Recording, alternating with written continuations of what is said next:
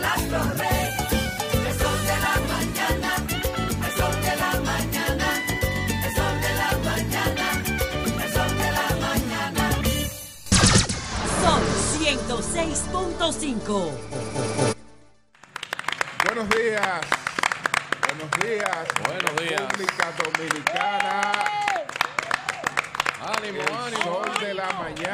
Desde la Romana, la tierra de Marilena Núñez. Ah, aquí estamos, aquí estamos para ser testigo de primera línea hospital en Villahermosa a cargo del Ministerio de la Vivienda y Edificaciones que dirige el ingeniero Carlos Bonilla. Señores, estas instalaciones, desde que uno llega, eh, me tocó eh, pues entrar por la parte del parqueo.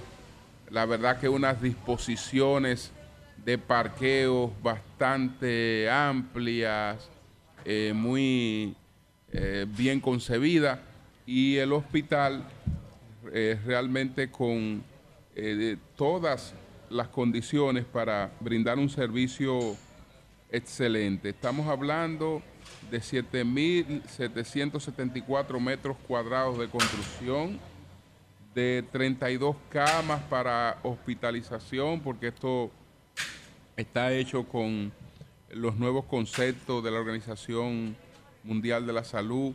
Estamos hablando de 800 empleos directos, eh, una inversión civil de 763 millones, inversión en equipamiento de 289 millones, una inversión total de 1.052 millones, eh, consulta externa, emergencia, farmacia, hospitalización, imágenes, unidad de cuidados intensivos, maternidad, unidad de tuberculosis, unidad de salud integral, inmunizaciones, anatomía, servicios generales. Señores, difícilmente ustedes se encuentren una instalación eh, privada en esta misma zona donde hay eh, grandes instalaciones privadas, porque recuérdese que estamos en la región este del país de un altísimo potencial eh, turístico.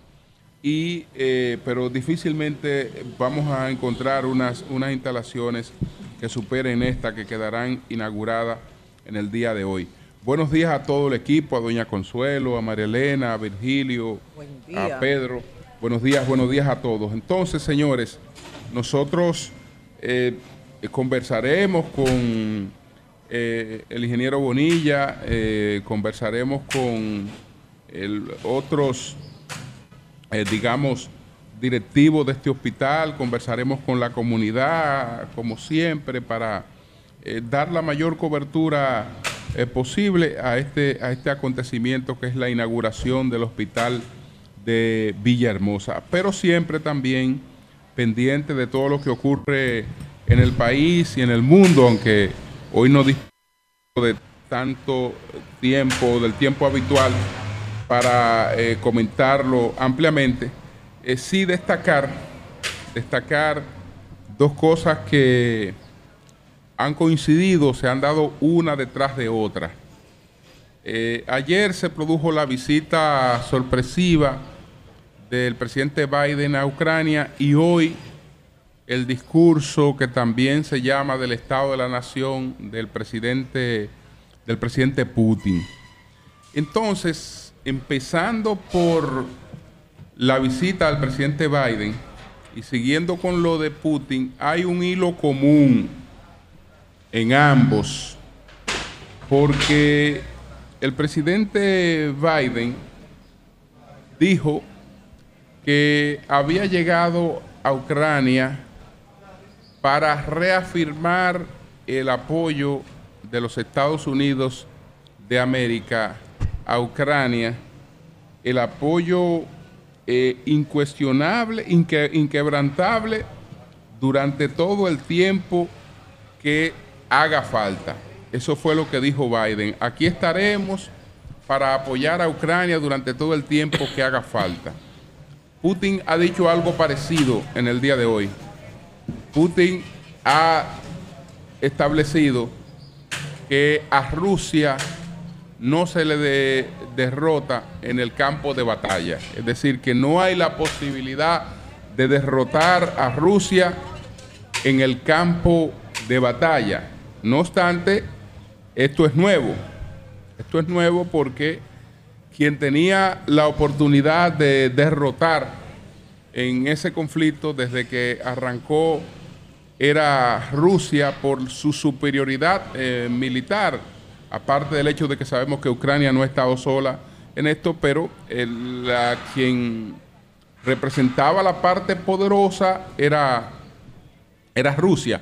Entonces lo que vemos ahora es que estamos ante un estancamiento, estamos ante una prolongación indefinida de esta, de esta guerra, porque probablemente Estados Unidos y Europa estén, este- estén jugando precisamente a una prolongación indefinida del conflicto porque entienden que mientras más se prolongue el conflicto, más debilitan a Rusia, que tiene que concentrarse en, en ese conflicto con todo el altísimo costo que tiene, mientras se mantiene aislada de la comunidad internacional. Es importante eh, que con relación a la visita de Biden se maneje el dato de que Rusia fue informada de la visita de Biden.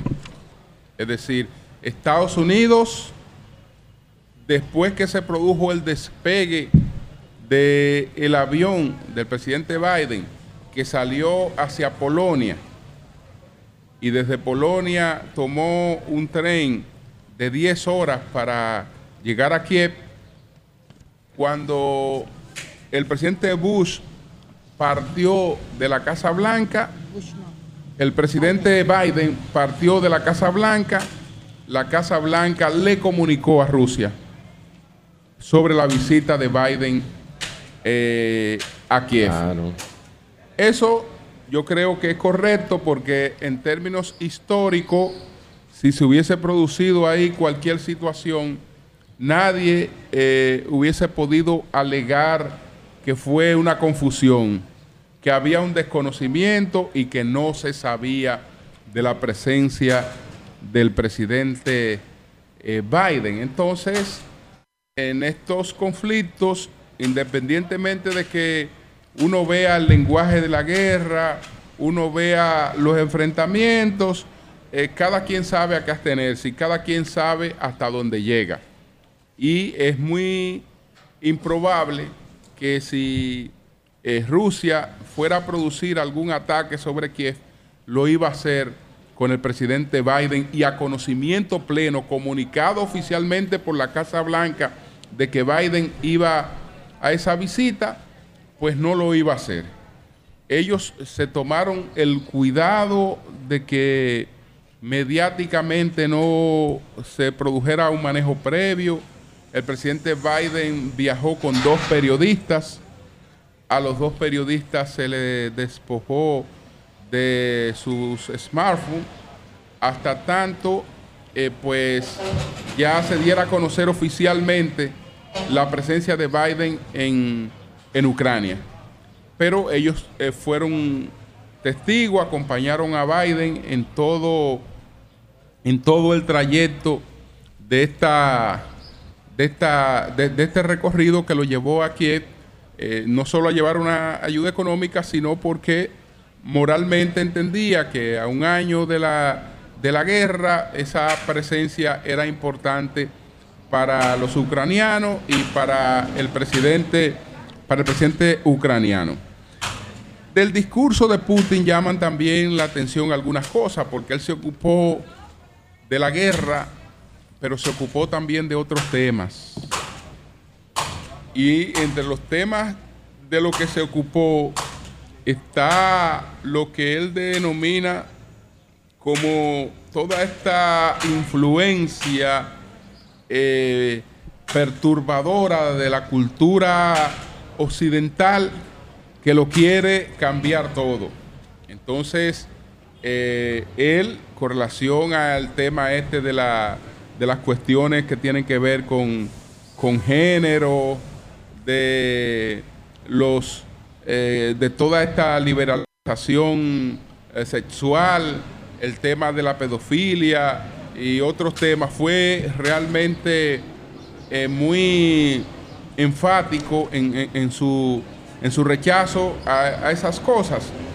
Eso está asociado a que una de las fuentes de apoyo del presidente Putin eh, ha sido la iglesia ortodoxa. La iglesia ortodoxa rusa. Esa iglesia ortodoxa rusa eh, tiene una gran influencia en Ucrania porque Ucrania tiene tres iglesias ortodoxas. La, la iglesia ortodoxa ucraniana, es decir, que todo su jerarquía y, su mandato eh, depende de Ucrania, pero está una parte de la iglesia ortodoxa en Ucrania que está afiliada a la iglesia ortodoxa rusa y depende de ella. Y hay una iglesia ortodoxa también que se ha declarado autoacéfala. Es decir, hay, Ucrania está dividido en tres, en tres iglesias ortodoxas que, tienen una expresión eh, mayoritaria en la población. Y eso también es importante como fuente de, de apoyo para el presidente Putin, porque lo de iglesia ortodoxa no es una cuestión casual eh, que surge eh, con criterio mercadológico. Lo de iglesia ortodoxa está muy relacionada con la historia rusa, porque la Rusia eh, pretende ser o pretendió ser la tercera Roma, después que eh, cae el imperio romano de Occidente y después que cae eh, pues Constantinopla, donde está ahora, donde está ahora Turquía, que era la sede del otro imperio romano, de la, de- la otra cabeza del imperio romano, entonces surge Rusia, Rusia surge como el ter- la tercera Roma. Y la tercera Roma tiene la auténtica iglesia. Esa iglesia ortodoxa pretende ser la auténtica representación de, del, cristianismo. Por eso, por eso lo de, por eso lo de la ortodoxia. Y realmente tiene, tiene, tiene eh, bastante incidencia eh, tanto en Rusia como, como en Ucrania. Que reitero, no estamos solamente ante una guerra eh, de un país más fuerte contra otro que quiere parte del territorio de ese país, que quiere controles de seguridad por lo que representa ese país. Estamos en un conflicto en el que toda Europa y Estados Unidos entienden que están discutiendo eh, el dominio de una de una geopolítica, una área geopolítica que es clave eh, y que será clave en la recomposición eh, de el nuevo sistema eh, político que pueda surgir a nivel universal. eh, ahora que hay una recomposición con, con otros países que vienen, que vienen pues de ser economías muy rezagadas a colocarse en primer orden, como es el caso de China, como es el caso de, de la India. Entonces, para Europa, para Estados Unidos es clave, es clave el control euroasiático y eh, Ucrania es una joya, es una joya de esa corona. Ucrania es clave para eso. Y eh, por lo que también lo ve de la misma forma Rusia. Rusia entiende que sin eh, controles sobre Ucrania realmente queda totalmente rezagada, quedaría totalmente rezagada en, en un nuevo esquema mundial en el que Rusia pretende también tener participación.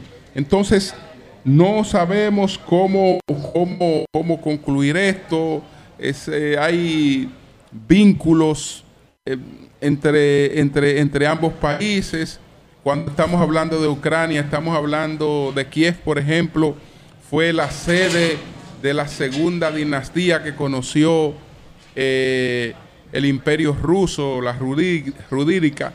Eh, fue eh, también, bueno, parte del territorio de Ucrania fue territorio ruso, aunque, aunque Ucrania era una de las repúblicas que, que formaba parte de la, de, la, de las 17 repúblicas que formaba parte de la Unión Soviética, no tenía todo el territorio que eh, después eh, conquistó. Por ejemplo, en el caso de Crimea, Crimea era parte de Rusia, pero eh, el presidente Nikita Khrushchev, pues, se la cedió a Ucrania.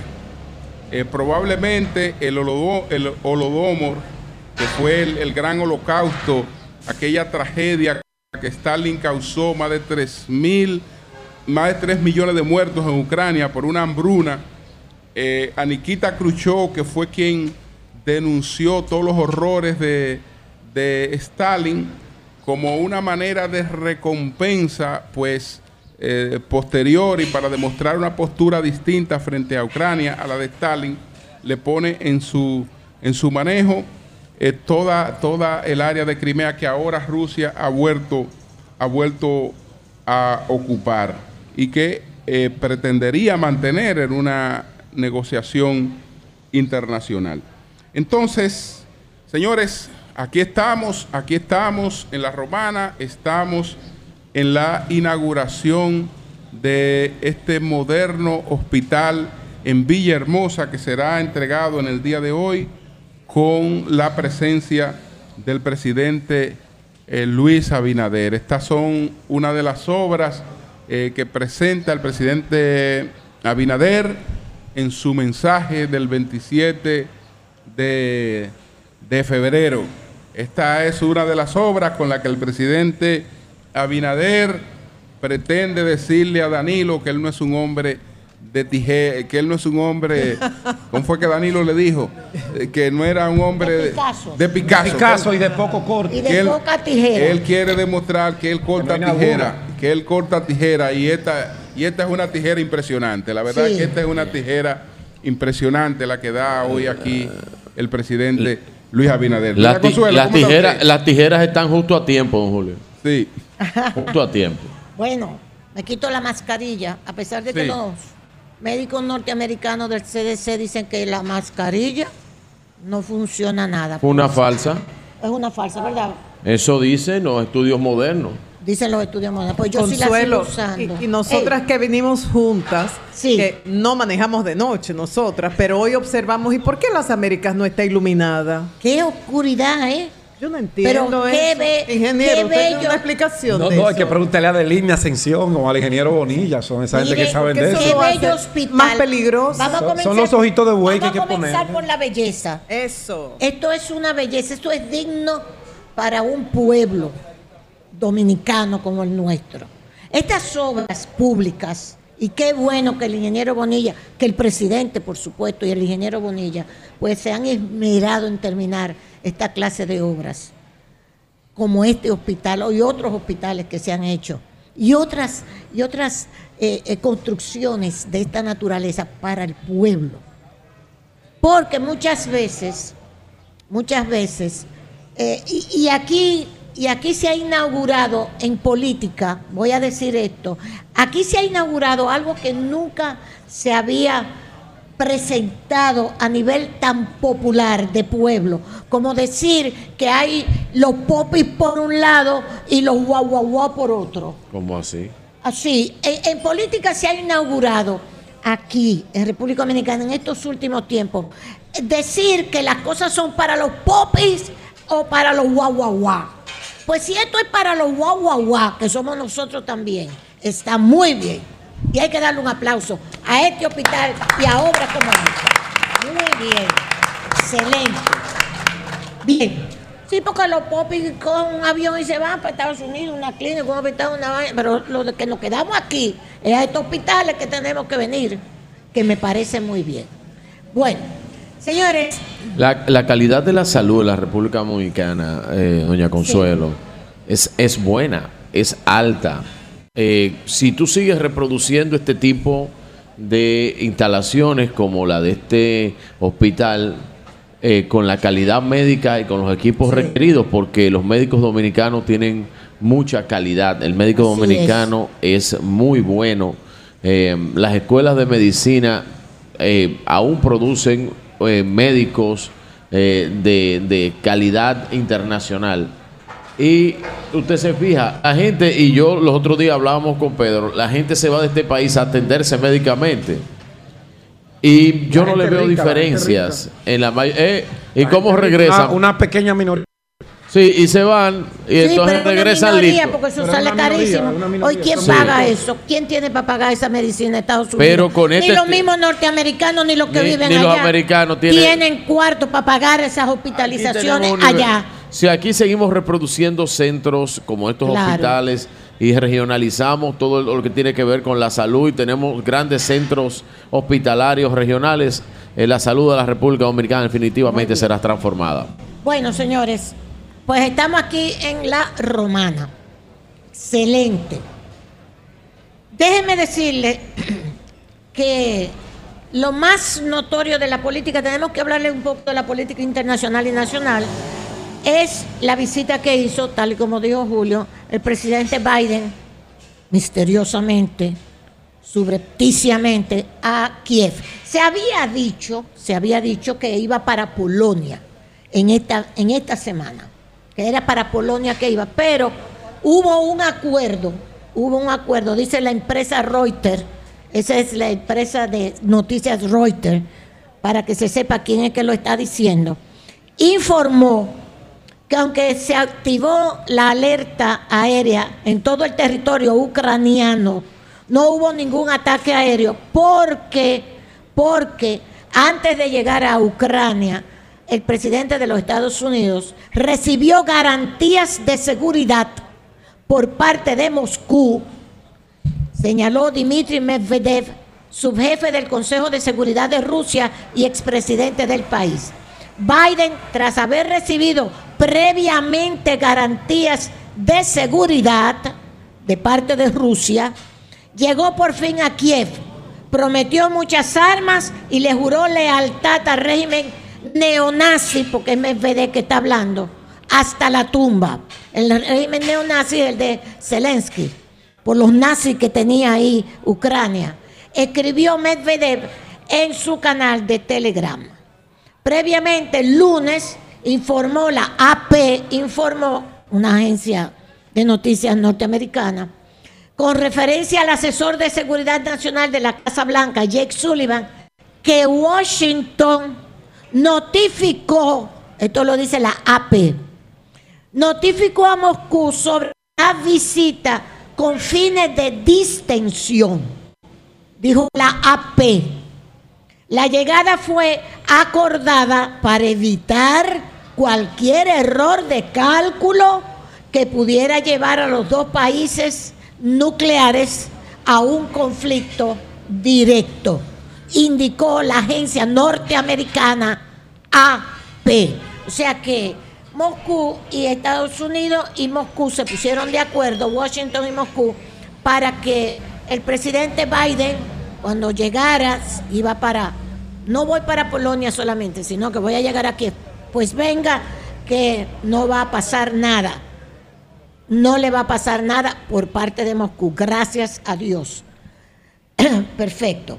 Entonces, es bueno saber también que el discurso de Putin, están saliendo ya algunos retazos del discurso de Putin ante el Parlamento ruso, el discurso de la Unión, que es hoy, y ya Rusia eliminó, suspendió, suspendió, no la eliminó, suspendió su participación en el Tratado de Reducción de Armas Estratégicas.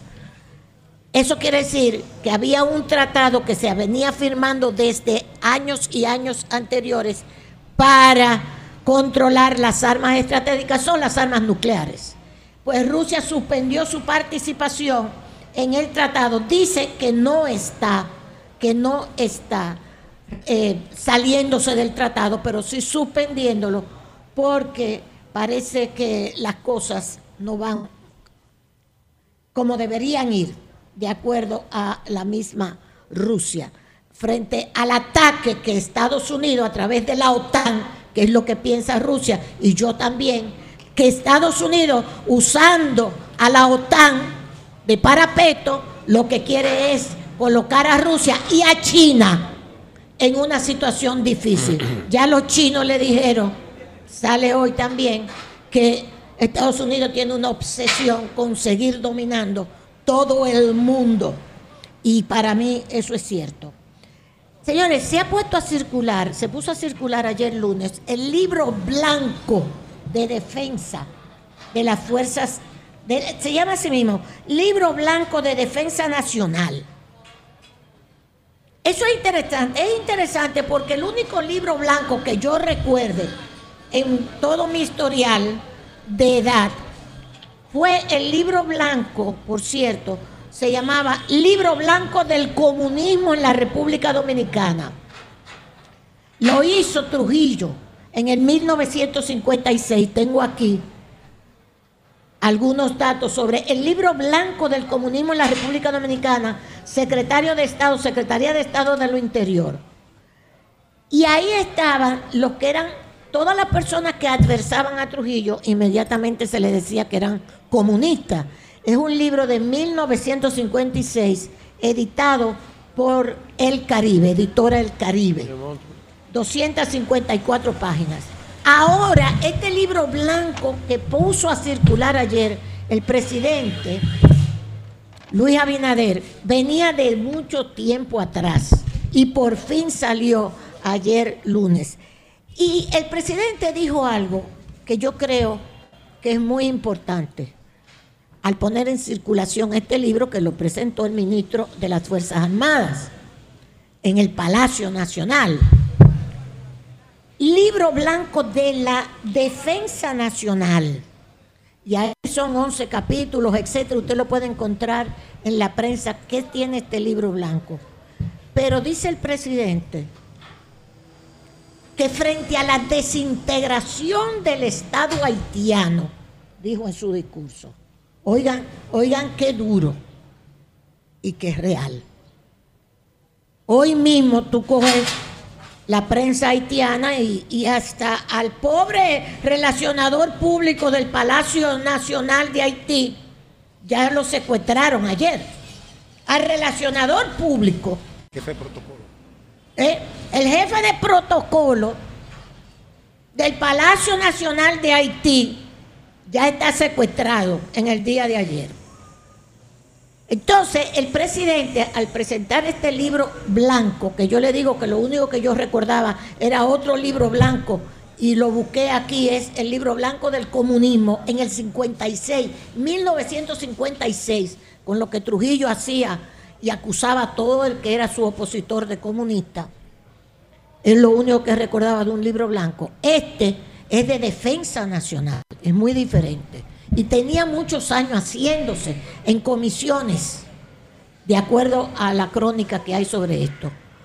Pero lo que me llamó la atención es que el presidente nunca había sido tan, tan explícito hablando sobre la situación que tenemos en Haití. Y dice, frente a la desintegración del Estado haitiano, que es una gran realidad, es una desintegración del Estado haitiano que ahí existe. Estoy totalmente de acuerdo. Lamentablemente hay que estar de acuerdo con eso. No es que a uno le agrade, pero indudablemente que es así.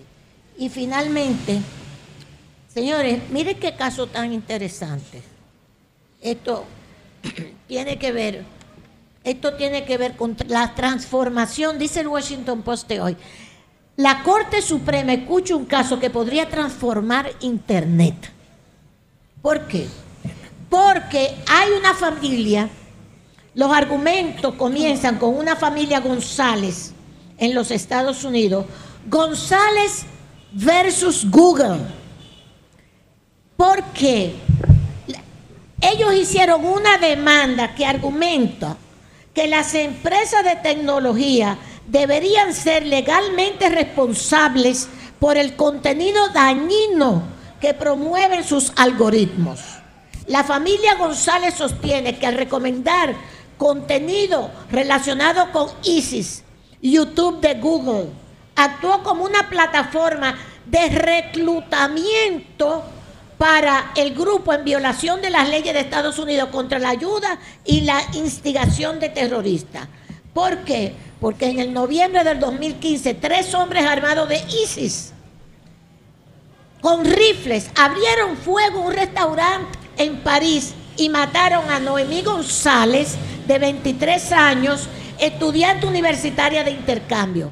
Casi ocho años después, su familia busca justicia por su muerte y no tiene como objetivo a los pistoleros, sino al gigante tecnológico YouTube, en un caso histórico que podría cambiar los cimientos de la ley de Internet. Ellos dicen que a través de Internet se colaron todos estos mensajes de odio, de reclutamiento, de terroristas que terminaron con la vida de su hija. Esto sale en Washington Post y realmente están esperando que la Corte Suprema de los Estados Unidos pues dé su veredicto que podría cambiar, transformar al Internet. Gracias, Julio. Bien, bueno, dar la bienvenida a José, que ya se incorporó también hace un momentito. Eh, buenos días, Marilena. Buen día, buen día a todos. Tengo un sentimiento como agridulce al estar acá, pero vamos a comenzar por lo dulce. Porque me siento feliz por la entrega que hace el Ministerio de Vivienda, el gobierno, de este hospital del municipio de Villahermosa. Yo creo que a través de este hospital, diseñado con las normas hospitalarias de la, de la OMS, de la OPS, del Ministerio de Salud Pública, se hace realidad eh, derechos establecidos constitucionalmente, como el derecho a la salud y a una vida digna. Cada ciudadano tiene derecho de ir a un lugar con una infraestructura decente, equipos y un servicio de calidad para mantener o recuperar la salud. Este hospital, según el Ministerio de Vivienda, fue recibido con un 15% de ejecución en noviembre del 2020 y se finalizó en un tiempo récord de cerca de dos años. Y había sido un reclamo de mucho tiempo de Villahermosa. Sentimiento dulce también porque estoy en mi ciudad natal, los que somos de pueblos sabemos lo que esto significa, aunque me fui muy temprano, me fui de aquí antes de cumplir los 17 años, cuando terminé el bachillerato salí a estudiar, estudié en el Colegio Inmaculado Corazón de María y lamentablemente este es un pueblo de migrantes, entonces uno no mantiene ciertos contactos acá, pero me, me siento feliz. Sentimiento, digo, agridulce, el agrio. Bueno, lo primero, dicen, los pueblos tienen los gobernantes que se merecen. La romana merece un alcalde como Tony Adames. Bueno, Yo pienso que no. Bueno, pues. Ey, pre- pues- espérate, pues prepara- Ah, ese tónico Yo en el pienso que pueblo. Tú dijiste Pues, que iba a empezar por lo más dulce. Pues, no, los dulces fue lo del pero- hospital. Diablo. Diablo, Marielena se fue cuando Trujillo y Claro, volvió ahora cuando prepara- Balaguer. Me agarraste porque lo vi. Me agarró desprevenido. Porque lo vi ¿Sabes ahí. por qué ella dice eso? Lo, vi ahí en una foto con el presidente Abinader. Estaba preso. Y parece, no, lo vi con la foto con el presidente Abinader. ¿Y Abinader se junta con esa gente? No, el va del salto. La Abinader va a llevarse esa. No, Abinader, oye, ustedes quieren al presidente, no, permitan eso. Pero es que él No. gana. Ese tipo estaba preso Es que ga- pero gana. porque se robó, según No, unos no, jueces. no, no, no, no, no, Según no, unos momento, jueces, se robó no, unos no. cuartos de lo que administró. No, no, no. Según esos jueces, no yo. No dejen que se acerque el presidente. Ne- Ney, María Elena, No, no, pero espérate. El alcalde que tiene Ah. la hoy día, mi pueblo natal, Pero por fue lo menos condenado búsquenlo. por corrupción. con el pueblo. Ay, carajo. Se Porque llevó al el pueblo. alcalde y, y un proceso bien documentado, Ay, el ex regidor, el abogado romanense Juanchi Medina, tenía todos los documentos, yo le di en su momento seguimiento a ese proceso, fue un proceso ejemplar, fue condenado y apeló. ¿Por qué él se pudo po- postular? Precisamente por eso, porque apeló y no se le suspende el derecho a aspirar a una posición electiva, a El una persona la que no tenga una condena definitiva. Y eso está bien porque eso impide que, por ejemplo, si yo estoy compitiendo con Pedro y quiero hacerle, lo quiero quitar del medio, abro un acusa. Y ya eh, lo Y inhabilito. que ¿eh? violencia de género. Claro. Sí, sí. Entonces, para evitar esos casos, la ley contempla eso.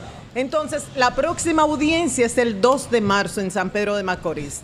Aún no se ha aprobado si él es inocente, como él dice, o es culpable de la corrupción. Entonces, ¿qué pasa? Yo creo que aquí, de clase media hacia arriba, hay mucha conciencia de que el pueblo no merece una persona como alcalde involucrado en un caso de corrupción y con una primera condena.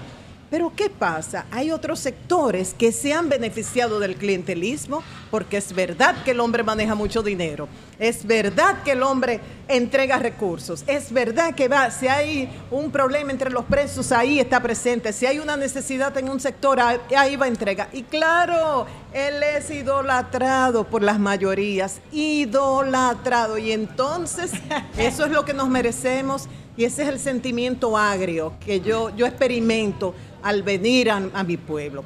Pero ¿qué yo hice? Como yo tengo mucho tiempo que no vivo acá, durante un tiempo, cuando mi madre vivía, venía, pero ella estaba enferma y me quedaba en la casa con ella. Entonces yo no tengo esa in- interacción, como en una ocasión dijo Pedro Botello, para atacarme. Pedro sí, Botello, Pedro Botello. que- líder del partido Mire, qué líder. Líder de la romana y parte del país. Eh, oye. El- el- Pedro Botello. El, li- el líder de reformista es el gordo Descuídese de que el oro, partido reformista Rogelio Genao. Miren lo que yo hice. ¿Qué fue, lo que, ¿Qué fue lo que dijo Botello? Que Doña, nunca te había visto en un barrio. hablado Nunca me había 90 visto veces a usted. Y él, y él habló Y mentira. y mire, Que nunca. Y él habló mentira. pero amo mi pueblo y hago lo que tenga que hacer por mi pueblo, señor Pedro. Botello. Pero no, no estoy haciendo ni escándalos como usted, jamás. Como Pedro. Como Pedro Líder Botello. defensor Bien. del pueblo. Bien, María Elena. Ah, ustedes no quieren la gente que defiende el pueblo. escándalo. Para mí es una vergüenza. Una vergüenza. Está bien, Pedro Elena, tú Botello. vas a salir sola de aquí de la romana. Yo no Bueno, bueno. Hasta Pedro también Botello llevó. Entonces, ¿qué yo hice? Yo me voy con llamé Virgilio. a un grupo de colegas. Pedro, cállate, Pedro, cállate. ¿Qué, qué fue, ¿Qué fue lo que bebió María Elena? Llamé a un Oye. grupo de colegas, de amigos, de profesionales en diferentes áreas y les dije cuáles son los principales problemas de la romana. Y voy a hablar a nombre de ellos, claro, es gente confiable y datos comprobados. Comencé hablando, la única que voy a identificar, la señora Petra Carreño. Doña Petra tiene 86 años, es una líder. Yo me imagino que en muchos pueblos hay líderes así. Son, ella durante cerca de 40 años trabajó en el Hospital del Seguro Social, en el área de almacén de medicamentos y farmacia. Una mujer con mucha cultura, eh, con un amor por el idioma. Yo sé que a personas como José La Luz no le importa eso, pero cuando uno habla con ella, cuando ella utiliza una palabra que se usa mucho, pero que no es correcta, te lo dice. y ¿Qué lo que? ¿Con qué lo que? Se aprende estando con Doña Petra. Entonces, Doña Petra es de esas personas que cuando alguien muere, ella no está tomando café con todo el mundo, ella está maquillando al muerto, por ejemplo. Ay, o cuando Pero alguien por Dios, aleje esa, esa mujer de aquí. No está hablando. ¿Qué es lo que pasa? Es de las No, que le no, pone el pato al enfermo. O sea, ese trabajo difícil Dios. que nadie quiere hacer lo hace Doña Petra. Doña Petra, ¿cómo está la romana? Ay, cómo hemos retrocedido. Ella es una rom- que, nacida aquí, criada acá, ha vivido todo el tiempo. La romana está arrabalizada. Me dice, tú vas a. Villahermosa, por ejemplo, y a sectores periféricos donde el sector privado y el gobierno han invertido y claro que han progresado, pero vete alrededor del parque, vete al centro de la ciudad y ustedes lo saben, los alambres llegan a la calle lleno de basura. Pero ¿qué me dice? Lo peor, la romana no tiene dolientes. ¿Y por qué, doña Petra? Porque se ha llenado de personas que no son de la romana. Ajá. Ni son dominicanos. Ah, y no voy a seguir porque se va a armar una discusión. Dile, dile a ella que averigüe qué significa la romana primero. Bueno, entonces ¿Y por qué se llama romana? se ha llenado de personas que no le duele la- esta ciudad entre esto y, y los efectos que tienen personajes como Tony Adams, ya ustedes saben. Entonces, los problemas aquí, basura. ¿Qué pasó? La compañía Greenpeace, Green Punta, Punta Cana, iba a decir Greenpeace, Green Punta Cana suspendió los servicios hace un mes. ¿Por qué? Argumentando aumentos en el combustible, aumentos en los costos en general y que no podía mantener un servicio en las condiciones que se había contratado. Y esto es un basurero permanente. Ay, carajo. Soluciones viales, señores, como de seis o siete personas que yo consulté, todas, el común denominador era esto. El acceso en la puerta 8, lo que da acceso a la caleta, que es por la avenida Libertad, que ahí pasa un ferrocarril. Ahí dicen que ahí se, se arma un tapón enorme, hay que buscar una solución para esto. ¿Qué pasa con la romana? Con miles de cruceristas que recibimos, miles de visitantes locales y extranjeros, ¿qué muestra la ciudad para estos turistas locales e internacionales? ¿Qué actividad artística? ¿Qué actividad cultural? ¿Qué, qué oferta gastronómica? ¿Cómo le mostramos la ciudad? No hay aceras por donde caminar llenas de hoyos, calles que necesitan asfaltado. ¿Y, y dónde está la actividad? ¿Qué ha pasado? ¿Por qué no se ha desarrollado la ciudad de la Romana cuando somos un destino turístico? ¿Qué ha impedido esto? Yo no tengo la respuesta, pero esto le preocupa a mucha gente. También, dice, vivimos de espaldas a Ría Romana. No es que hay que desalojar a esa gente que vive en Río Salado, no, pero un proyecto como el que tenía el artístico en paz descanse, José Ignacio Morales, junto a la que fue candidata a la vicealcaldía, Hilda Peguero, que era integrar a estas personas a un proyecto autosostenible, que cuidaran el medio y que pudieran permanecer ahí. Carnaval, la ausencia de carnaval, tanto que luchó Ricardo Bello para impulsar este carnaval en el, en el pueblo de la Romana. Yo no entiendo el por qué, pero me dicen que hubo una disputa con iglesias evangélicas protestantes y por eso no se pudo seguir impulsando el carnaval.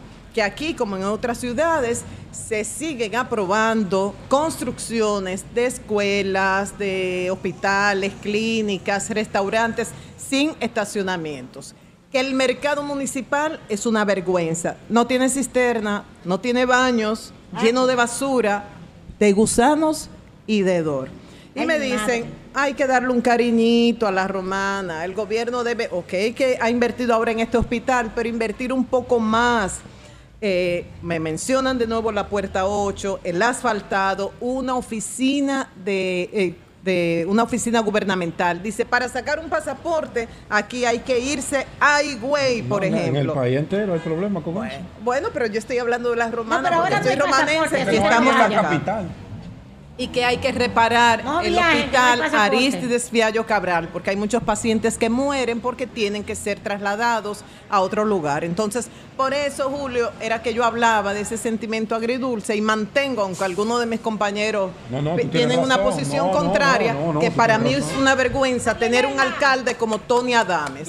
No, yo comparto Bueno, contigo gracias. esa, esa apreciación. Doña, pero Son, siete. son las, Yo comparto contigo esa apreciación. Todo mi respaldo. Usted son las lado de 7, mí. son las 7:43 minutos. Vamos a hacer una pausa. Vamos a hacer una pausa. El sol de la mañana. Estamos en la Romana en la inauguración en el día de hoy del hospital de Villahermosa en la Romana, del moderno hospital que tendrá la Romana aquí en Villahermosa Maestro. eh, a partir del día de hoy. Usted Sí. me permite dar esta información antes Ah, de irnos a la pausa. Adelante. Primicia. Bueno, es una primicia de esa que uno no quiere dar, a Julio no le va a gustar mucho y al pueblo peledeísta, pero me la dieron en primicia y como este es sol de la mañana, debo darla en primicia. ¿Quién se fue? Casimiro Ramos, Casimiro Ramos, que fue director del FEDA en los gobiernos Sí. de Danilo Medina, Ese de Bonao. fue director de Inazúcar, De Bonao. compartía el liderazgo en esa provincia con Félix Nova, fue el jefe de campaña de Abel Martínez en la provincia Monseñor Noel. Ah, yo sé. ha hecho un comunicado que a mí me ha llamado la atención Ay, mi madre. porque él no se lo dirige ni a Charlie Mariot El PLD está mal. ni mal, se lo mal. dirige a Danilo Medina. Y en uno de sus párrafos, él dice que después de la, del proceso interno del PLD el 16 de octubre, las cosas cambiaron de una forma radical para con él, aunque contra todos los presagios Lo dejó fuera. que existían de que Abel pudiera ganar en Bonao, porque Félix Nova tenía la estructura bajo su control, él ganó esa plaza para Abel Martínez y sorpresivamente para él queda bajo la dirección de la campaña de Abel quien era el adversario de él. ¿Quién era Y que después de eso su vida ha sido un pandemonio dentro de las filas del Partido Morado y Casimiro Ramos manda un comunicado en donde renuncia a su militancia de manera irrevocable al Partido de la Liberación Dominicana. Óyeme, pero todo lo- Según las informaciones que tengo, según las informaciones que tengo, Casimiro Ramos no va a ser persuadido por el gobierno. Él va a pensar y en los Ah, próximos Ah, pues si va a pensar y no va a ser persuadido por el gobierno, que la fuerza lo acompañe. Su paso, de cuáles serán sus pasos en la actividad política, pero Te adelanto, pierde, te Pues ya- adelanto, ya- todo el que tú todo el que tú Adivina, veas, adivinador, todo ¿quién el que tú será? veas, todo el que tú veas que no, que renuncia en esta etapa y lo va a pensar, ya tú sabes que lo pensó. Y si lo pensó, no es la fuerza del pueblo. No, pero te digo algo, Julio. ya lo pensó. ¿Qué Ese- fue tú- la reunión tú el- de ayer? Tú el que salió, tú el- No, pero espérate. Tú el, tú el que salga del PLD en estos momentos, No, pero o de la fuerza del pueblo, No creo, no. y, diga, Es y diga que lo va a pensar, ya tú sabes que lo pensó. A tocar castañuela. Te- bueno, Ya, ya lo pensó. Tú el, tú el que lo va a pensar, ya lo pensó. Pero hay Ahora, un detalle, a- ahora, hay un ahora, detalle. ahora, Es decir, eso ahora. se- eso, se llama fortaleza Ahora, del PRD. Ahora eso, yo- eso es lidera- Perdón, eso, Virgilio. es un liderazgo. eh. No, no, ese él es un ese líder, tipo tiene liderazgo. eh. Casimiro es un líder en Bonao. Sí, sí, ese tipo tiene Yo liderazgo. conversé con Casimiro Pero- anoche casi una hora. Yo no creo, Ay, según No lo te, que lleve, yo no te conversé. lleve de lo que tú hablas con políticos. No, no, yo no, no, No voy a lleve- hacer no te ninguna lleve- no afirmación. lleve de lo- de- de lo- yo, pero uno percibe No cosas. te lleve de lo que tú hablas con políticos. El que renunció a estas alturas, ya tú sabes que, eh, y lo está pensando, ya lo pensó. Lo que Ya lo pasa, pensó. no, perfecto, pero Ya vamos lo a esperar pensó. que él decida dónde Bien, va. Ahora, está bien, está lo que bien. me extraña es, Julio, y eso yo lo había eh, denunciado hace un par de semanas, que la hemorragia yo entendía que se iba a detener cuando Abel ya eh, resultara electo el candidato o el aspirante Debe a la presidencia de la. República, pero ha sido todo lo contrario. Que ha Cada hablado día- de eso. Ahí Bueno, tiene Virgilio eh, una es lista de cinco es- es miembros de la, de la- eh, no, yo tengo un viaje. Es que, se, es, que, es que se ¿Qué está pasando? es que se para de un lado, pero continúa de otro. Porque ahora, ahora, ¿Cómo ya tiene, ahora ya tiene una característica diferente. Ahora la fuerza del pueblo y el PLD, los dos van a vivir cierta hemorragia. Lo va- la van a vivir y la van a vivir eh, a unos niveles Está que ya Bueno. Eh, eh, hasta ahora yo El nada más estoy viendo está en el orejeado. PLD. Bueno, el único que se devolvió bueno, fue bueno, Euclides. Euclid- El maestro Después yo lo que veo que pero- entran, pero- que pero entran Euclid- que Euclid- entran. Euclid Sánchez te vale por 20 de lo que se ha ido. Bueno, del vamos a esperar a ver si vale por Valentín, 20. ¿cuánto Vamos a esperar. Bueno, también fue significativo. Euclid es muy Uno duro. fue ¿Por cuánto significativo. vale, por cuánto vale Casimiro Valentín Ramos? Valentín, ¿para dónde se fue? Y Angiolino también. del pueblo. No, Valentín está reclamando su partido. Valentín Ah, está, ah, reconociendo su partido. Y Aridio también es duro. Valentín, bye. Sí, sí, sí. Bueno, vamos a hacer una pausa. José está durmiendo. Cambio fuera. Son 106.5. 57 minutos desde la Romana en la inauguración del hospital de Villahermosa. Buenos días, José, adelante. Bueno, eh, gracias Julio. Saludar a todos mis compañeros y compañeras, al equipo de trabajo y a todas las personas que están haciendo posible la inauguración de este hospital maravilloso aquí en Villahermosa, uno de los municipios de la Romana. Hay que decir, antes de entrar en otras consideraciones, que yo creo que esta provincia, y no sé si Marilena esté de acuerdo conmigo, no fuera lo que es sin la empresa Gulf and Western. Claro. Y luego lo el Central Romana, ¿no? En principio, yo estaba viendo anoche los datos de la Romana a propósito de este programa, y en principio aquí hubo un intento de hacer una refinería de petróleo a finales del siglo XIX y no funcionó. Era un proyecto cubano. Y luego una pareja de italianos montó un molino, un molino, y en ese molino empezó a procesarse la caña. Y gracias a esa familia, a esta provincia se le dio el nombre de la romana porque ellos tenían una balanza romana para pesar la caña. Y todos iban a pesar su mercancía donde ellos. Y esa balanza era romana. Y por eso se le dio el nombre a esto. Y entonces luego, eh, cuando pasó la Primera Guerra Mundial, los felices años 20, el mundo vivió un boom económico como lo está viviendo ahora.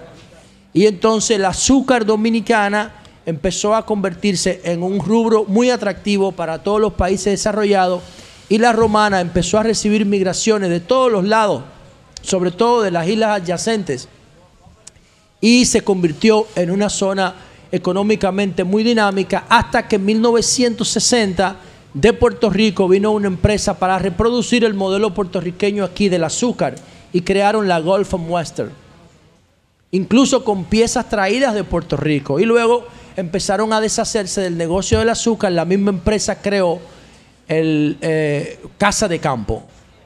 Y entonces ya ustedes saben, después de Casa de Campo, el Ya- resto ya es historia. ma- Caña, el magnate. Charles. caña y turismo, ¿no? Y entonces caña y turismo, la caña permitió que los inversionistas se fijaran en sitios tan maravillosos como Chabón, tan maravillosos como Valladolid, tan maravillosos como Cumayasa. Y entonces ahí está Casa de Campo, que es uno de los principales símbolos del turismo latinoamericano. Este, este, esta maravillosa ciudad, una de las ciudades que a mí más me gusta, tiene un tema sociológico porque los ricos le dicen romana sin, la e- sin el artículo.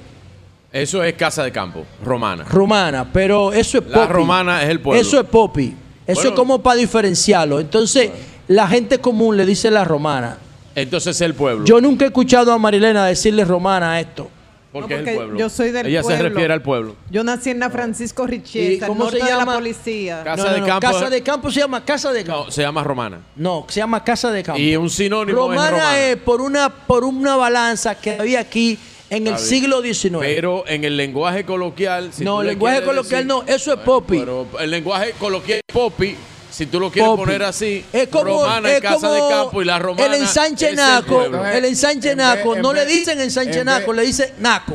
Eh, pero en vez de tú llamarle como lo ha bautizado un analfabeta, ¿por qué tú no lo llamas como le llamó un sociólogo, historiador dominicano e ideólogo? ¿Cómo ¿Eh? le llamó? Tutumpote.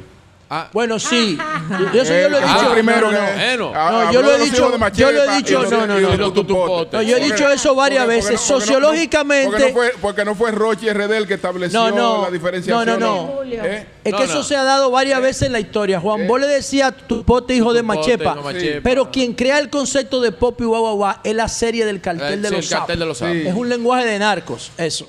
Eh, Y Poppy y, y Rochi lo que hizo fue que lo agarró de ahí. Rochi es uno de los tipos Los tigres y los más creativos que tiene este país. también, ¡Pum! 80, 90. Y, lo, y entonces era lo mismo que los jevitos eh, en, lo- en los- en los 80, como dice Virgilio, eh, y los nacos que le dicen en México en a los más pobres. Y los fresitas que le dicen en México Eh, lo que y son. no, en ah, ah, Fresita es en Colombia. En Colombia también, Le lo que dicen los son más, Fresitas, que es lo mismo. que- delicado, Pero anyway, esta ciudad es maravillosa y entonces hoy se le agrega un valor con este hospital de Villahermosa que tiene características impresionantes en el tema de la, de la modernidad que necesita esta sociedad. Y entonces dentro de las características de este hospital tenemos que tiene 7.700 metros de construcción, 32 camas para hospitalización, va a generar unos 800 empleos directos con una inversión de 1.052 millones de pesos y va a ofrecer los servicios de consulta externa, emergencia, farmacia, hospitalización, exámenes de centro de imágenes, unidades de cuidados intensivos, maternidad, unidad de tuberculosis. Diablo, todavía hay tuberculosis en este país. Claro, no hay No, tuberculosis en el mundo. Yo pensé que eso lo habíamos quitado. No, hermano, en el mundo hay tuberculosis. Lo que ya no se muere la unidad gente, de salud integral, inmunización, anatomía patológica y servicios generales. Bueno, hay que saludar esta obra de infraestructura pensada para ayudar a la población más pobre, que es la que no tiene acceso a servicios de salud privado. Yo no sé cuál va a ser el manejo, pero en República Dominicana tenemos dos instituciones que independientemente de alguna crítica, han funcionado bien, que son públicas, pero se, se administran con una especie de patronato, que es la Plaza de la Salud y Sedimap, que están construidas y con dinero público, en espacio público, pero que tienen una gestión como público-privada. También está el sistema de los hospitales como el Marcelino, como el... De autogestión. Son de autogestión. Sería, sí, sería bueno saber lo- ahorita cuando vengan... lo que bien, pasa en, en el, en el modelo de la plaza, que, que creo que fue el, eh, el doctor Joaquín Balaguer. El Juan Bosch, Eh, el Marcelino eh, sí. Pero, la- pero, la Pero en el modelo de la- la en el- autogestión es más popular. que- En el que- que modelo de la, plaza. Don Julio, Es usted y doña Consuelo. de, más, de más fácil acceso. Sí. Don Julio y doña Consuelo, que en el modelo de la plaza fue Joaquín Balaguer que metió a la iglesia, hizo un patronato Sí. y, y metió a la iglesia católica. sí. Y ahí, eh, pues, hay cosas que de verdad Funciona eh, bien. Eso funciona, bien. con la- bien. donde Hay sus crisis, si sus críticas, pero Plaza de la Salud sí, eh, funciona genial, genial. bien. Digo esto Tiene porque 30 años, ¿eh? digo esto porque cuando uno ve cuando uno ve edificaciones como esta con, con una inversión de más de mil millones de pesos, uno quisiera que eso no se deteriore. Sí. Y en República Dominicana, increíblemente, nosotros no tenemos una ley de mantenimiento de obras públicas. Eso es verdad. O sea, nosotros podemos invertir mil millones de pesos en construir la obra y no le invertimos un peso en mantenerla. Es cierto. Un solo peso, no hay presupuesto para mantenimiento, nada. Entonces, esto tiende a deteriorarse si no se le complementa con un buen plan de gestión, Es cierto. que yo creo que debe incorporar gerencia privada, Claro. ya sea a nivel de ONG, de patronato, como quieran. Pero los modelos que más han funcionado en República Dominicana son los modelos que incluyen ese tipo de gestión Ah, sí. público-privada. Ah, sí. Si se lo dejan solamente al sector público, el sector público sí. no le duele a nadie. No le duele a nadie. Los recursos públicos directamente no le duelen a nadie y tienden a deteriorarse, a hacer mal uso de Como ellos. la CDA, José. Eh. ¿Tú sabes lo que es perder una línea bandera? Que viajaba a Nueva Sí. York, a Miami, todo eso. Lo que eso significaba. Sí. Y, Sí, y con se Balaguer- deteriora. ¿fue Miren, cuando Balaguer? Se deteriora se todo acabó si no CDA. hay un criterio de Es gerencia así. que respete el valor de los recursos per se. O sea, lo que vale el, el- el dinero público por ellos mismos, no que si son míos, que si son tuyos, lo que, vaya, lo que vale como patrimonio público. Sí. Y por último, José, eh, disculpa, bien, José. eh, eh, sobre el dato de la tuberculosis, busqué en la WHO, ¿verdad? En la Organización Mundial de la Salud, dice que un total de 1.5 millones de personas murieron de tuberculosis en el 2020, entre ellas 214 mil personas tenían HIV.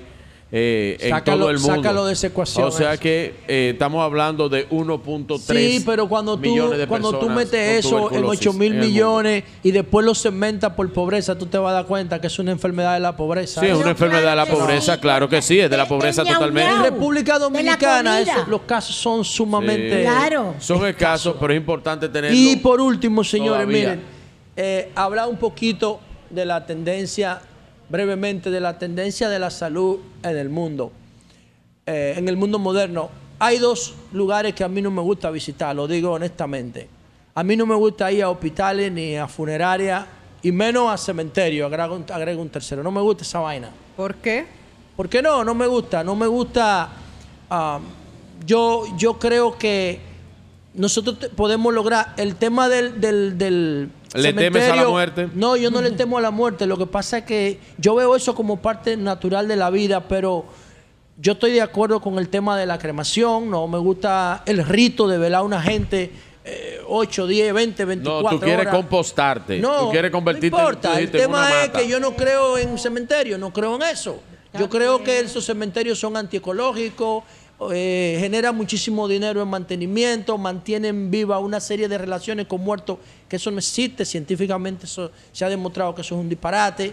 Y yo pienso que cuando las personas cierran un ciclo por accidente o porque lo cumplieron biológicamente, ya, los que van ahí a alimentar la tierra para que nazcan nuevas, nu- nuevas entidades, ya sea biológicas, eh, eh, animales o vegetales, qué sé yo.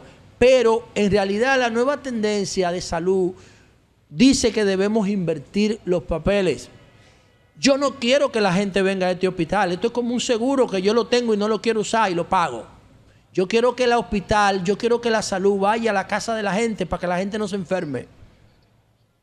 Entonces, la tendencia moderna que no le hemos podido lograr con este sistema de seguridad social, que los centros de atención primaria no se han podido poner en funcionamiento por la gran cantidad de intereses económicos, que hay en el negocio de la salud han impedido que se inviertan los papeles en, en materia sanitaria y de que se haga incentiva la, la salud, eh, la medicina familiar, de que los médicos vayan a la casa de las familias más pobres, que la gente use su tarjeta de seguro Senasa para prevención y no para curarse.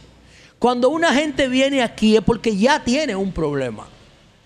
Cuando una gente visita un hospital es porque tiene un problema, porque tiene una emergencia, ya sea por un accidente o ya sea porque un- algo que empezó pequeñito no se trató a tiempo. Y si nosotros invertimos los roles y el servicio de salud va a la casa, va a la familia, va al barrio, vamos a tener menos afluencia de público acá. Y eso significa que nuestro pueblo va a estar más sano, menos enfermo. Y hay que cambiar el modelo de salud basada en curar, basada en hospitales, basado en medicina, a un modelo de salud basado en prevención. Basado en prevención, en mejor calidad de vida, para que nuestra gente no se enferme. Porque es muy lamentable ver estas áreas de emergencia y la cama de hospitalización llena de personas que están enfermas por el estilo de vida que llevan porque no se previenen, porque no le han enseñado la importancia de la planificación y de la prevención temprana y a tiempo. Entonces, en la medida que seamos más intensivos en medicina familiar, vamos a, necesitar menos hospitales. Y esta obra es maravillosa, ojalá que se mantenga en el tiempo, pero es un lugar que yo jamás quisiera volver a visitar, porque cuando uno viene aquí, a menos que sea para inaugurar, es porque tiene un problema o porque alguien querido de uno lo tiene también. José, los médicos familiares son escasos en la. República Dominicana. No faltan, hay. Bueno, faltan médicos. fórmalos. Faltan bueno. bueno, sí, pero faltan espacios para los médicos Mi esposa familiares, es- oye, mi para el esposa- médico preventivo. Mi esposa es médico familiar y está trabajando Bien. en un, en un centro de nutrición. Señores, continuamos Sí, desde... eso no la valora, la No la sociedad no la valora. valora. Todavía Desde- falta espacio, espacio de trabajo también para eso. Estamos desde el hospital de Villahermosa que se inaugura en el día de hoy. Don Virgilio, usted es mercadólogo. Sí. Eh, la H se me parece un poco Ey. humano. No, yo Ay, creo que sí, fue se parece fue a un logo, es un logo. Sí, se me parece... Pero está muy bien eso. Está muy bien. Coincidencia puede ser una lo, lo que le llamamos en, en- en publicidad coincidencia creativa. Puede tener ARS un poco Humano, una de las instituciones Pero- más tóxicas que tiene la República. Dominicana. No Sí, diga yo- eso, yo sí, le no quería- diga eso, que no eso le es diga así. eso, que- Yo lo digo y lo Pero- puedo probar. ¿por qué? pero No, está no. bien, está bien. Yo no solamente lo digo, lo puedo probar. Pero está Una de las instituciones más tóxicas Yo que no tiene puedo el decir país eso porque- se llama ARS Humano. Yo espero que tú no tengas ese seguro. Yo, eh, seguro... que. Es el que funciona. Es el, que, Exacto. es el- es el que yo tengo y me ha funcionado Bueno, bien. Nunca lo también. acepté en la Bueno, Cámara don Julio. Está bien, adelante, Virgilio. Don Julio, Gracias. ¿qué le dio, qué le dio a, Lesi- a, a Aristides Victoria Yep? ¿Qué le dio que ayer hace un tuit y dice lo siguiente? Me sorprendió mi designación en una posición en el comando de campaña del PLD en la provincia María Trinidad Sánchez. Posición hecha sin consulta previa, en la que rechazo. No tengo ningún interés en la posición del comando de campaña. Así lo he manifestado y hoy lo reitero. Lea que lo llame a ver qué dio, no- Victoria sé. ¿Qué no- pasó con Aristides? Yo no sé, no tengo idea. Bueno, hablando que uno se entiende. Eh, lo- Gracias. Por lo, por lo que dice el comunicado, parece que no le que no le consultaron y lo colocaron ahí. Ah, hablando es que uno se Eh, entiende, don Julio. Gracias a los que nos sí. escuchan a través de este Sol de la Mañana de Sol 106.5. RCC mide en la Catedral de la Opinión en la República Dominicana. Hermosas instalaciones. El Hospital Villahermosa, aquí en La Romana. Y estos eh, tipos de centros, yo he hablado de los tipos de centros eh, regionales que hay que seguir reproduciendo en la República Dominicana. Aparte de estos centros maravillosos como este hospital eh, que cuenta con instalaciones, como dijo José, estamos hablando de 32 camas de hospitalización, 800 empleos directos, Estamos hablando de emergencias, consulta externa, farmacia, hospitalización, imágenes, unidad de cuidados intensivos, servicios generales, anatomía patológica, inmunizaciones, unidad de salud integral, maternidad. y una unidad de tuberculosis. ¿Qué pasa eh, en, estos centros regionales? Bueno, pero es que este, este tipo de hospitales sin un centro regional no da abasto. Aquí necesitamos más eh, reproducción de este tipo eh, de centros y que sean más integrales, tipo Plaza de la Salud, lo que hablábamos ahorita en el otro comentario. ¿Por qué? Por ejemplo, eh, los accidentes de tránsito, José que menciona tanto eso, que es, José le, le menciona una pandemia local, lo Una llama así. una epidemia, Eh, las pandemias son globales, Sí, una eh, epidemia una epidemia local, dice José, sobre eh, los accidentes de tránsito. Los traumatológicos, pues son importantes porque nosotros tenemos una alta incidencia de accidentes de tránsito. Debiéramos bajar los accidentes para no Debiéramos tener bajarlo, pero mientras tanto, tanto- tanto pero mientras tanto, los, los traumatólogos, los centros traumatológicos, debiéramos eh, tener eh, más centros regionales de traumatología. Si una gente aquí en el este, pues sufre un accidente, posiblemente hay que llevárselo al Ney Arias Lora, al traumatológico, hay que llevárselo Recuerda- a- a- recuerda al centro y al Darío Contreras. el caso de Rainieri, El caso que hubo que trasladarlo a Desde aquí Desde aquí hasta, hasta, hasta en helicóptero. Ese, eso es parte de lo que debemos ir en una agenda de desarrollo de la salud, la cual eh, deben seguir, eh, eh, debemos seguir haciendo este tipo de instalaciones. Debemos seguir haciendo más instalaciones, pero hay que hacer centros regionales para poder garantizarle a la gente la salud. Y eso debe, debe venir a través de estadísticas de salud. ¿Por qué estadísticas de salud y por qué yo hablo de los traumatológicos? José hablaba de la medicina familiar, eh, el área de, de medicina familiar y preventiva, el área también de atención primaria, que no hemos podido desarrollar todavía las atenciones primarias en la República Dominicana, excepto honrosas excepciones de casos de centros regionales de salud que sí lo poseen, pues a través de las estadísticas nosotros vamos a poder ir desarrollando un sistema de salud que vaya de acuerdo al crecimiento de la población. Estamos hablando de 12.5 millones de habitantes. También en las escuelas de medicina debemos ir pensando en cómo los médicos, a través de estadísticas, cuáles son las cantidades de médicos que necesitamos de tipo de especialidad. Tenemos unos 16 mil médicos en la República Dominicana activos. La may- mayor parte de ellos trabaja en el sector público. Gracias a Dios que siguen haciendo servicios públicos. Y eso hay que eh, aplaudir al sector y la clase médica porque eh, los médicos que producen mucho dinero en consulta privada todavía hacen la consulta pública, aunque no reciban tanto dinero como parte de devolverle a la sociedad y como parte de su eh, juramento hipocrático, como parte de su ideología de ser eh, médicos y ser proveedores de salud. Así que con las estadísticas eh, de salud nosotros pudiéramos mejorar eh, centros regionalizados, pudiéramos eh, regionalizar también eh, los médicos, el tipo de médico que se necesita. Por ejemplo, médicos escasos en la República Dominicana y especialidades escasas, los otorrinolaringólogos pocos en, el- en la República Dominicana para la cantidad de habitantes que tenemos y regionalizadamente casi no hay. Si tú te vas a provincias de diferentes sitios, casi no hay otorrinolaringólogos. A lo mejor aquí en, en la, en, romana deben haber tres o cuatro otorrinos o dos otorrinolaringólogos. Si te fijas, y también los espacios para estudiar otorrinolaringología, la especialidad, son pocos también, plazas, como se le llama. O sea que hay que ir eh, regionalizando esto, hay que ir revisando las estadísticas para poder hacer que la salud eh, en la República Dominicana siga creciendo y sea de forma integral. Eh, brevemente, eh, ayer vi unas declaraciones de mm, el doctor Sergio Sarita. Ustedes lo conocen, ¿no? Todo el mundo conoce al claro. doctor Sarita. Debemos-. Debe ser el padre debemos de la patología moderna en la República debemos Dominicana. invitarlo al programa Sí. a Sergio Sarita Sí, Valdés, porque sí. tiene otros temas. Escribió un artículo en estos días sobre, sobre el tema de la, de la salud preventiva, de cómo la salud preventiva impacta en el, en el antienvejecimiento. Así es. Eh, bueno, que, Deberíamos que el envejecimiento ya catalogado en las ciencias modernas de salud como una enfermedad. una enfermedad. Miren, eh, y el doctor hablaba del caso de la niña Esmeralda Richies y hablaba, eh, dio unas, unas declaraciones muy interesantes. Luego, eh, la periodista Alicia Ortega, en su informe, su programa del informe, se hizo eco de algunas de las cosas que hablaba el doctor Sarita. Lo primero que hablaba el doctor Sarita es lo siguiente. ¿Dónde está la prueba toxicológica?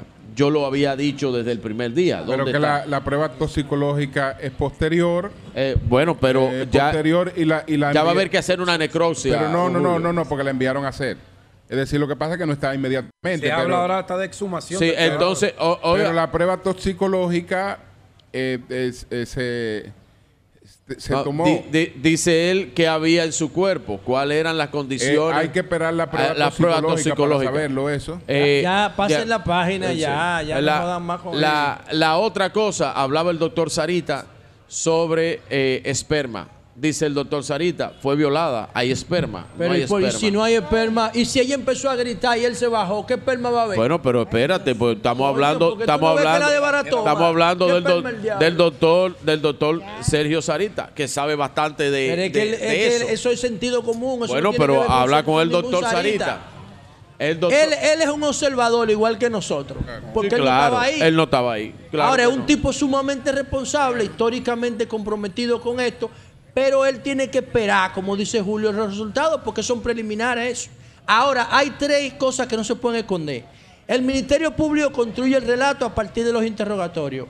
Y Nasif da la base científica, le presentan la solicitud de medida de coerción al juez y el juez la valida. Bueno, ya ahí- eso está- es una ecuación Ahí, ahí están, ahí están, ahí, ahí están los casos de la Cámara Hersel, que algunos filtrarán qué fue lo que se dijo en la Cámara Hersel con las tres menores que estaban ahí, que hablaron directamente eh, sobre el caso y qué dijeron del caso, que los familiares están diciendo que todo lo que se ha dicho falta el 50%. Que no de sé lo que por está. qué, porque como Bueno. pasaron las cosas, Bueno, a la niña que ya no la por podemos algo volver a están te- pidiendo eso. Oye, como pasaron las cosas, a la familia, a la moral póstuma de la niña, le conviene más como pasaron las cosas. Ah, bueno, pero tú quieres ir a la No, moral no, o a la verdad. ¿Cómo pasaron? Yo dije cómo pasaron. Yo estoy dando por cierto lo que se ha presentado. Y, y desde el primer día dije, ahí no hay, ahí no hay embarazo. Eso no cuadra. La gran- Cuadraba. Cuadra, No cuadra. cuadra, pero ya. sería, No cuadra. doctores, ¿qué, gana, ¿qué ganaría el Ministerio Público con ocultar una Dime, información ¿pa' de un caso que no ¿Pa' lo vincula en nada? ¿Eso qué sentido tiene eso? No, no tiene No, sentido. yo creo que ahí trabajó mucho la presión mediática. Y es lo que he dicho desde No el primer creo, día, porque muchas cosas a mí no me cuadran. Lo Me que, la- gustó- lo que ellos tienen que decir es que la niña, coño, esto es muy duro. Mejor no lo voy a decir. No, suelta tú eso. estás cuidando desde hace días. Pero está bien, voy a No, soltar es que- eso, es que pero la- quería la decir niña- eso del la doctor niña Sarita. prefirió contarle lo que le pasaba a una amiga. A una amiga y no a su papá, que estaba al otro Eso lado de la puerta eso y a su mamá. Y eso fue lo que dijo Pedro ayer. Eso fue lo que yo dije ayer. Eso, esa Sí. complicidad de Eso es muy de las- duro, pero es la verdad. Eh, lo más Claro. común es eso. Lo más común Eso es es eso. lo que más lo- común. que lo- Por el miedo. El miedo al por el miedo, No solo- por no- los tabúes, porque solo no hay educación sexual. solo- si esa niña hubiese estado hijos. educada sexualmente, se salva. No solo por eso, es, Es por eso. es natural que los niños sean más amigos que de sus amiguitos Claro. que, que de los No, adultos. Julio, si tú educas pero tu hija, había, había un cierto miedo, Julio. hija, Había un cierto miedo, don Julio. Te lo dice, Había miedo. si no te tiene miedo, te lo dice. Sí, había miedo. Aparte Ella le de todo, tenía miedo a la reacción de sus padres. había una amiguita que se iba a quedar en la casa niña- y no se quedó por un esa- problema esa- familiar que esa hubo allá niña ya estaba bajo una situación de terror por lo que padeció. Y esa niña no se sabe lo que podía hacer. Y esa Con niña más no- razón ya- para ya- contárselo Con más a su razón papá. para contárselo. Ah, pero nosotros lo estamos viendo porque no le tiene nos- confianza, nosotros, Julio. Julio. nosotros Porque estamos no viendo está educada en la Don- escuela don Julio, había una problemática que no han contado y la voy a dejar sobre el tintero.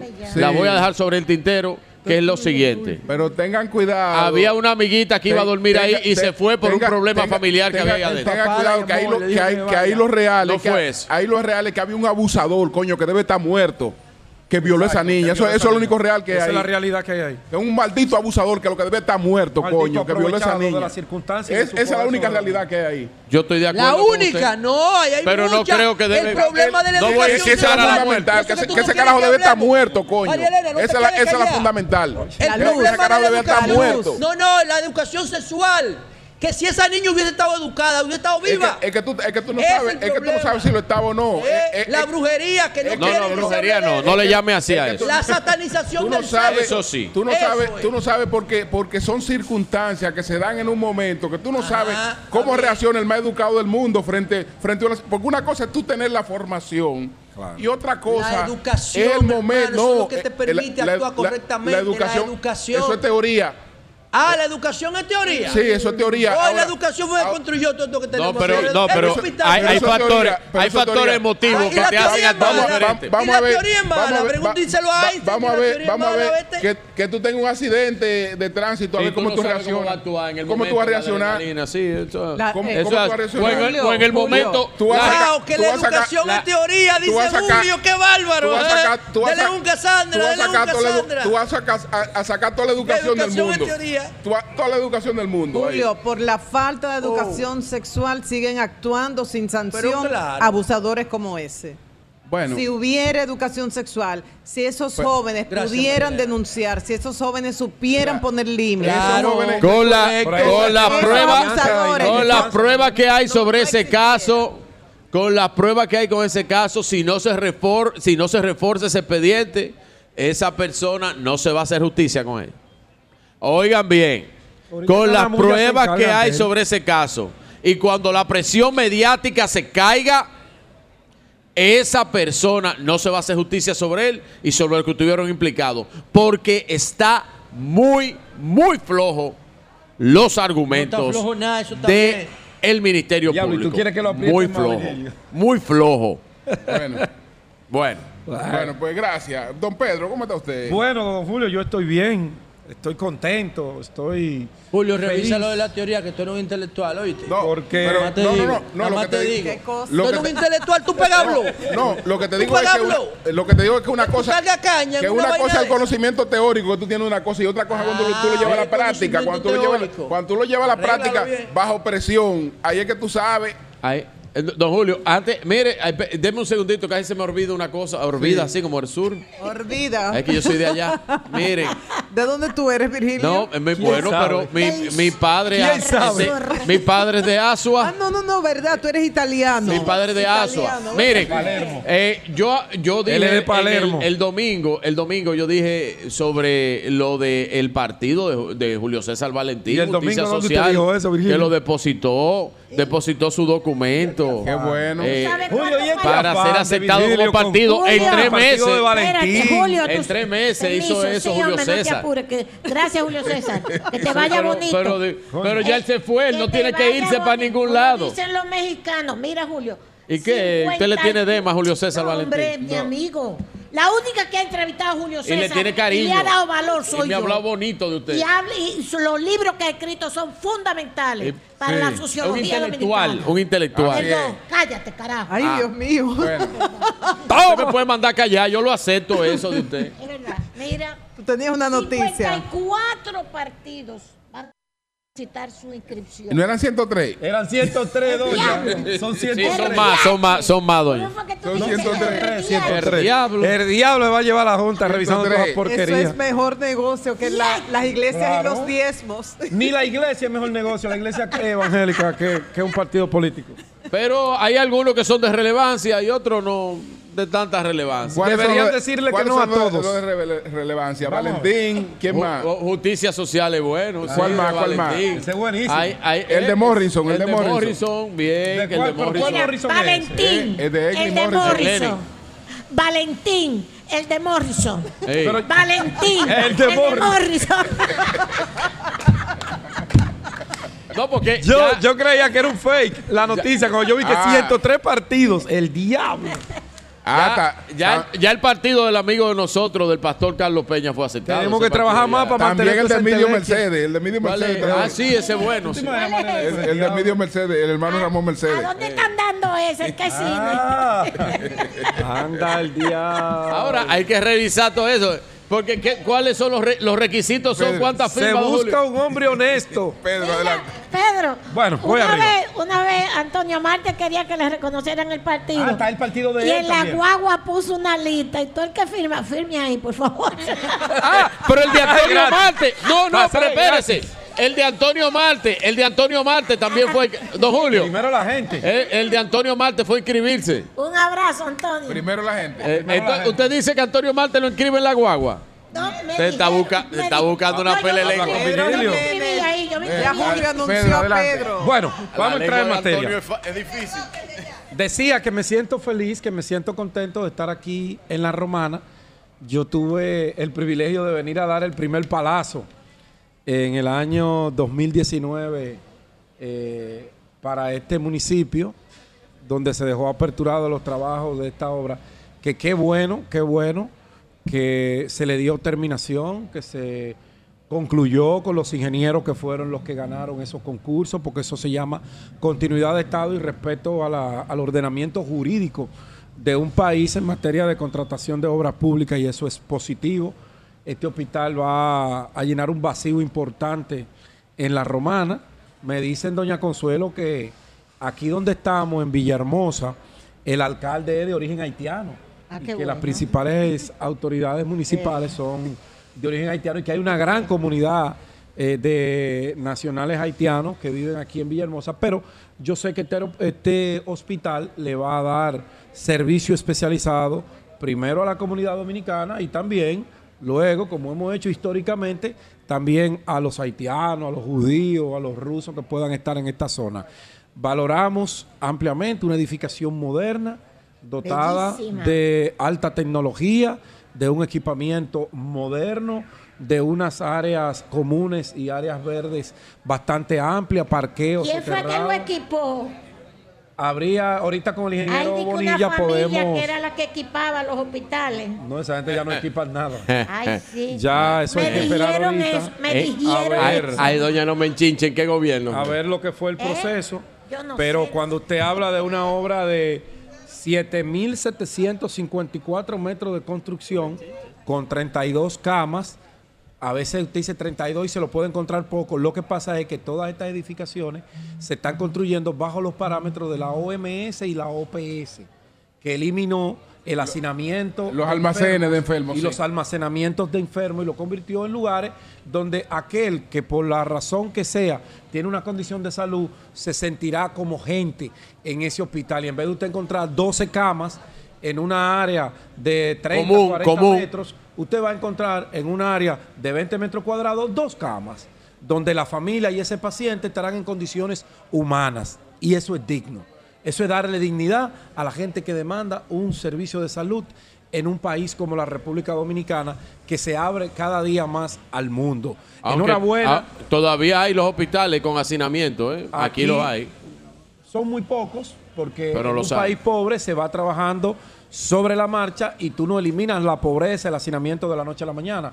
Es un trabajo continuo para eh, que traiga como resultado hospitales como este que le traen dignidad y le traen servicios de salud oportunos a la población pobre de eh, provincias y municipios como este. Enhorabuena eh, para este hospital que tendrá consulta externa, emergencia, farmacia, hospitalización, imágenes, unidad de cuidados intensivos, maternidad, unidad de tuberculosis, unidad de salud integral, inmunizaciones, anatomía patológica y servicios generales de salud. Vamos a saludar a la gobernadora, Pedro, que ya la, la tenemos aquí. La gobernadora Aplauso a la gobernadora. Jacqueline Fernández, Una mujer gobernadora de la joven. provincia de La Romana, sí. Una mujer bastante joven. Así es. Qué bueno. Luis puso. Así es, gracias, buenos días, un placer tenerlo aquí en esta pujante provincia, la Flor del Este. La romana se siente orgullosa hoy de tener esta playa de comunicadores en nuestra provincia, Doña Gracias. Consuelo. María Elena, que es romanense. Ay, sí. Bienvenidos a todos aquí a este municipio de Villahermosa. Usted, Gracias, usted- Jacqueline. Usted ha visto a Marilena porque di- dice dice Botello que nunca la ha visto en la Nunca la romana. visto por aquí. Diga, así es muy fácil criticar. No, yo, yo no, yo no, yo difiero de Botello. Ustedes saben que Botello es controversial. Sí, Sí, sí. bastante. Go- Bastante. go- Gobernadora Pedro, excusa un momentito, Sí, sí. continúo contigo. Adelante, adelante. Entre un momentito. Gobernadora, la, hasta ahora, bueno, estamos hoy en la inauguración del hospital. Eh, ¿Qué otras obras podemos eh, enumerar ya de la gestión del presidente Abinader aquí en La Romana? El presidente Abinader aquí en La Romana, en Caleta, se está construyendo el malecón de Caleta.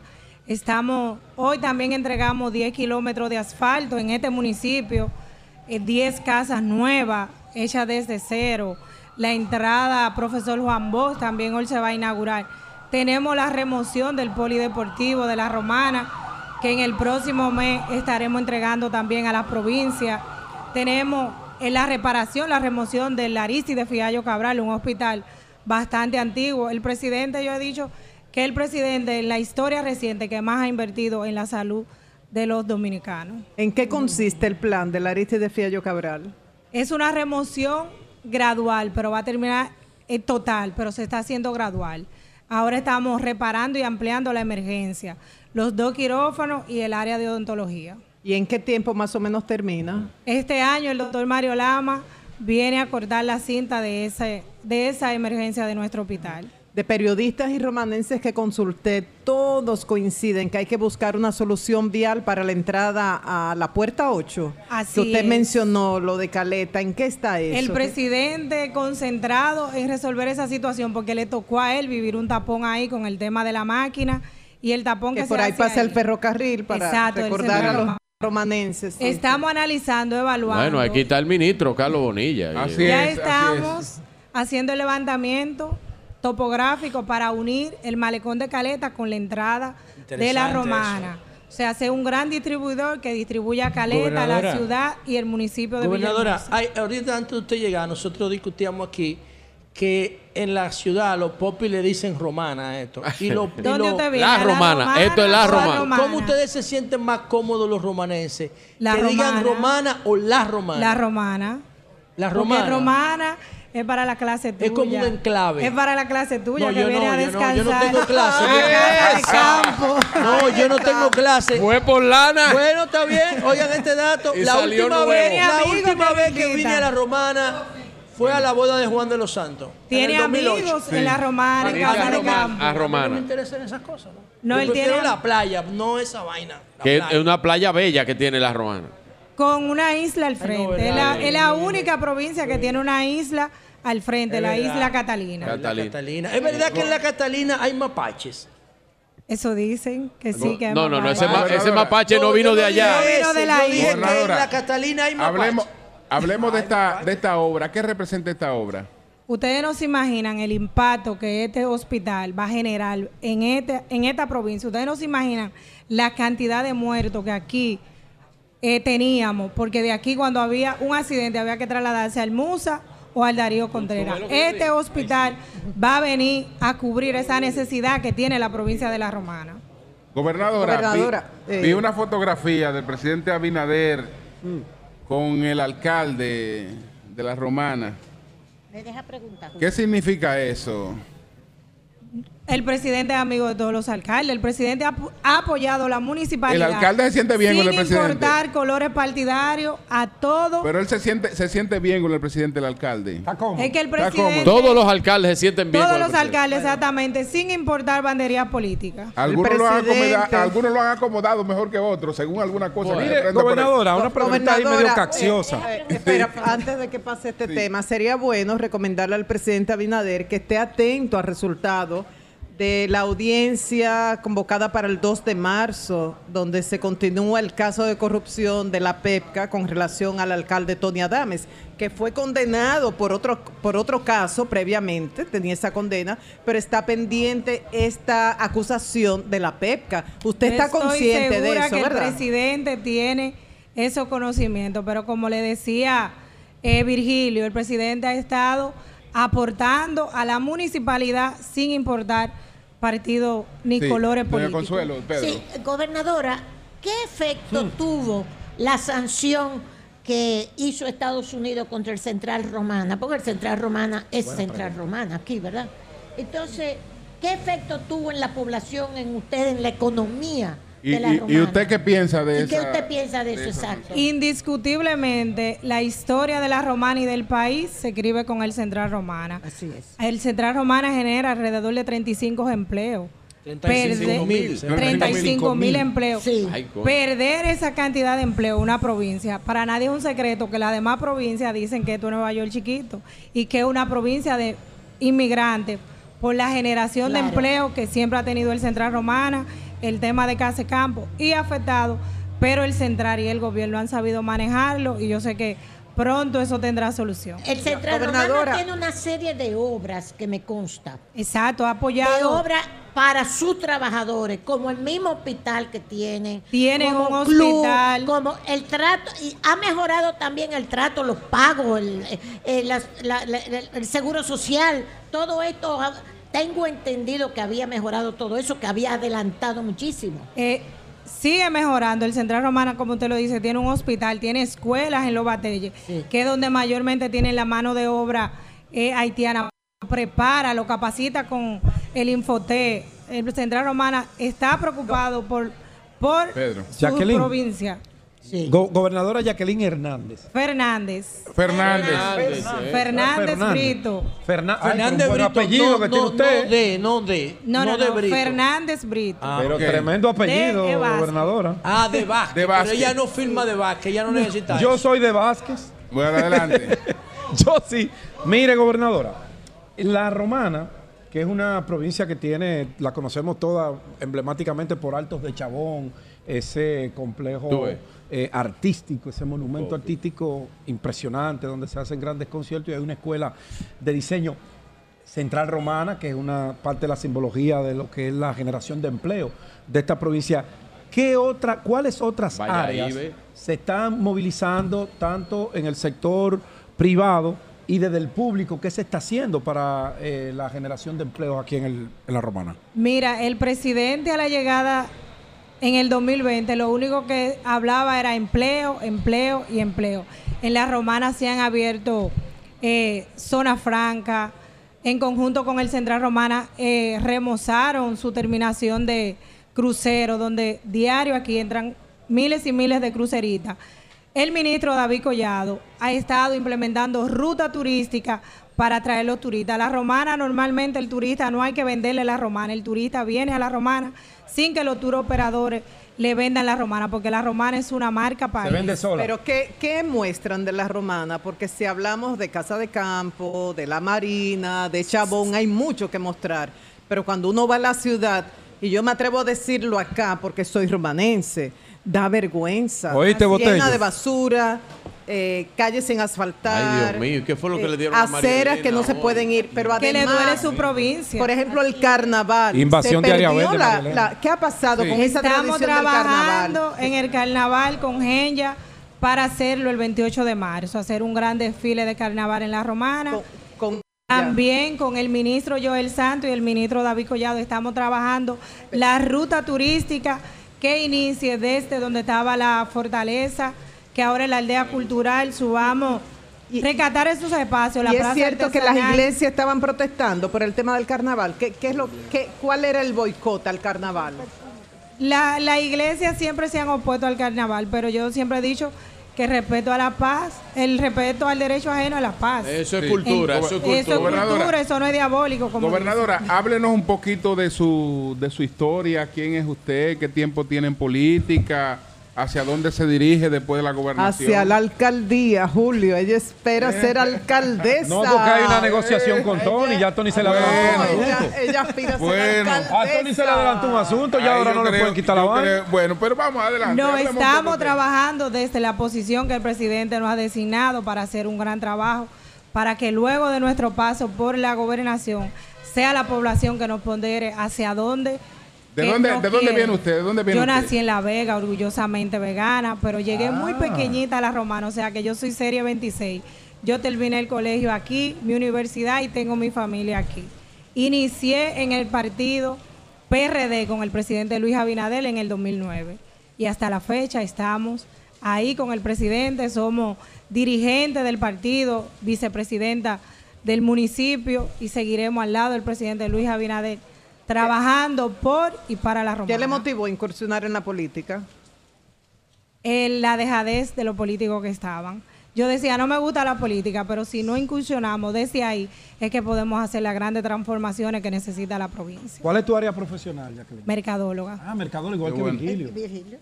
Qué bueno. Virgilio es mi Eh, colega. bueno, Sí, pues muchas es. gracias, muchas gracias a la Gracias a ustedes, No, espero tenerlo Fernández. aquí en la inauguración de ese majestuoso bulevar que le va a dar la bienvenida a la romana. Bueno, pues muchas gracias, muchas Gracias gracias. a ustedes. Bueno, pues ahora vamos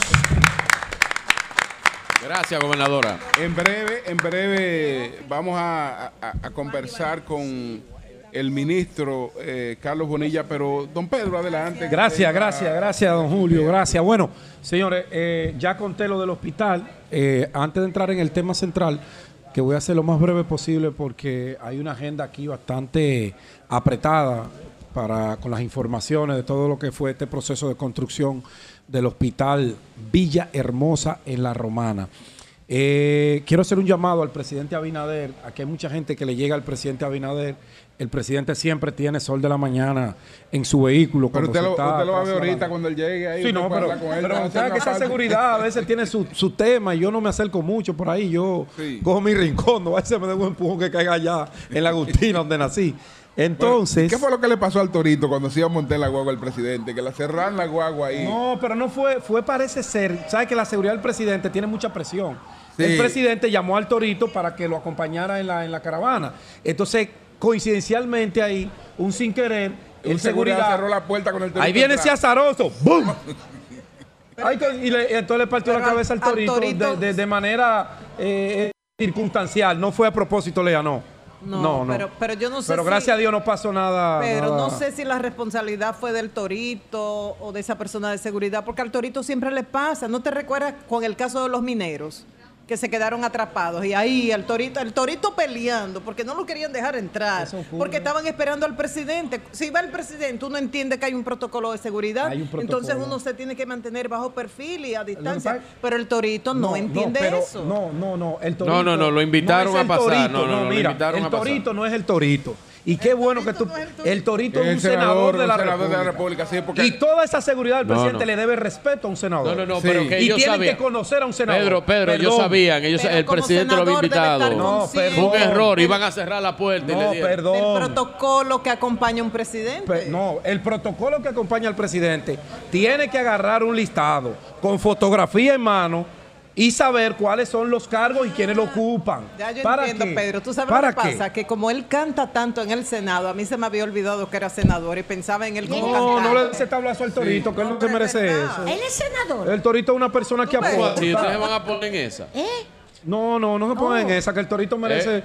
un, un poquito de cariño de nosotros. Ay, sí.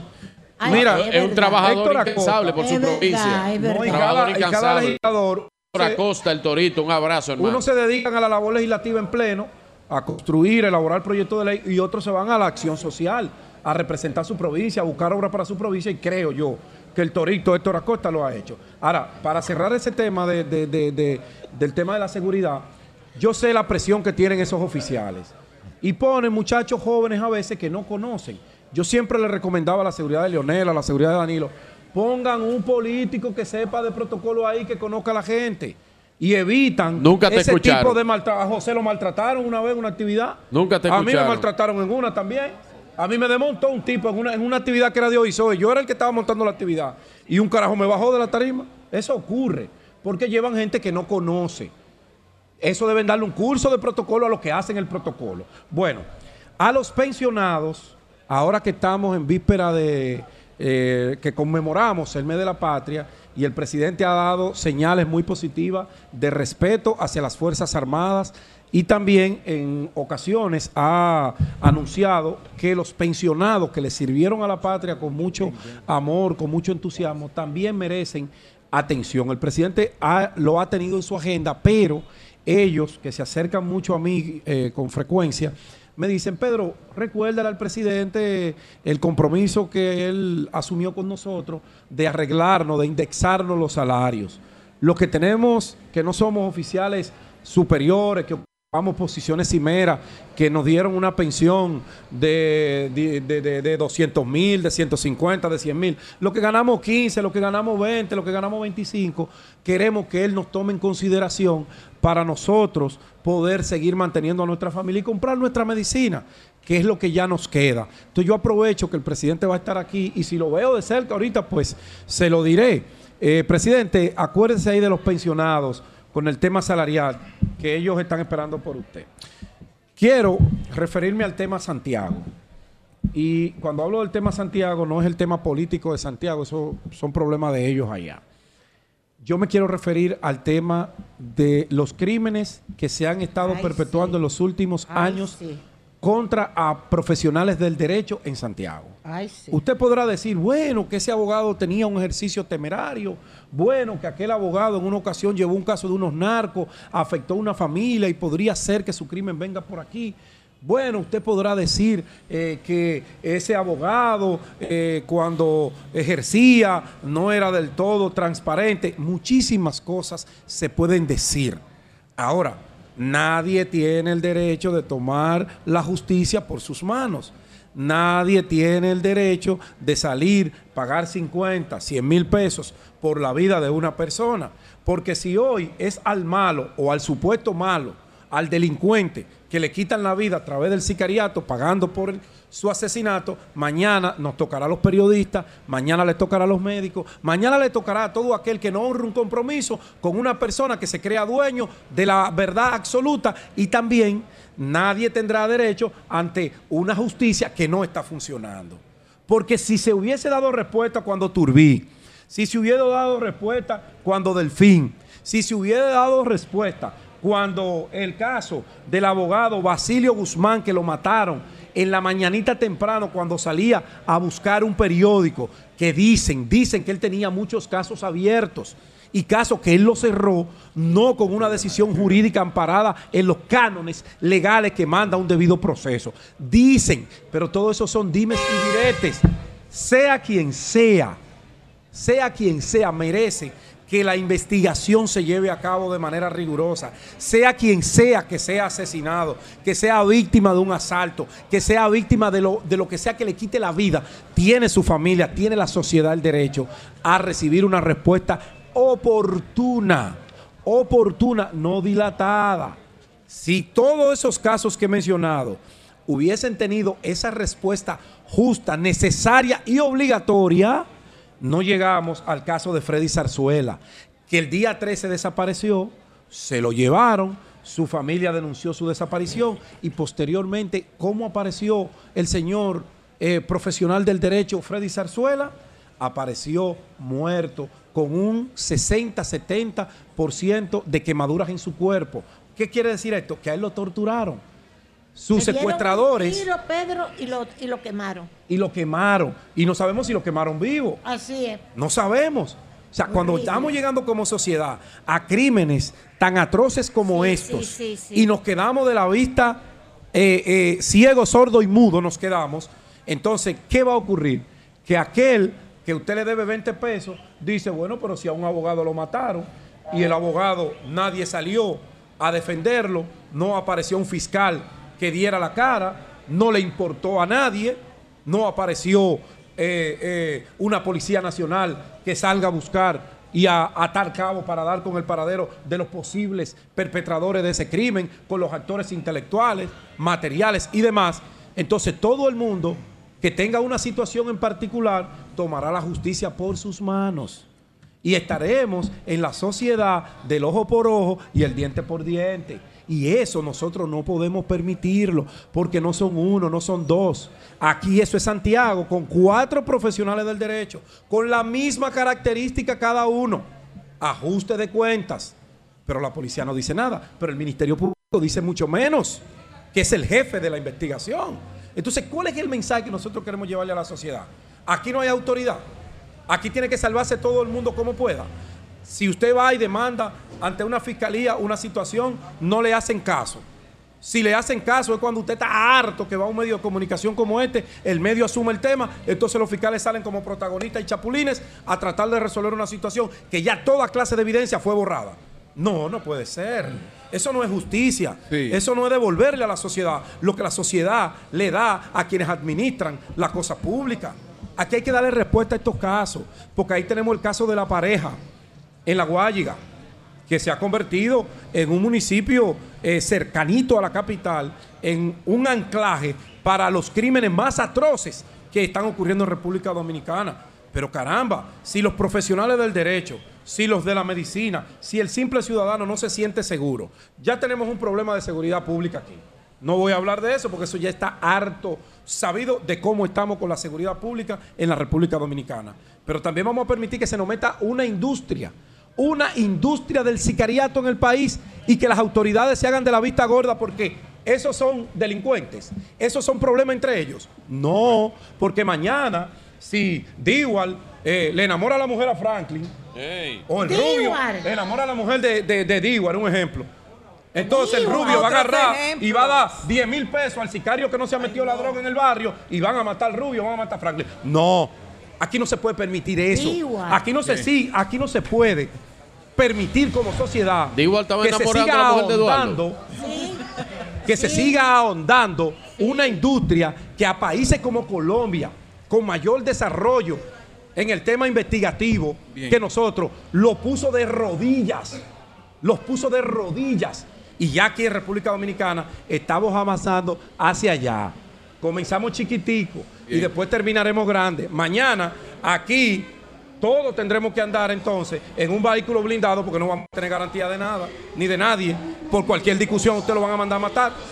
Entonces el llamado es que la autoridad tiene que ahondarse, eh, eh, entregarse a fondo, entregarse a fondo en investigar y darle una respuesta clara y contundente a cada uno de estos acontecimientos que todo indica que fueron crímenes bajo, el, bajo la modalidad del sicariato y que hay manos oscuras que están operando detrás de eso ante la mirada indiferente de usted, que es la autoridad. Bueno, señores, aquí está el anfitrión. Aquí está del municipio, el alcalde, Fabio Antonio Noel, alcalde del. Que El municipio alcalde está caliente aquí. de Villahermosa. Bueno, Buenos días, alcalde. ¿Cómo está usted? Aclara que él es de Villahermosa, eh. buenos días, buenos días a todo este equipo del Sol de la Mañana que están aquí Buenos días, alcalde. en mi territorio. Gracias a Dios eh, y que el presidente realmente ha hecho que ustedes estén aquí porque solamente en estas condiciones yo sé que ustedes pueden trasladarse a este territorio de Villahermosa. No, si usted lo invita, venimos No, si también. usted lo invita, venimos. ve- Invítenos, alcalde. Usted no invita, pero- nosotros venimos. Aquí Pero, estamos, pero, alcalde. pe- No, pero en cualquier villita que usted tenga por sí, ahí. pero ahora en, Él está expresando una queja, eh, aunque este- solapada, es una queja que él está En, expresando. en esta ocasión, en esta ocasión, ya sabemos que ustedes si lo invitamos vienen, pero de verdad que nosotros... No, porque nos dice lo que nos va a brindar y venimos. Ah, no- Sí, porque hay que ponerle algo. Y, y Virgi- y Virgilio y yo le salimos barato. Usted no paga el green fee ahí. Sí, ahí, ahí, ahí, ahí, Lo que pasa-. No paga un green fee, ahí no hay problema. no, lo que, pasa, lo que pasa es lo siguiente, que a mis 35 años cumplidos de vivir en Villahermosa, Sí. realmente es, estoy viviendo algo que nunca había vivido. 35 años en Villahermosa. Imaginen lo que ustedes vieron ahora. Sí. Imaginen 35 años atrás. ¿Qué ha pasado en Villahermosa en, en esta gestión? Tenemos el hospital. ¿Qué otras cosas tenemos? Mire, en esta gestión de dos años de gobierno y meses del, del presidente Luis Abinader, han pasado muchas cosas en Villahermosa. ¿Por qué muchas cosas han pasado en Villahermosa? Por lo siguiente, nosotros hemos vivido todos esos procesos y a decirle verdad, nosotros comenzamos a incursionar en política abierta finales del 2013 13. finales del 2013, porque alguien nos dio la idea de Luis Abinader y su, pro- y su proyecto de, de- de gobierno de la nación. Y nosotros dijimos que no, realmente, no iba- eh, pero nos dijeron la última palabra. Si, si hombres como tú, de tu municipio, que son personas eh, eh, social y servicial, no incursionan en política, entonces aquí le vamos a dejar la, la plaza política para que nos sigan gobernando realmente personas deshonestas. Y esa fue la última palabra que me convenció. Y al ver el perfil de Luis, comenzamos a trabajar en el proyecto de Luis Abinader. Y de verdad que desde entonces hacia acá, eh, a, a dos años y meses de Luis ser presidente, nosotros hemos visto muchas cosas en Villahermosa que en otras gestiones nosotros no la ¿Cómo habíamos cuáles? ¿La vivido. podemos citar, alcalde? ¿Cómo Claro que sí, nosotros, óyeme, no, no, podemos citar, por ejemplo, Ah, antes se llamaban Los Mulos, ¿verdad? sí, sí, Y fue Leonel que le cambió el nombre para Villahermosa. Después de la porque Villahermosa en realidad ¿Eh? eh, eh, quien le está dando el matiz de lo que es el presidente, porque ya ustedes pueden ver realmente. No, no, no, Pero pero, Villahermosa el cambio de 20. los mulos, Los mulos a se lo puso Leonel. Villahermosa. Se llamaban los mulos. ¿Cómo Se se llamaba da? Los Mulos. No, porque oye, eso, eh, el nombre era, mire, primero era Villa Colorá. Villa. Colorada, Villa- sí, fuera, era- sí. Villa Colorada, eso no Pero ayuda a la autoestima. los Siga, mulos. Sí, siga. sí, Los entonces, mulos. Y los los mulos es el nombre, oye. ¿por qué los mulos? Ajá. Porque antes, ¿no verdad? Aquí habían eh, eh, potreros y bregaban. por el tema de los entonces batalles había y mucho, todo había- eso. no, no, por los batalles no, había cuando, mucho usted, mulo. cuando usted se crió se llamaba los mulos. Sí, eh. había mucho mulo. Y ahora era- se él era ¿y cómo se mulero. llama ahora? O sea, Villahermosa. Villahermosa. Villahermosa. Eso es lo que hay que hacer con Sabana Claro. Pérez. Pero, Eso hizo pero, Leonel alcalde, Ven, No, ¿cómo alcalde, la no. una cosa. Sí. El cambio de durante la gestión de Leonel no que solamente Villa fue a Colorado los y mulos, a esa Villahermosa, también él construyó un acueducto, ¿o no? Claro. Mire, aquí el acueducto que se construyó para Villahermosa no está en Villahermosa realmente. Es el acueducto de, de la Romana. Entonces, Alimenta a Villahermosa. alimenta a Villahermosa. O sea, Villahermosa no tiene acueducto como tal todavía en sí. Señor alcalde, Pero después de eso una- fue el cambio. Tenemos una campaña para cambiar el nombre a Sabana Perdida, a Quemacreta en Jaina. a vengan a ver allá Lo que pasa es, da- ¿Cuál- déjame- ¿Cuál fue el procedimiento para ustedes pasar de Villa pero eso lo hizo Leonel, los fue Leonel, Mulos fue Leonel a este nombre tan hermoso? No, lo que, pasa, lo, que pasa es lo siguiente, que campaña tras campaña de gestión de, de gobierno Le pusieron el nombre, pero no, pasado, estaba, pero no estaba hermosa. Iban, iban. Entonces, hermosa. pero cuando Luis viene aquí, Ya. en el proceso de, de campaña, él dice, nosotros, cuando seamos gobierno, él, él tiene un nombre muy bonito porque Luis caminó a Villahermosa con nosotros. Sí. Pero nosotros nos encargaremos de, de darle realmente a Villahermosa el nombre que tiene, pero en su transformación. Hacerle honor al nombre. A- hacerle honor al al- nombre. al nombre. Ahora, Pero yo, yo el- quiero que usted me diga cómo, cuál fue el proceso institucional para que esto dejara de llamarse Los Mulos y Villa Colorada a llamarse Villahermosa. No, el proceso fue el siguiente. ¿Cuál fue el Nosotros, nosotros en campaña, eh, déjeme decirle que nosotros fuimos, fuimos coordina- coordinadores de campaña de- de- de- de- del presidente en el municipio. Somos presidente del partido y actual alcalde ahora del PRM. Entonces, el proceso fue el siguiente. Nosotros siempre nos interesamos eh, en hablar con Belial y la, y la dirección política de la provincia de que en campaña el presidente, vini- el, el presidente viniera, viniera aquí a Villahermosa para que viera lo que es Villahermosa. Y gracias a Dios nos consiguieron la oportunidad y él caminó Villahermosa y él vio qué es Villahermosa. Por eso que el, el presidente realmente habla de Villahermosa como que él Sí. está en el lugar. Entonces, Eh. ¿es el, el proceso cuál fue? ¿Cuál que fue? él vio y sabía lo que era. Entonces, él está Tierra, realmente preocupado en que Villahermosa no tiene, o sea, su nombre no se merece lo, eh, lo que es realmente. Ok, alcalde, bueno, eh, usted nos iba a citar la las obras además del hospital. Mire, el hospital, Asfalto. antes del hospital, el, Sí. hospital, el hospital le viene a poner la tapa, la tapa al pomo.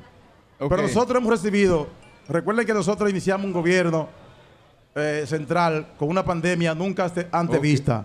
O sea que para toda la población. Pero mencióneme obra, alcalde, por favor. No, le vamos a mencionar obra. mencióneme obra, mencióneme mencionar obra, no, no, porque Sí. para mencionar la obra, Obra. tengo que Calle. destacar Obra. porque el detalle, con esa pandemia, la oposición pensaba que Luis no iba a poder Sí, salir sí. con el país. Pero dentro de esas obras que quiere que te mencione, nosotros Además de este hospital. hemos, hemos Que es una gran obra. Aquí en Villahermosa hay, especialmente en lo que es la calle, la, con- asfaltado, acero y aceras y contene. conte- aceras y contenes. Aquí nosotros hemos hecho, tanto la- el gobierno central, el local como el gobierno central, más de 20 mil metros de aceras y contenes. A usted el gobierno lo ha apoyado bien, Sí, entonces. sí, no ha ¿Le apoyado bien. el presupuesto a usted, alcalde, ahora? ¿Perdón? Se Le portado bien el con él. presupuesto. No venga a fuñir con eso, no le Le responda estoy eso. preguntando al alcalde, No, no, no, no. PRM. Si, No, si no. el, pre- si el presupuesto... Se han portado ¿A él bien no se con lo han aumentado? Sí, Oye, no. eso, Julio. Oh, sí, sí, oye, sí. Nada, sí. vea lo que viene. Se han portado bien con No, él. no, no. Se han portado bien con él. Ah, vea lo que vienen. eh, No, ya. no, no, no. El presidente Luis, a todos los alcaldes, a todos los alcaldes, me consta Sí. que de manera gradual ha ido aumentando. ¿Cuánto le aumentaron a su ayuntamiento? Ah, No, el primer año nos aumentaron un millón. Un millón. ¿Un millón? Cincuenta Ok. mil al de, al de Cabrera Sigue. le dieron 28 de aumento. Sigue, No, sigue. pero eso depende, depende. Más la- chiquito que... La proporción. Eso depende de la proporción. Mire, Pedro, Alcalde, eso, eso no le hace bien a tu organización Hay política. pueblo, Porque lo que tú le estás diciendo a los alcaldes Pero- pero es que cuando están cerca del presidente se siente el calor. Pero también, pero también Y en la fuerza no hay fuerza. Que no son del, del PRM y también le han aumentado. Sí, Aquí alcalde. en, en la romana. En la fuerza dijo, no hay Usted fuerza. dijo, que, usted dijo que no se... No, no- Mire, las obras realmente en acera y contene. Sí. Se han hecho más de 20 mil metros de acera y contene. En, en- en- en esta etapa de, go- de gobierno de- del presidente Luis Abinader. Ah, pues pero también, esto. pero también, asfalto. Ya nosotros eh, hemos hecho, ya terminado 10 kilómetros de asfalto. ok, ok. Entonces, en esta primera etapa son 15 kilómetros de, de asfalto. Pero eso, esas obras, en realidad, no son obras que vienen eh, eh, del inicio de la gestión del gobierno de Luis, sino son obras después del pasado 15. Luis estuvo aquí el pasado 15 de octubre del 2022. Desde, desde, desde el entonces Hasta ahora. iniciaron esa- esa- esa- esas obras y eso no se ha detenido más nunca. Y ya hemos Claro. asfaltado 10 kilómetros. Y el presidente, sabemos 10 que kilómetros en dos años. En, en dos años. Bueno, 10 mire, no, no, usted, son bueno, 15, bueno, verá, son- óyame, Franklin. Ten son cuidado. 15 porque lo que están listos ya, listos para entregar ahora, Alcalde. son, son 10 kilómetros. Usted hasta el 2013 no estaba en política. ¿De dónde viene usted? ¿Y, y a qué se dedica usted? Ah, nosotros somos comerciantes y constructor. Ah, usted con Ok. usted ingeniero. Y, Ahí, ahí vino la, ahí vino la Vino el gobernadora. refuerzo, vino el refuerzo. Gobernadora. Préndemele ahí a la gobernadora. Sí, sí. Son 15 kilómetros que está haciendo el En MIBE. Villahermosa. En En Villahermosa, Villahermosa. pero Obra Pública ha hecho alrededor de 10 kilómetros de aceras y contenes y posteriormente ha faltado también, bien. alcalde. Ah, pues ahora es que Villahermosa, de verdad.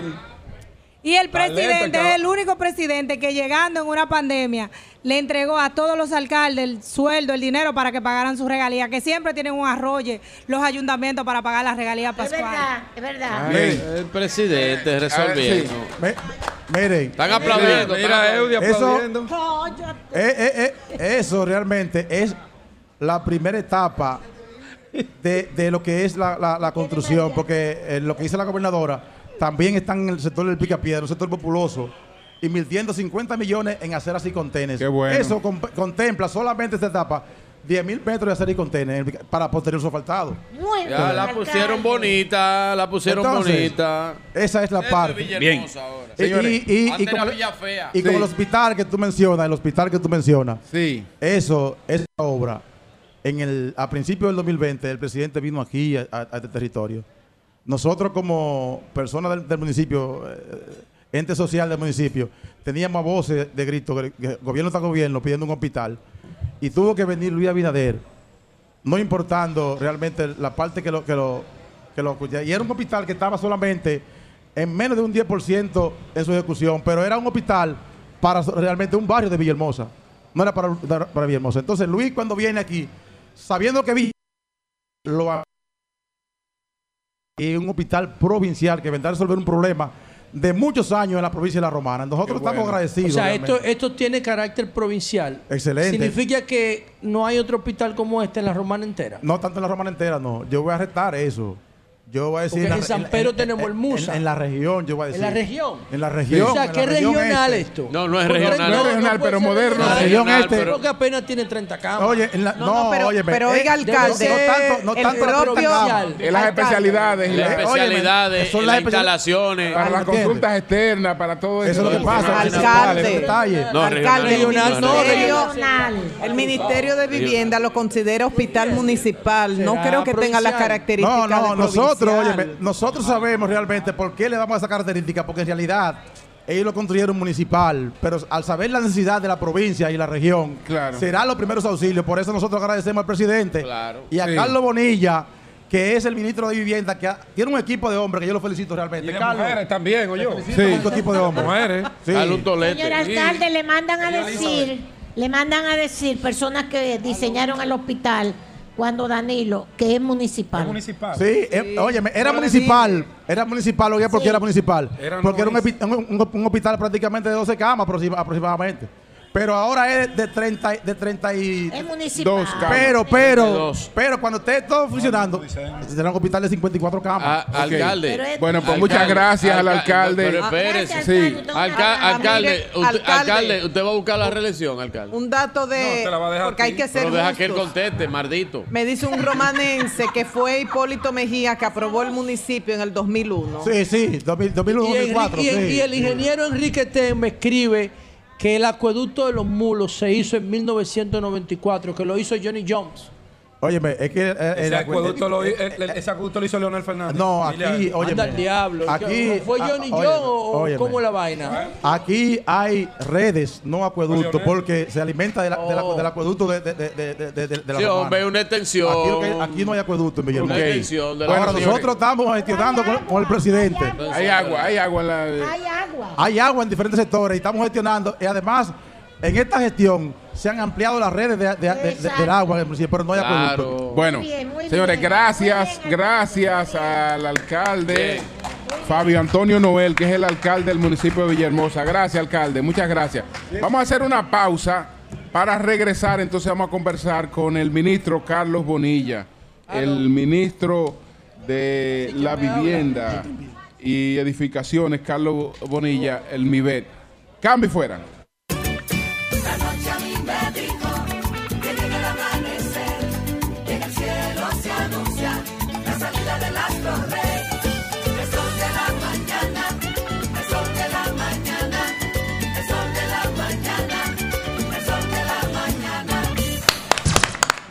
Bien, señores, ya estamos con el ingeniero Carlos Bonilla, quien es el ministro de la Vivienda y Edificaciones del MIBE, el Ministerio de la Vivienda y Edificaciones, que hoy entrega esta obra tan importante, el Hospital de Villahermosa de la Romana.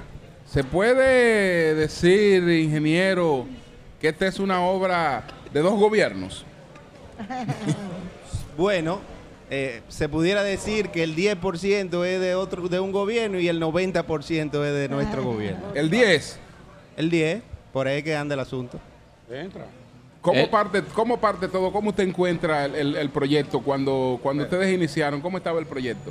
Eh, primero que todo, eh, darle los buenos días al público, a ustedes. eh, gracias por acompañarnos.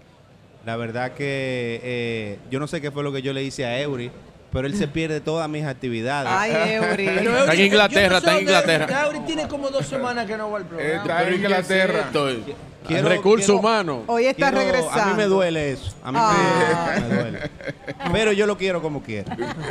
Cuando nosotros eh, empezamos nuestra gestión, la gestión del presidente Abinader, nosotros llegamos aquí y encontramos básicamente el hoyo del parqueo. Eso fue lo que encontramos aquí. Y después de dos y tantos años de, de un arduo trabajo, básicamente nosotros estamos entregando un hospital eh, y eso que hay que contar que la antigua UISOE estaba en un proceso de liquidación. Sí. Entonces nosotros no podíamos licitar mientras ese proceso estaba en curso. Y nosotros tuvimos que esperar que se aprobara el proyecto de ley del Ministerio de la Vivienda para poder empezar a licitar los equipamientos que ustedes están viendo aquí en el día de hoy.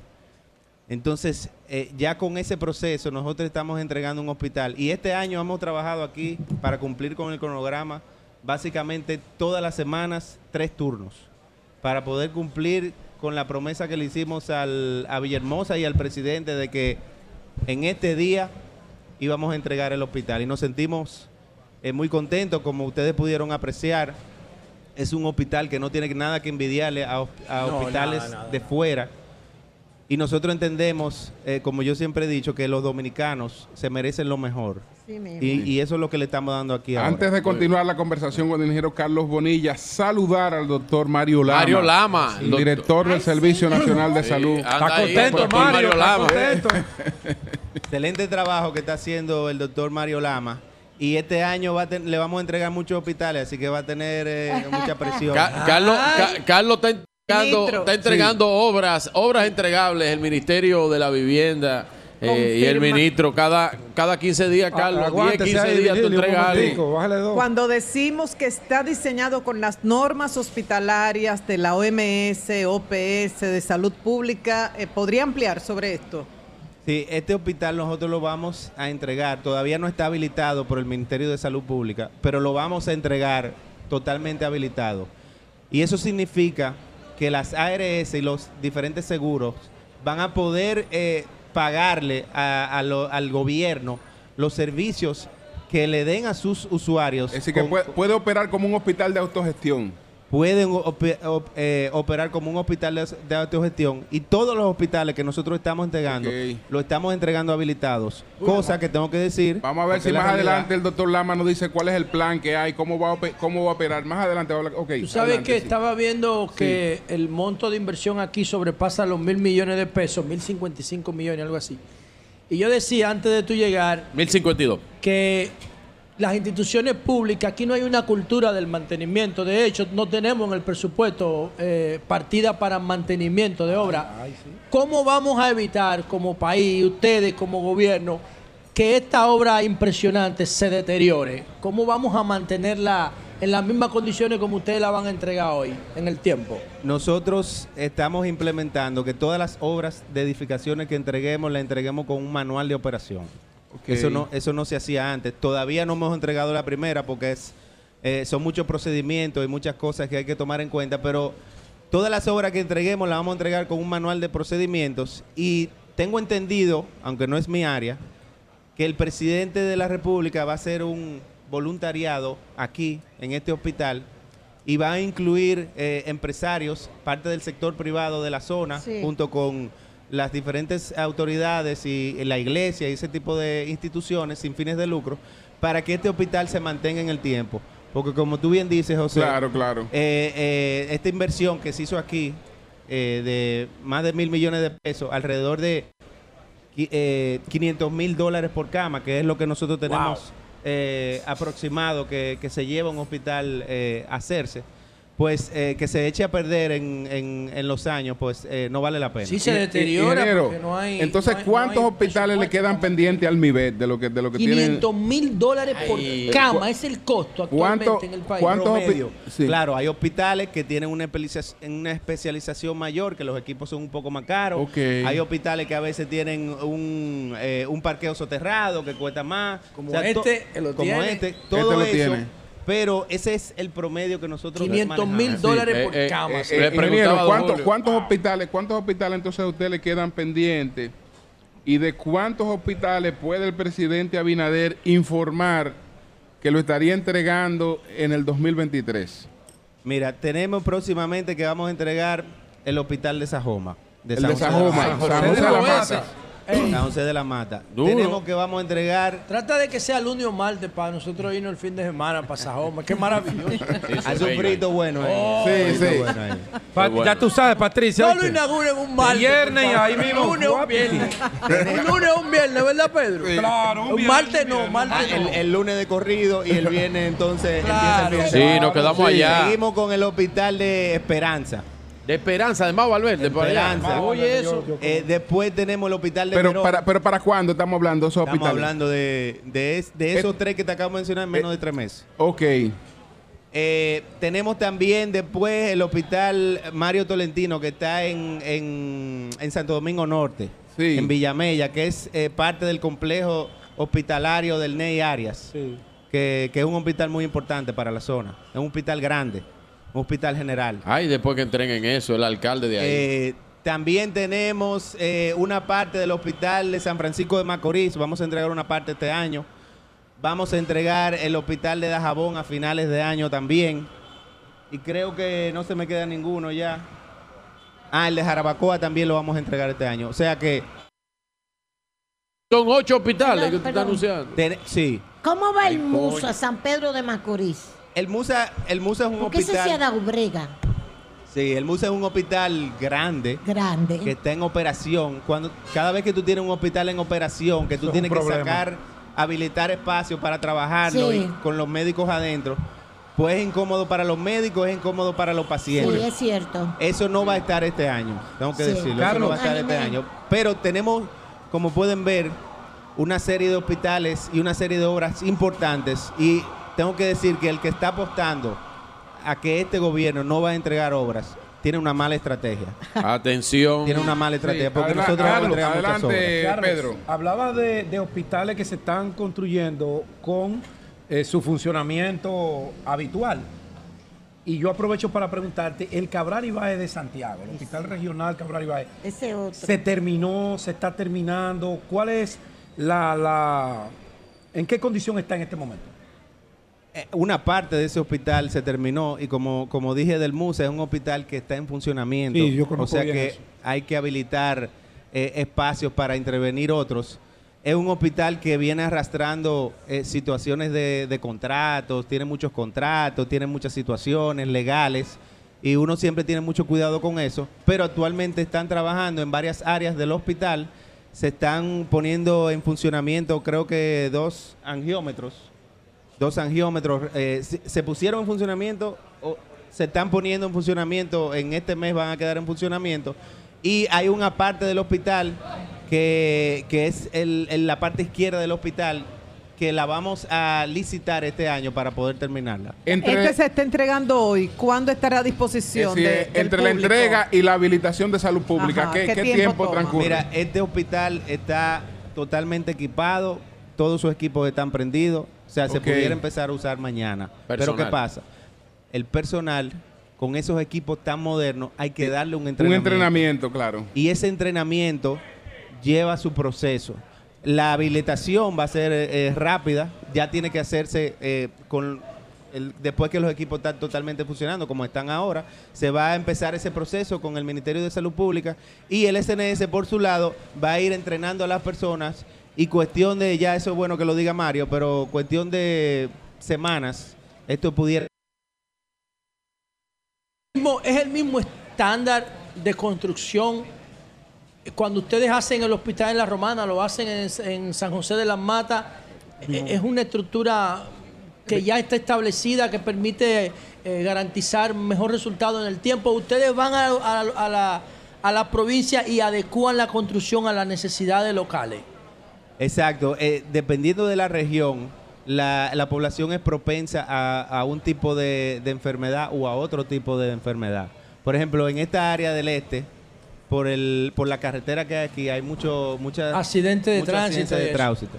No necesariamente. No es traumatológico el hospital, Eh, pero Tiene, tiene. pero tiene Tiene un una área de emergencia. te atiende, tiene pero un área de, de- de shock que está ahí en la emergencia, o sea que se puede atender casos, Sí, pero sí. no es especializado en trauma, porque sería un hospital eh, ya mucho de otra dimensión. Sí. Sí, un emergenciólogo trabaja Entonces, eh, nosotros al principio de gobierno hicimos un mapa de salud donde por las regiones nos identificábamos esas enfermedades y esas, esas cosas las que había. incidencias. Tú ves lo que estábamos hablando Las ahorita. incidencias más Oye lo que dice Carlos, que estábamos Y hablando entonces ahorita. los hospitales, eh, lo que pudimos diseñar, porque la mayoría lo encontramos diseñado ya, le hicimos algunos ajustes, claro, pero lo encontramos diseñado, lo adaptamos de acuerdo a la región y de acuerdo al, al, al solar que pudimos conseguir o que ya se consiguió, de, de- que sea del Estado, que sea de la Tú dices que aquí gobernación. encontraron un hoyo, realmente no habían hecho nada o estaba en O- o tenía el un porcentaje de construcción. Te- tenía un porcentaje O el de hoyo, ¿Cuánto? o el, ¿Cuánto o- tenía? o el hoyo es parte de la estructura, Sí, ¿no? sí, Porque exacto. Tengo, enten- tengo entendido que tengo entendido que, que- que el, que el terreno en principio tuvo algunos problemas, eh,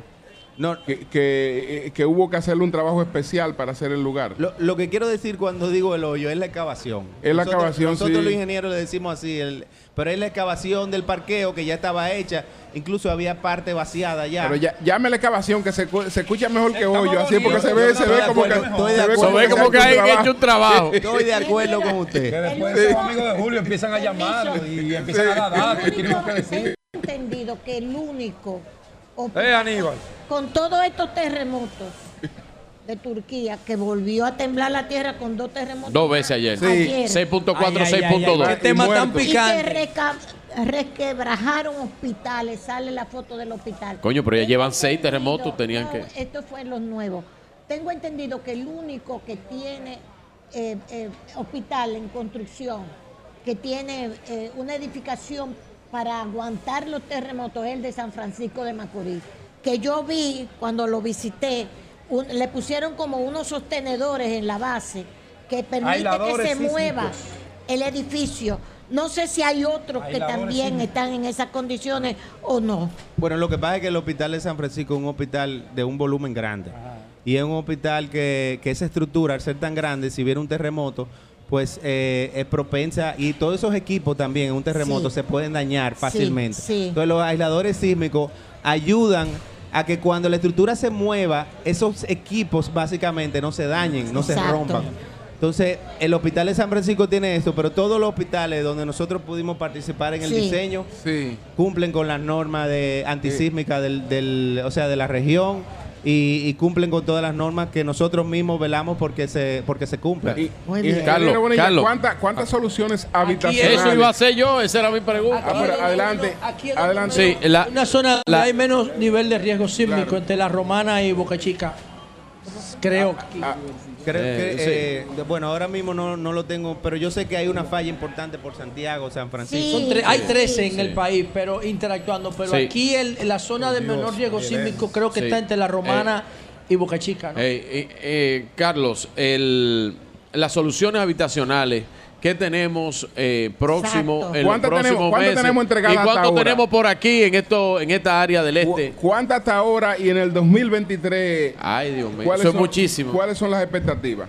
Nosotros tenemos en lo que va de gobierno reparadas a nivel nacional alrededor de 40 mil soluciones habitacionales. Reparadas, esas son reparaciones. Reparadas.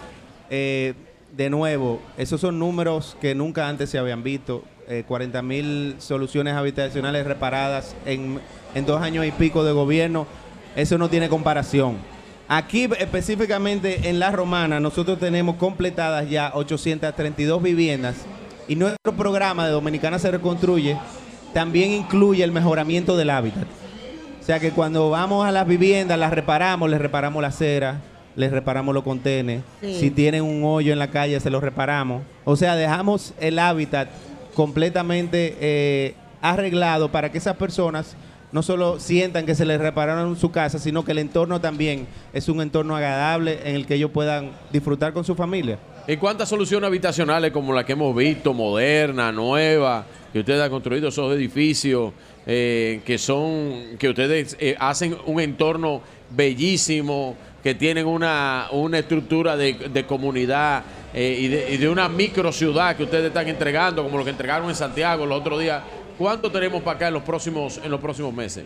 Al- a la fecha, eh, eh, mira, el presidente Abinader es el presidente que en sus dos primeros años de gobierno ha entregado más viviendas nuevas en la historia de la República Dominicana. Ha entregado más de 2.000 viviendas solamente con el programa Mi Del- Vivienda Del MIBET. del Sí. MIBET. Ya hay otros. Vivienda Feliz, que es de la presidencia, ha inaugurado Entonces, otro también eso es otro número por otro lado. Estamos hablando que en, en esos dos años hubo que licitar, hacer el proyecto, diseñarlo, todo eso. Y eso se ha hecho eh, eh, bastante rápido. Y este año nosotros tenemos pautado entregar más de 5 mil viviendas nuevas. ¿Cuánto? Más de 5 mil viviendas Wow. que ya están a tiro de G prácticamente. Pero eso es mucho. Nosotros Carlos. lo que pasa es que le sacamos a las personas el préstamo en el banco para que puedan pagar No. el, cua- el 40% que resta Exacto. a través del Banco de Reserva a una tasa preferencial de un 8. Nosotros nos involucramos en ese proceso y lo, y lo volvemos a muchas personas, a muchos dominicanos bancarizables. O sea que Sí. eso también eh, apo- aporta al, al país. 5 mil viviendas, pero revise ese dato, Carlos, porque eso es mucho. Estamos hablando de 5 mil viviendas en el Oh, y tú 2023. estás dudando Es por- del por ministro, ahí, mi líder, es No, por pero ahí. llama a Dani ahí para que me Conservadoramente. Muchísimo. Conservadoramente, sí. Es Bueno. por ahí. Y, y en el, en el- y estas viviendas eh, con relación a los fenómenos naturales, ¿cuál es su capacidad de resistencia? Sí, eh, son estructuras vaciadas En eh, formaleta. en formaleta, en molde. O sea, que se comportan monolíticamente eh, la estructura en, un evento de esa naturaleza y cumplen con todos los requerimientos del mismo Ministerio de la Vivienda. O sea, son planos aprobados. Porque para que el banco le preste a los beneficiarios, el, proyecto completo tiene que ser aprobado por todas las instituciones para poderle sacar el título y que en, es, con- base a ese título el banco eh, haga el financiamiento. O sea que todo eso está aprobado y todo eso cumple. Esa es la alianza público-privada. O sea, el Bueno, MIBE, no. el MIBE, No, no. el MIBE pone. No, no, no, no, no, no. Mira, mira lo que ¿Cómo, pasa. cómo es que está funcionando An- este tema? Antes, en el INVI, eh, el INVI donaba el 60% de la vivienda. Entonces el beneficiario pagaba a través del tiempo al mismo INVI, Al mismo INVI. el 40%. Correcto. Pero de ese 40% se cobraba quizás el 20%. O sea que era un modelo ineficiente. Es correcto. Entonces nosotros lo que hicimos fue que ese 40 se lo pasamos al banco y el banco nos paga de una vez a nosotros y por ende nosotros podemos hacer más viviendas con ese dinero. Entonces es una manera de, asegurarnos de que, de que de traspasarle esa especialidad de cobranza al banco. Eh, Es correcto, y Carlos, además la Y gente el valora retorno más. es mayor. El retorno es mayor, claro. Carlos, bueno, hemos, habl- está- hemos hablado de las viviendas eh, que el, Estado, que el MIBET eh, contribuya también con, participación privada, pero las que son propiamente iniciativas eh, del sector privado y que son un rol también del MIBET porque es el, el supervisor, el que traza los criterios y también tiene que ser un estimulador de ese, de ese sector. Eh, ¿qué- ¿Cómo tú puedes presentarnos la realidad, los cambios, si ha habido mejoría ahí en ese sentido para eh, los promotores privados? No- nosotros eh, de- otorgamos la licencia de construcción de, en, el, en el país. que Esa era un- una atribución que antes tenía el Ministerio de Obras Públicas. Es decir, para una persona eh, eh, eh, construir un proyecto de vivienda tiene que tener una licencia Una licencia de construcción. de sí, ustedes. del ministerio. Del Ministerio de la Vivienda, correcto. Sí. Entonces, ese proceso de, de adquirir, de, de sacar esa licencia, nosotros lo hemos mejorado considerablemente. Claro, a mí no me luce hacer otra cosa porque yo he vivido eh, las, eh, los problemas que ahí antes Claro. se pasaban. Y, y yo tengo una, una deuda con mi sector de, de tratar de mejorar eso lo más posible. Claro. Y no lo digo yo, o sea, tú le puedes preguntar a, a los, a los constructores eh, la diferencia que hay entre sacar una licencia antes y ahora, y es una diferencia, la verdad que del cielo a la tierra. Sí. La, la cultura ahí, la cultura ahí que se respira es totalmente diferente. Allá se recibe a cualquier constructor que tenga una situación X eh, con sus permisos. Instalamos un software nuevo de gestión, De gestión. para poder sacar las licencias y poder tener una comunicación con los revisores mucho más ágil y que hayan una respuesta más pronto. Ah, o ¿Cómo sea, ¿En qué tiempo se ha reducido? Sí. Julio. Sí, ahora José. Mira, eh, depende del proyecto, Ya. pero nuestro compromiso es para proyectos Sí. no complejos dar la licencia en 30 días y para proyectos complejos dar la licencia en 60 días. Claro, esos proyectos complejos incluyen más instituciones, las cuales nosotros estamos tratando de, y, y lo estamos haciendo, ya casi está listo, de, de ponerlas en nuestra La plataforma. verdadera ventanilla única. La ventanilla única de la Porque no ha construcción. lo nunca. Venta- ventanilla única, exacto, que, que en ese proceso estamos afinando detalles para poder eh, de alguna manera controlar el proceso o medir el proceso, no controlarlo, porque ya eso es cada institución que lo tiene que hacer en las otras instituciones. Ministro, una pregunta ahí con Sí, ese José, tema no, de la José, aprobación. José. José, José. Pero déjame, ahí Julio, ahí mismo, Sí, ahí mismo. Mira, hay una dicotomía entre medio ambiente y el MIBE. El MIBE, cuando el desarrollador va a pagar el metro en el valor que ustedes estiman, ¿verdad? Que se le paga al CODE, se le paga a ustedes, tiene un precio. Pero el Ministerio de Medio Ambiente, cuando te va, a otorgar el permiso de no objeción, te lo calcula 20 veces por encima de lo que cuesta en el mercado. ¿Por qué eso? Mira, eh, todos esos criterios se, van, se están unificando con la, con la ventanilla única. Cuando el, el usuario introduce todos los datos del proyecto en nuestra plataforma, la, la información que van a utilizar los otros ministerios o que están utilizando ya en algunas instituciones es la información que ponen en ese sistema. O sea que todos los sistemas y todas las instituciones van a tener la misma información. Ahí no, ahí Van no va a haber problema. Lo que pasa es que la implementación de cualquier plataforma tecnológica, la implementación, o sea, en Sí. realidad eso toma tiempo y, y hay que hacer muchos, muchas reuniones y muchos va, va y vienen para afinar esos detalles. Pero, pero la, la diferencia ha sido bien grande. Nosotros ya tenemos eh, lanzado el proceso para los supervisores privados. Con la cantidad de construcción que hay aquí en el país, la, la cantidad de supervisores que tenemos para darle un seguimiento a la obra constante, pues eso, eso, eso no se puede hacer. Líder. Entonces vamos a, a- a licenciar a supervisores privados para que en nombre del Ministerio de la Vivienda supervisen, claro, nosotros con un control de, de todo tienen eso. solamente certificar estudios de ingeniería y de arquitectura. No, que Certificarlo acero y ya, y ellos pueden, ellos pueden hacer Que la obra se haga eh, un trabajo en nombre de ustedes y ustedes lo fiscalizan. No, no, ese es La exactamente el, eh, eso, que ese ellos te llenen unos requisitos y tú los certificas. No, lo llenan en el sistema. ¿no? Lo llenan en el sistema y ese proceso está ya. Y al final, eh, tienen que coger un examen. papá. Eh, si no pasan, no, no se certifican. Un examen y yo te puedo asegurar que ese examen va a ser duro. Para que no todo el mundo, porque es una responsabilidad. Es lo mismo que la revisión de vehículos, eso es lo que hay que hacer, porque el país ha crecido demasiado. Pero de Una- hecho, en las una- construcciones se Sí, José. utilizan Una supervisiones privadas. Una Sí. pregunta. Te voy a hacer una pregunta como ministro de Vivienda y como ingeniero de la construcción. Doble, una pregunta doble. Nosotros hablamos de este tema cada rato, pero nunca quizás se lo hemos preguntado a una persona que tenga el insight con autoridad pública. Ahora vemos lo de Turquía. Terrible eso, ¿no? Terrible, Eh, Pero, dantesco. pero, pero ya hay 13 ingenieros de construcciones que han sido atrapados en el aeropuerto tratando de irse presos. Preso. El 55% de las construcciones no pasaba una revisión de riesgo sísmico y se aprobó. Entonces, yo te quería decir, esa torre, que ese boom económico que estamos viendo en, en el Gran Santo Domingo, esas torres son confiables si viene una persona que esté escuchando el programa y va a dar eh, 10, 15, 20, 25 millones de pesos por un apartamento en un piso 12, 13, son confiables para uno mudarse desde el punto de vista sísmico. Y segundo, la mano de obra haitiana en la construcción, ¿por qué los constructores prefieren a los haitianos? ¿Y cuál es el impacto de la migración haitiana real en el sector construcción en RD? Mira, sobre la primera Ya, pregunta coño, qué maldita pregunta, no.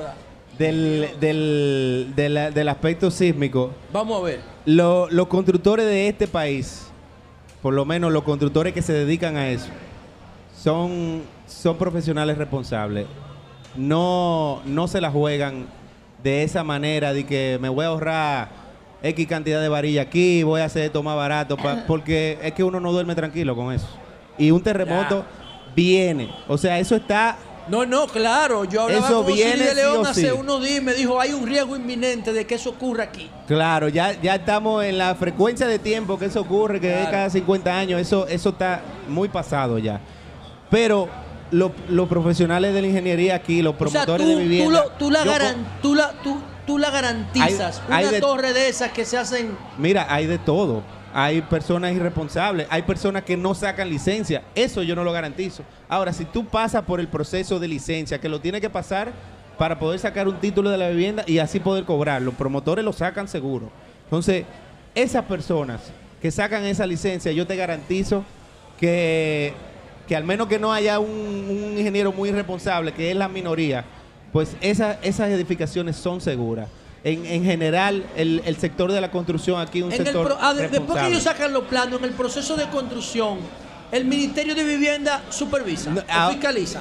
Bueno, lo estamos haciendo, pero no tenemos el personal suficiente para, para Pero decirte... tú lo puedes hacer aleatoriamente, de cada 10 torres, Sí, sí, tú está- supervisas una y te va a dar un promedio. Y, e incluso no te dan la licencia eh, si tú no tienes un reporte de, de, de auditoría de supervisión. Tú tienes que, si no, no supervisaste, tú tienes que hacer un, eh, un- contratar un ingeniero Sí. para hacer un estudio de vulnerabilidad. O sea que de alguna manera sí se, Se supervisa, sí, se, se super- supervisa. se fiscaliza todo. Por eso es que estamos contratando más personas para hacerlo en el momento, porque no lo queremos hacer después que pase el asunto. Claro.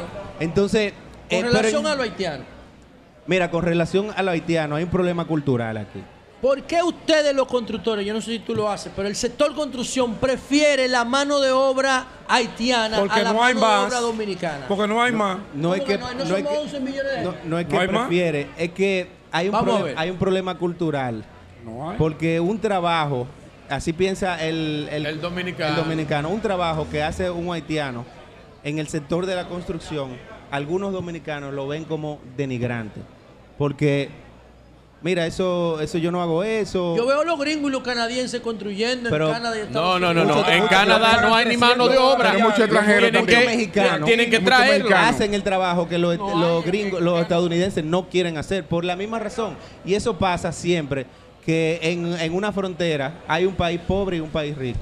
Eso tú lo, tú lo ves replicado, eso no nada más aquí que pasa. O sea, Claro. nosotros somos ricos y Haití es pobre. Para Haití nosotros más somos que ricos. ellos, por lo menos. Bueno, tú sabes que no pero tan- entonces... No somos un país rico, entonces, pero- Entonces, ¿cuál es el impacto real de los haitianos en el sector construcción? el sector construcción, eh, la mano de obra, la mano de obra haitiana tiene un impacto. ¿En qué porcentaje? Eh, Es un, es un porcentaje alto, no, no te puedo mentir. O sea, bueno. y es un problema. No o sea, aquí trabajaron haitianos en este no no, aquí no, porque es un, es un área muy especializada. O sea, lo, lo que es muy especializado, lo- eh, no todo el mundo lo puede hacer. ¿Entiendes? Entonces ya eso es otra cosa. Ahora, no niego, no te niego que... La obra gris. Que en la obra gris puede haber uno que otro, pero ya eso no es decisión de nosotros, eso Claro, es decisión de los, de los constructores. de los contratistas, de los contratistas. Ahora sí, se, el, el, el 80-20 aquí sí se cumple. Se cumple. Sí se- Ah, bueno, ya ustedes. Pero hay Señores. algún punto que yo quiero, antes de irnos, Sí. eh, ingeniero, y es el siguiente. Remodelaciones que se hacen dentro de los condominios en apartamentos. Ay, ay, ay. sí, sí. remodelaciones, por ejemplo, a donde no voy a decir porque se implicaría. Hay una señora que donde en uno de los condominios de la Navella sacó, rompió paredes sin que permiso de nadie. nieto. Déjame ampliar Sí. este- esta Y habitación. metió un jacuzzi Ay, tan coño. grande que cogió fuego el jacuzzi y por poco coge fuego el condominio entero. Ay, Dios. ¿Ella tenía permiso? No. ¿Quién tiene? O sea, el ministerio tiene que ver ese tipo. Y aquí eso está sucediendo porque a mí me inundaron donde yo vivo, en la Torre Saona. Inundaron mi La misma del apartamento. La gente, que- no otra. La gente que estaba haciendo remodelaciones arriba de mí. Y me inundaron mi apartamento. Que eso se volvió, tuve que ir a obra pública a quejarme. La pandemia paró a Juan Miguel Castillo Pantaleón, que me lo iba a demandar, paró la demanda. Usted entiende lo que le estoy planteando. Bueno. Estas remodelaciones Las remodelaciones hay que sacarle hay su que licencia. hacerle, pues no la sacan. Y, y- y lo que pasa es que las remodelaciones son un poco más difíciles de supervisar porque a veces Sí. tú no te das cuenta porque como Claro. son adentro de los apartamentos es más difícil de fiscalizar. Y sí. Pero eh, lo que tenemos que abogar por eh, Y profesionales... usted que está de ministro, haga un esfuerzo en esa cuestión de las remodelaciones. Ahí lo- es abusivo Los lo que se condómines hace. tienen un papel importante, la junta de los condómines. Sí. Eh, te- tenemos que abogar por, por profesionales más responsables, claro. por, por una cultura de, de- de profesionales que hagan las cosas bien, que, que eso le conviene a todo el mundo. Incluso, mira, con el tema de, los de los dominicanos y los haitianos, Sí. la- en la mano de obra dominicana, cuando tú, aunque cueste un poco más caro, en realidad hacen un trabajo artesanal muy bueno, que a veces te sale mucho Es más que barato. La narrativa es de- la narrativa para justificar la utilización del haitiano, de la mano de obra del haitiano, es que el dominicano no quiere trabajar. Pero- pero- y eso es lo que más me duele a mí. Pero sí, mira- yo no lo discuto porque ya yo he discutido eso. No- Porque este país se hizo sobre las manos de los dominicanos la vida entera. Y ahora los constructores para ganar más buscan al haitiano y eso sucede en todas partes Pero, del pero hay mundo. una combinación, o sea, sí hay que pagarle más y Sí. vale la pena pagarle más al dominicano, pero también hay un problema cultural que, que hay que dignificar la construcción. El- el- sí, pero ingeniero, Y ese- esa- sí, esa labor. pero usted es muy joven, pero aquí los dominicanos picaron piedra, hicieron zanja, hacían todos los trabajos, hasta que los constructores se dieron A- cuenta. hasta que llegó el motoconcho, Hasta lle- Consuelo, también. No, El- el- tuvieron que irse al Hasta que llegó el motoconcho. motoconcho, Tuvieron serie de que irse cosas. al motoconcho. Porque la- para no morirse de hambre. Sí, pero también Tuvieron que irse al motoconcho. al encontrar otros medios Claro, de vida, al encontrar claro. otros medios de vida. Y ahora los haitianos no están en el motoconcho Bueno. y en los y en todo. También. Bueno, el, eh, el ingeniero Punto. Carlos Bonilla se tiene que eh, integrar ya a la organización Ay, sí. de estos actos de inauguración del hospital. Entonces vamos a repetir, ingeniero, eh, ¿en qué tiempo pudiera estar el hospital? Bueno, ya eso no lo dice el doctor Lama con, la, con el proceso de habilitación del hospital y la forma en la que ese hospital pues va a operar. Así Lo que, yo oí fue que el ingeniero dijo que va a entregar 5 mil viviendas este año. así Y se es. tiene que ir, Virgilio. Así es. Tú lo estabas promoviendo a él para otro sitio, pero yo creo Tú que lo estabas con lo que están para- haciendo ahí lo van a dejar ahí. Me gusta ahí. Virgilio, déjame, déjame donde yo estoy. No me ayude, Virgilio. Ah, que resuelve, está- resuelve, Carlos. Muchísimas gracias. Gracias, gracias. Vamos a hacer una pausa, retornamos en breve. Cambio fuera. Son 106.5.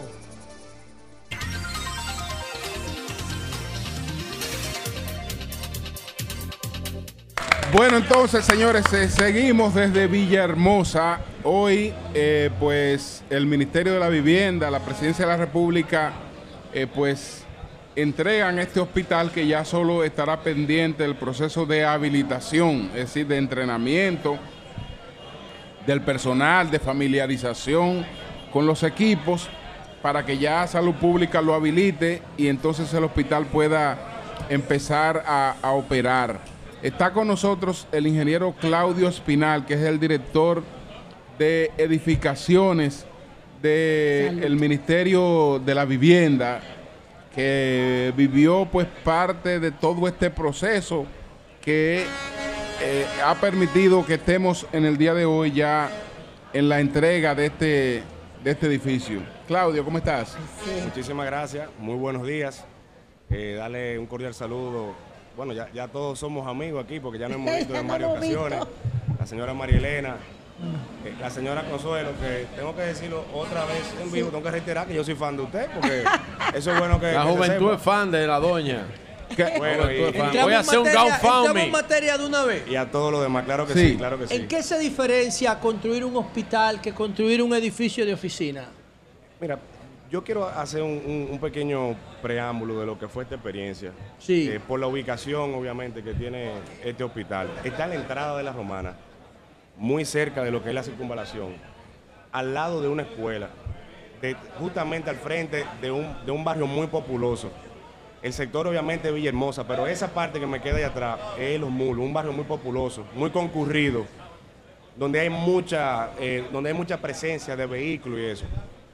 Y eso cuando usted lo oye así, usted dice, bueno, pues fue complicado a lo mejor el- el desarrollo de la construcción. Pero hay algo en particular que vale la pena mencionar. La comunidad de la Romana completamente, y esta, esta provincia y específicamente eh, este municipio, se volcó en apoyo a que se construyese el Ay, qué hospital. bueno. Se volcó en apoyo a que se construyese el hospital. Se veía de manera permanente gente tratando de aportar, el tránsito, venía, no hubo un impedimento en ese sentido. Y eso hace que se facilite el proceso de construcción. Eso es muy importante. ¿Cómo gente tratando de aportar? En el sentido de que hay algunos sitios que no, que es que a veces impiden que se desarrolle de manera, de manera eh, positiva el proceso constructivo. No fue el caso aquí. O Aquí sea, no era- los romanenses son colaboradores. los romanenses son colaboradores. Yo estoy eh, al tanto de que usted es romanense.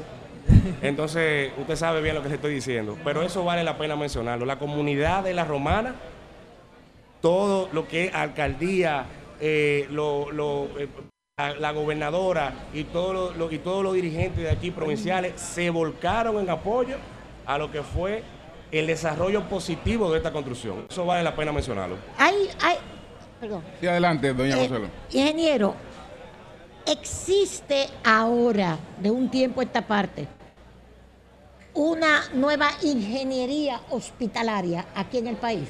¿Usted entiende lo que yo le estoy preguntando? Sí, mire, eh, el ingeniero Carlos Bonilla, que es nuestro ministro, Sí. él vino con una visión, eh, se pudiera decir, de, estos- de los nuevos tiempos que estamos viviendo. Sí. Él fue bien minucioso a la hora de formar un equipo que cuando que, que en cada área diera el resultado adecuado. Él observó que se necesitaba expertos en cada área que fueran a tener incidencia en todas las direcciones que construimos. Sí. Y fue el caso, por ejemplo, de, de la, de la Dirección de, de Salud, que fue donde me dio la oportunidad a que yo participara. Nosotros tenemos expertos biomédicos, que son los que se encargan del equipamiento. Exacto. Tenemos expertos diseñadores en materia de, de, vamos a decir, de espacios hospitalarios. Sí. ¿Por qué? Porque los nuevos, los nuevos tiempos son exigentes. Los nuevos códigos de construcción son exigentes. Las normativas son muy exigentes. Sí. El ministro le prestó atención a eso. Eso es importante. Y la gestión de- del presidente Luis Abinader exige que no simplemente se entregue un edificio, no.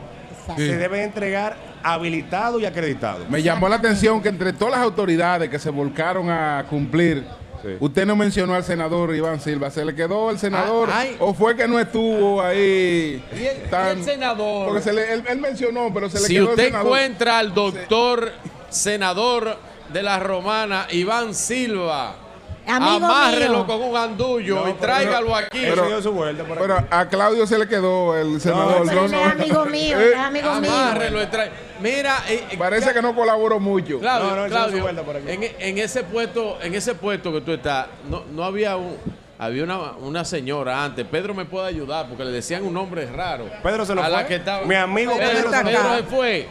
Sí. fue? Ven, Mi amigo Pedro, ven. Pedro se nos fue. Pero ¿quién? Eh, ¿De quién hay- hablan, había- Virgilio? había- de que una- ¿Cómo era que se llamaba la que estaba ahí en asunto de salud antes, cuando estaba la OISOE? Ay, Ay, ay, ¿Quién? Ay, Dios José. mío, ¿cómo era que se llamaba? Ven acá, Pedro, ven. ¿Cómo era que se llamaba la que estaba en el puesto de Claudio allá en la OISOE? ¿Cómo era que le decían? Encargada de asuntos de salud, ¿cómo él quiere saber. Ah, Ay, nombre. deja paso del eso. tiempo yo he ido borrando algunos nombres. Bueno, adelante. Estate Adelante. Tranquilo, Virgilio.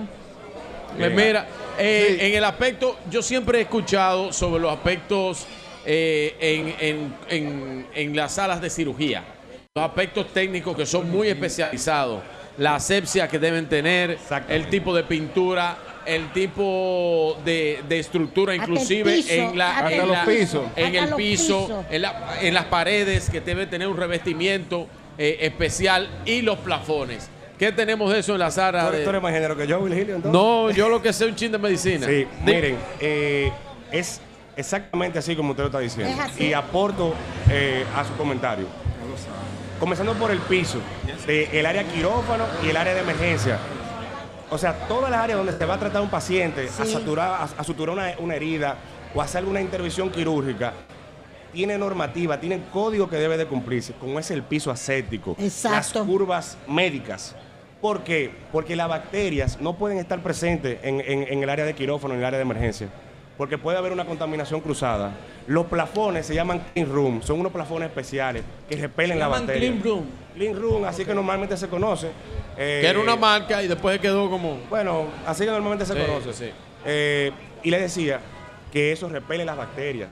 Por ejemplo, los, lo- las ducterías que se colocan en el área de en el área de quirófano son ducterías especiales. Sí, Eh, no es se comparten así. los ambientes, por ejemplo, el área de climatización no se comparte una con otra. Porque si hay un paciente, por ejemplo, con una condición, no cruce eh, esa condición a otro paciente que a lo mejor Así eh, es. eh, ella ha, sido diagnosticado de otra eh, patología. Entonces, de eso se trata.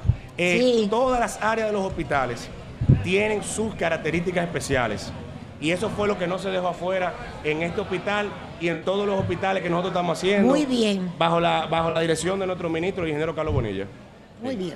Eh, Eso es eh, Sí, adelante, Virgilio. Virgilio. eh, ah, ok. Sí, adelante. No, yo lo iba a hacer.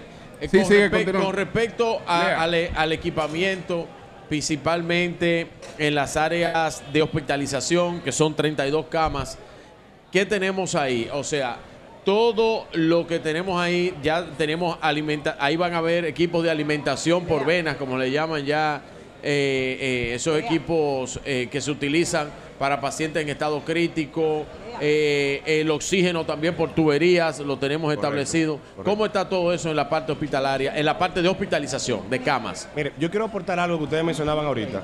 Eh, ¿Cómo se dimensiona un hospital? ¿Qué se toma en cuenta Sí. para dimensionar un hospital? Sí. Primero la población que le va a dar uso. Sí. El número, de, el número de, de personas que lo va a visitar. Se hace un levantamiento, se hace eh, una, vamos, un levantamiento, se hace especie de una, ¿qué se hizo en estos días? Un sondeo. Un censo, un sondeo se hace. Sí. Eso arroja obviamente eh, resultados. Esos resultados se ya se plasman y comienzan entonces a arrojarse lo que son eh, las necesidades.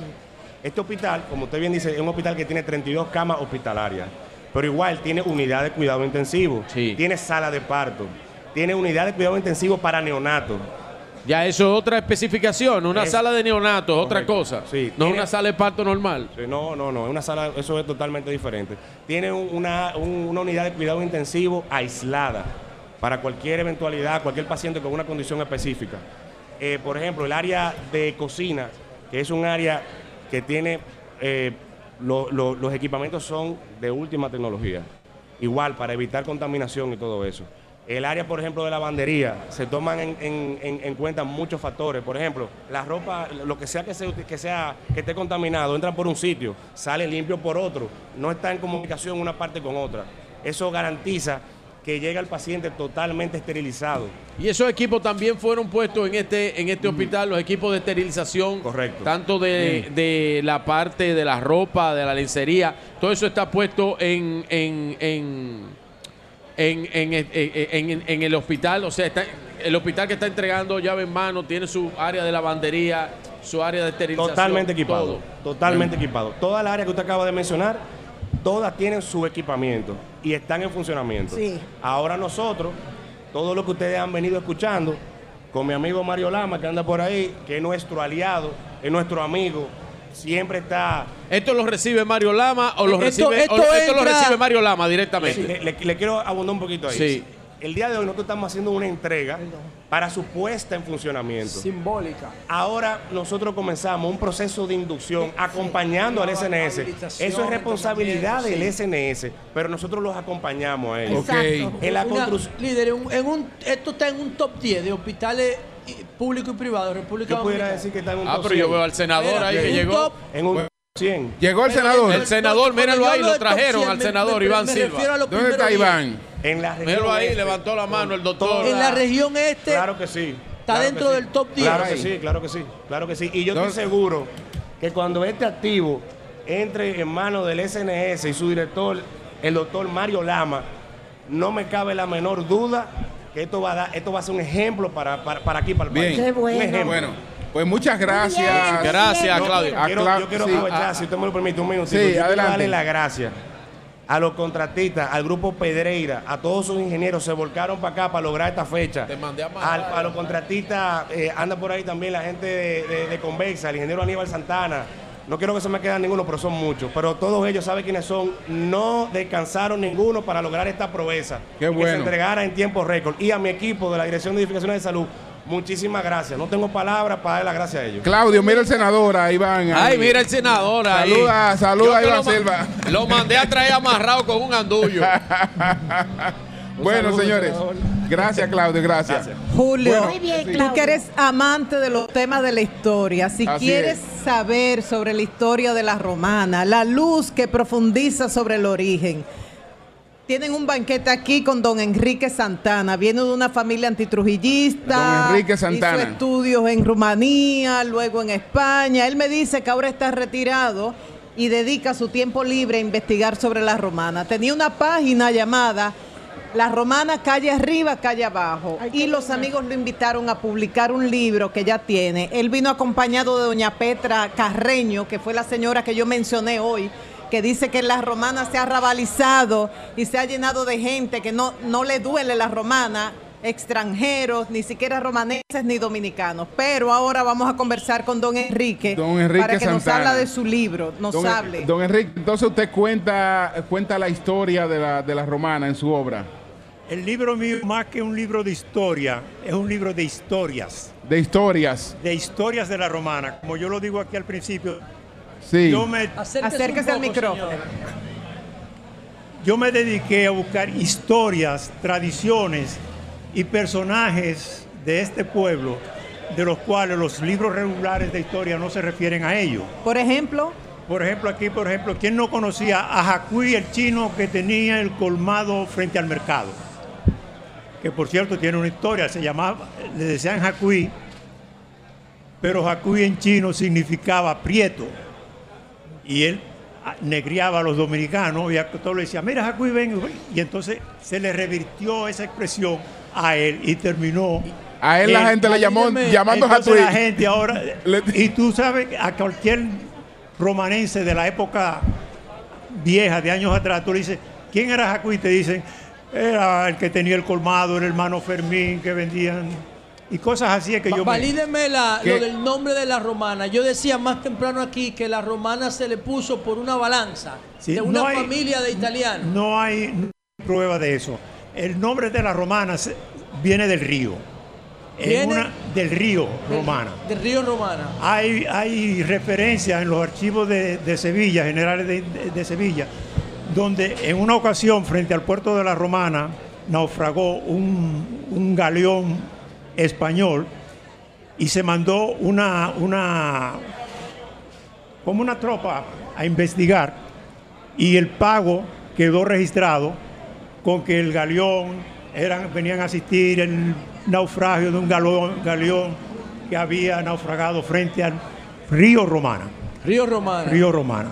O sea que es imposible el- el- lo de la romana se lo O inventó sea, que eso era estaba ya mucho antes la asociación de romanas. desde la época que de la cuando colonia. se instaló ese Sí. molino aquí. Lo que pasa es que a la gente le es más fácil decir Mire, que sí. viene de una balanza, Claro, dice la la romana. y. Don Enrique, Y la y se ha popularizado. Don Enrique. Y la historia de Chabón, Ah, ok, lo de la de Chabón. No, si tú te pones a ver, Chabón es un nombre indígena. Casi todos los, los ríos que desembocan en el Caribe tienen nombres indígenas. Yuma, Cumayasa. Chabón, Cumayasa, Soco, Soco, Osama. sí. Sí. Interesante. Yaque. Digo, el Osama es español. Sí. No. Sí. No puedo, no, No, discuto no eso, no tengo, no, tengo ese dato. Eh, don Enrique, sobre el general Alberto Larancuén, ¿qué, qué puede decirnos usted sobre, sobre el general Lar- Larancuén? Justamente nuestra emisora está en la calle Alberto Larancuén. Alberto Larancuén. Ese fue el que el jefe mató. Le pregunto porque Sí. era un romanense destacado, murió en un incidente ahí medio confuso en el Parque Por- Colón. Porque ya él se había, él En se el había, Parque él se Colón había, lo él se había mataron. Sí, era un, con el era un jefe ya. opositor al régimen. ¿Eh? Era un opositor al régimen y creo que lo mataron por la espalda en el Parque Colón en época de Trujillo. Sí, pero ya él se había, Eh, con- ya él se había pero ya se- reconciliado ya se con el aspecto de datos históricos precisos, Sí. yo no estoy muy dado porque yo le estaba diciendo a María Elena que yo no soy un eh, historiador, yo más bien soy un narrador. Un narrador. Yo sí. tengo un exceso de tiempo libre después que me retiré y me ha dado con escribir ¿Y de cosas. qué, de qué otro personaje usted habla ahí, por ejemplo? Le voy a mencionar un personaje que todo el mundo conoce, Sí. Marcelino Vélez Santana. El doctor Oh, Marcelino sí, Vélez Santana. Doctor.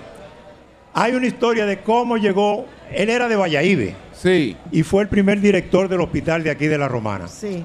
Eh, hubo un- una hermana de la mamá de Marcelino llamada Isaela, se casó, o sea, el esposo era vallaibero, don Valeriano Brito, papá de Enrique Brito y, eh, Valeriano Brito y Enrique Brito. Enrique Brito en época de Trujillo llegó a ser subjefe de la Marina de Guerra, para que vean de qué estamos hablando. Ese señor, al momento de casarse, en Valladolid no había muchas mujeres, se trasladó a Higüey a buscar esposa, Pareja. pareja. Oh. Esa señora eran 11 hermanos y cuando él venía para Valladolid le encaquetaron dos hermanos, a doña Dolores Santana y a mi abuelo Severo Santana.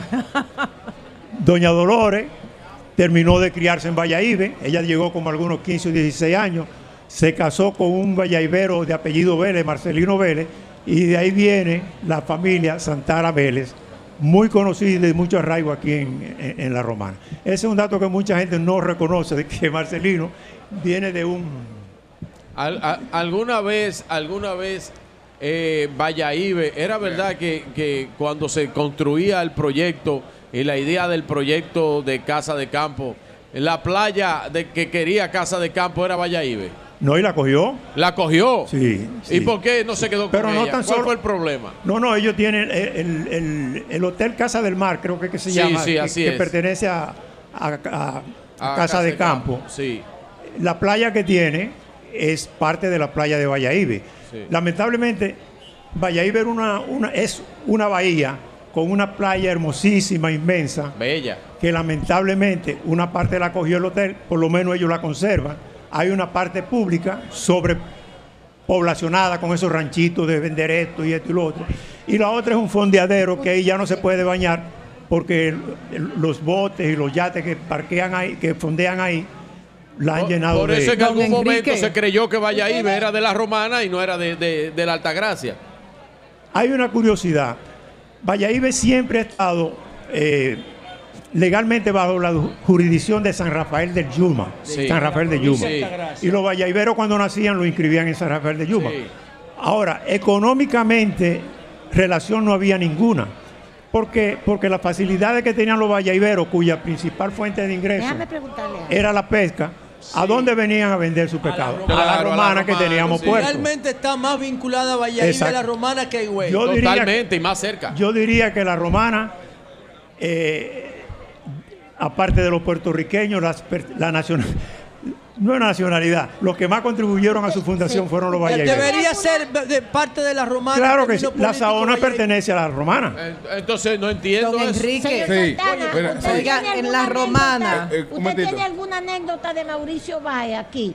El líder No, Obrero, Mauricio no. Báez lo desaparecieron rápido. Aquí él no, vino. no, no, pero con las, las luchas obreras. Sí, lo que, conoce, lo que normalmente conoce todo el mundo, que fue el que organizó Exacto. la huelga de 1946, Exacto. que aunque consiguieron, en esa huelga se consiguió que los trabajadores trabajaran nada más que ocho horas diarias, pero al, al finalizar la, la huelga, Trujillo se encargó de, de eliminar a todos sus dirigentes, Negrita, Blanquita, al mismo Mauricio Había, Báez que lo mataron en La algunos de Habana. aquí, de la romana. O sin Negrita y, y Blanquita. Ok. Eran dos líderes obreros de aquí. Dos Don líderes Enrique, obreros. hablando de las últimas cinco décadas, digamos, Sí. cinco o seis décadas en la romana, hemos avanzado, hemos retrocedido, ¿y por qué? Es un sentimiento mezclado, porque el progreso ha traído descomposición social a cierta medida. Eh, ya no tenemos la calle libre para, por ejemplo, cuando yo me crié, nosotros jugábamos pelota en la calle. Así la es. Romana es un pueblo de calles amplias y donde el, el tránsito era, nosotros parábamos, Pero eh, eso no era normal, era porque era muy rural. exacto, nosotros decíamos que esto era Éramos muy pobres. Monte Culebra. Monte Incul- nosotros era un cantón del Seibo. Un cantón del Seibo. Al principio, sí. Y la romana no fue romana hasta que se instaló el Central Romana. El Central Romana. puso la romana en el mapa. La Golf and West. La Golf and West. Cuando ellos al principio en la romana lo que se hacía, los terrenos de la romana eran para sembrar caña. Y esa caña se cortaba y se enviaba en barco al Central Guánica de Puerto Rico donde molían. Sí. Llegó un momento en que tenía, los americanos tenían más producción de caña que la que podían moler y se Sí. le ocurrió instalar el ingenio de aquí. Y no le, no le Bueno, han puesto a nada, no le han puesto a nada nunca el nombre de Charles Blundor. Nunca O el le- puente que viene de- del este, de Higüey, para la romana, ese puente se llama Charles, Charles. Sí. Ah, un puso- hombre, qué bueno, qué bueno. le puso en el, Bueno, en el ojo pues, de la geografía. Gracias, don. Enrique. Santana. Muchas gracias. Vamos a hacer una pausa, Lea, para venir con Gracias. nuestros próximos invitados. Ahí está El doctor Mario Lama. con quien vamos a conversar. Gracias por, en el- breve. por la oportunidad. De- gracias, gracias, don Enrique. Gracias, Gracias gracias. usted. Cambio y fuera.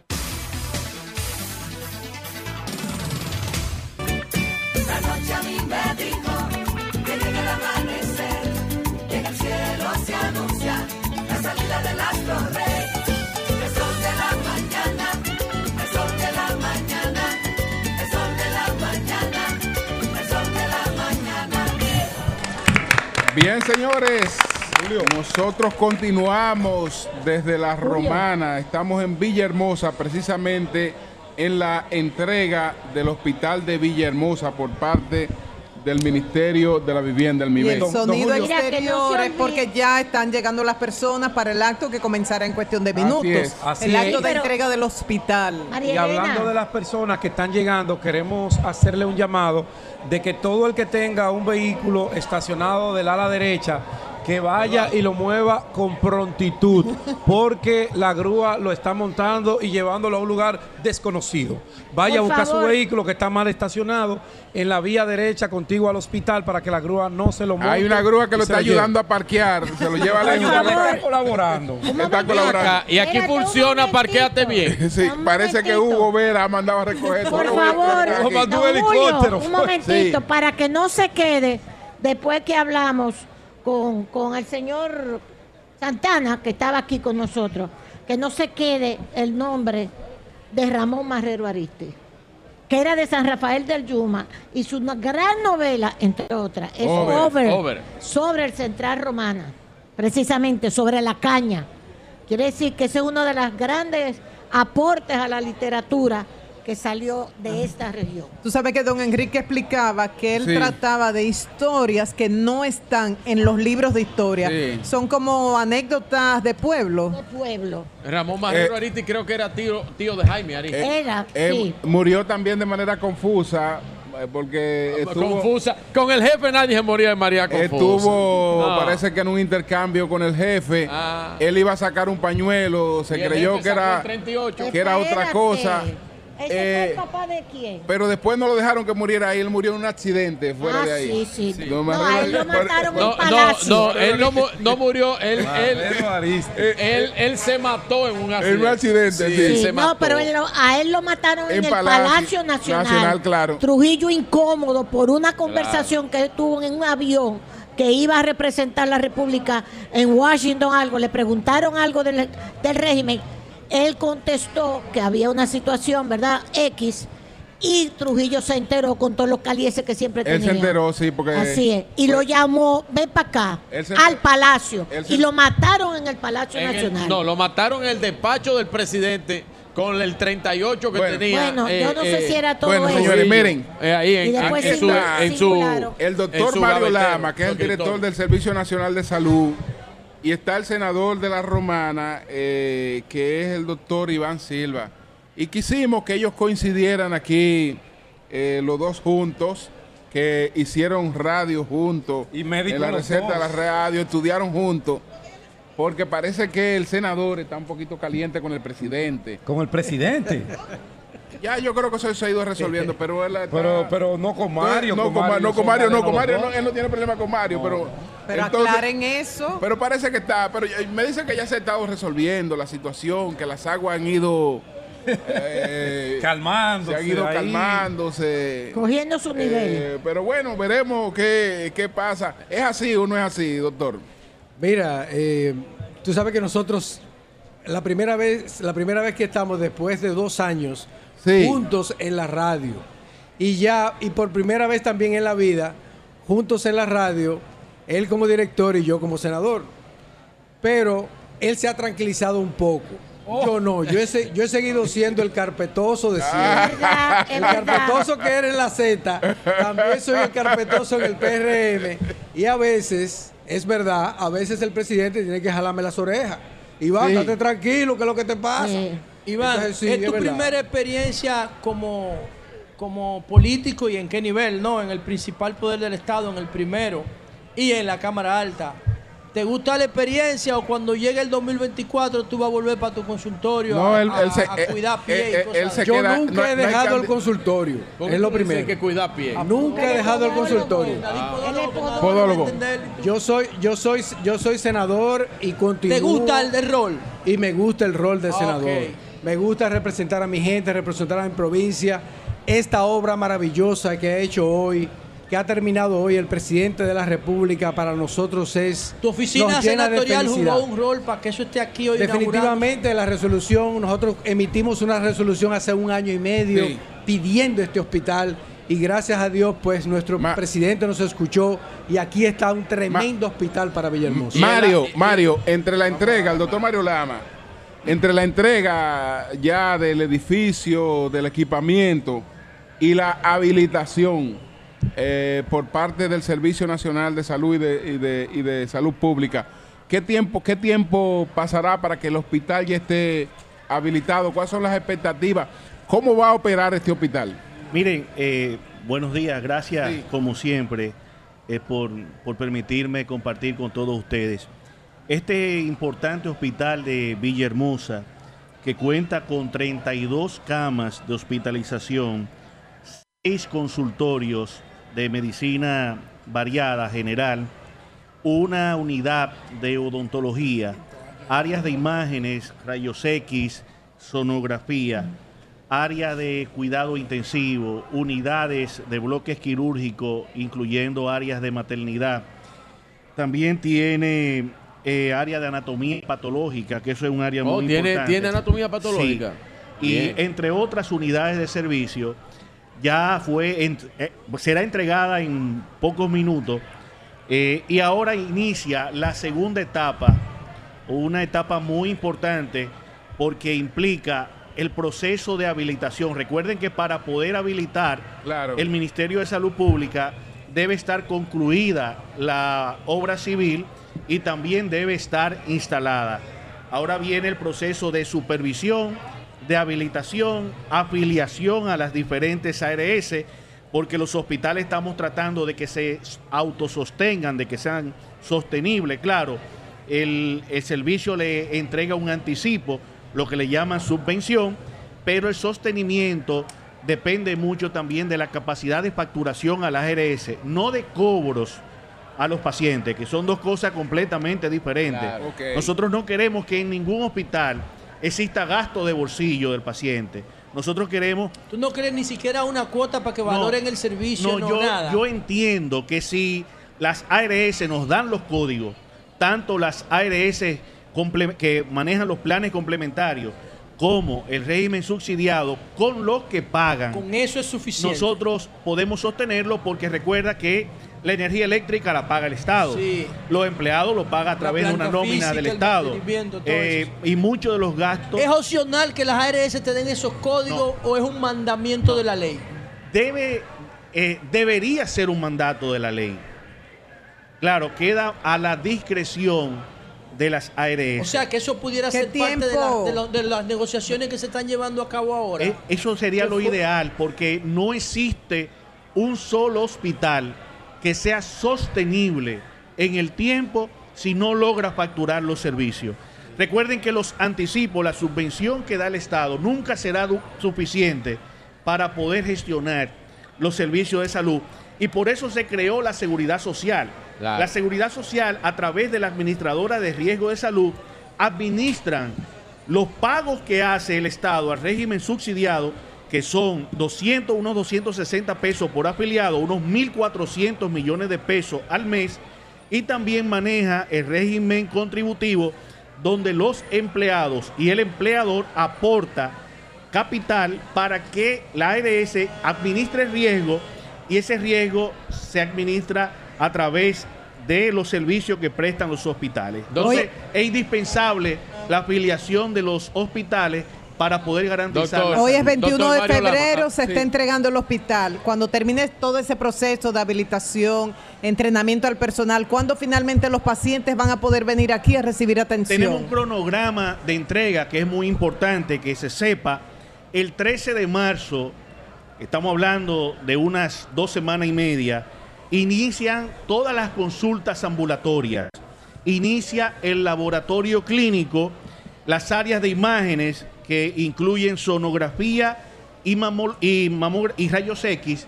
Y también inicia la unidad de odontología. Eh. Eso es el día 13 de marzo. El día 3 de abril, estamos hablando de un mes, inicia la sala de emergencia. El 3 de abril. El 17 de abril comienzan los internamientos y la unidad de cuidado intensivo. Y el primero de mayo se le da apertura a los quirófanos. Estamos hablando que en dos meses, de manera completa, estará funcionando este hospital y en dos semanas inician los servicios en este hospital en el área de eh, consulta. Mario, eh, una pregunta. Entonces, correspondiente a eso, ¿cuántos serían los médicos que va a necesitar especialmente el hospital, sus especialidades? ¿Y cuál sería la modalidad que se va a instaurar en el hospital eh, para la administración? Si va a ser un patronato, si va a haber un voluntariado, ¿qué va a haber aquí en el, El- hospital? La gestión hospitalaria queda bajo la responsabilidad del Servicio Nacional de Salud a través Sí. de las estructuras orgánicas que han diseñado, donde existe un director, un subdirector, un administrador, un financiero, un encargado de recursos humanos.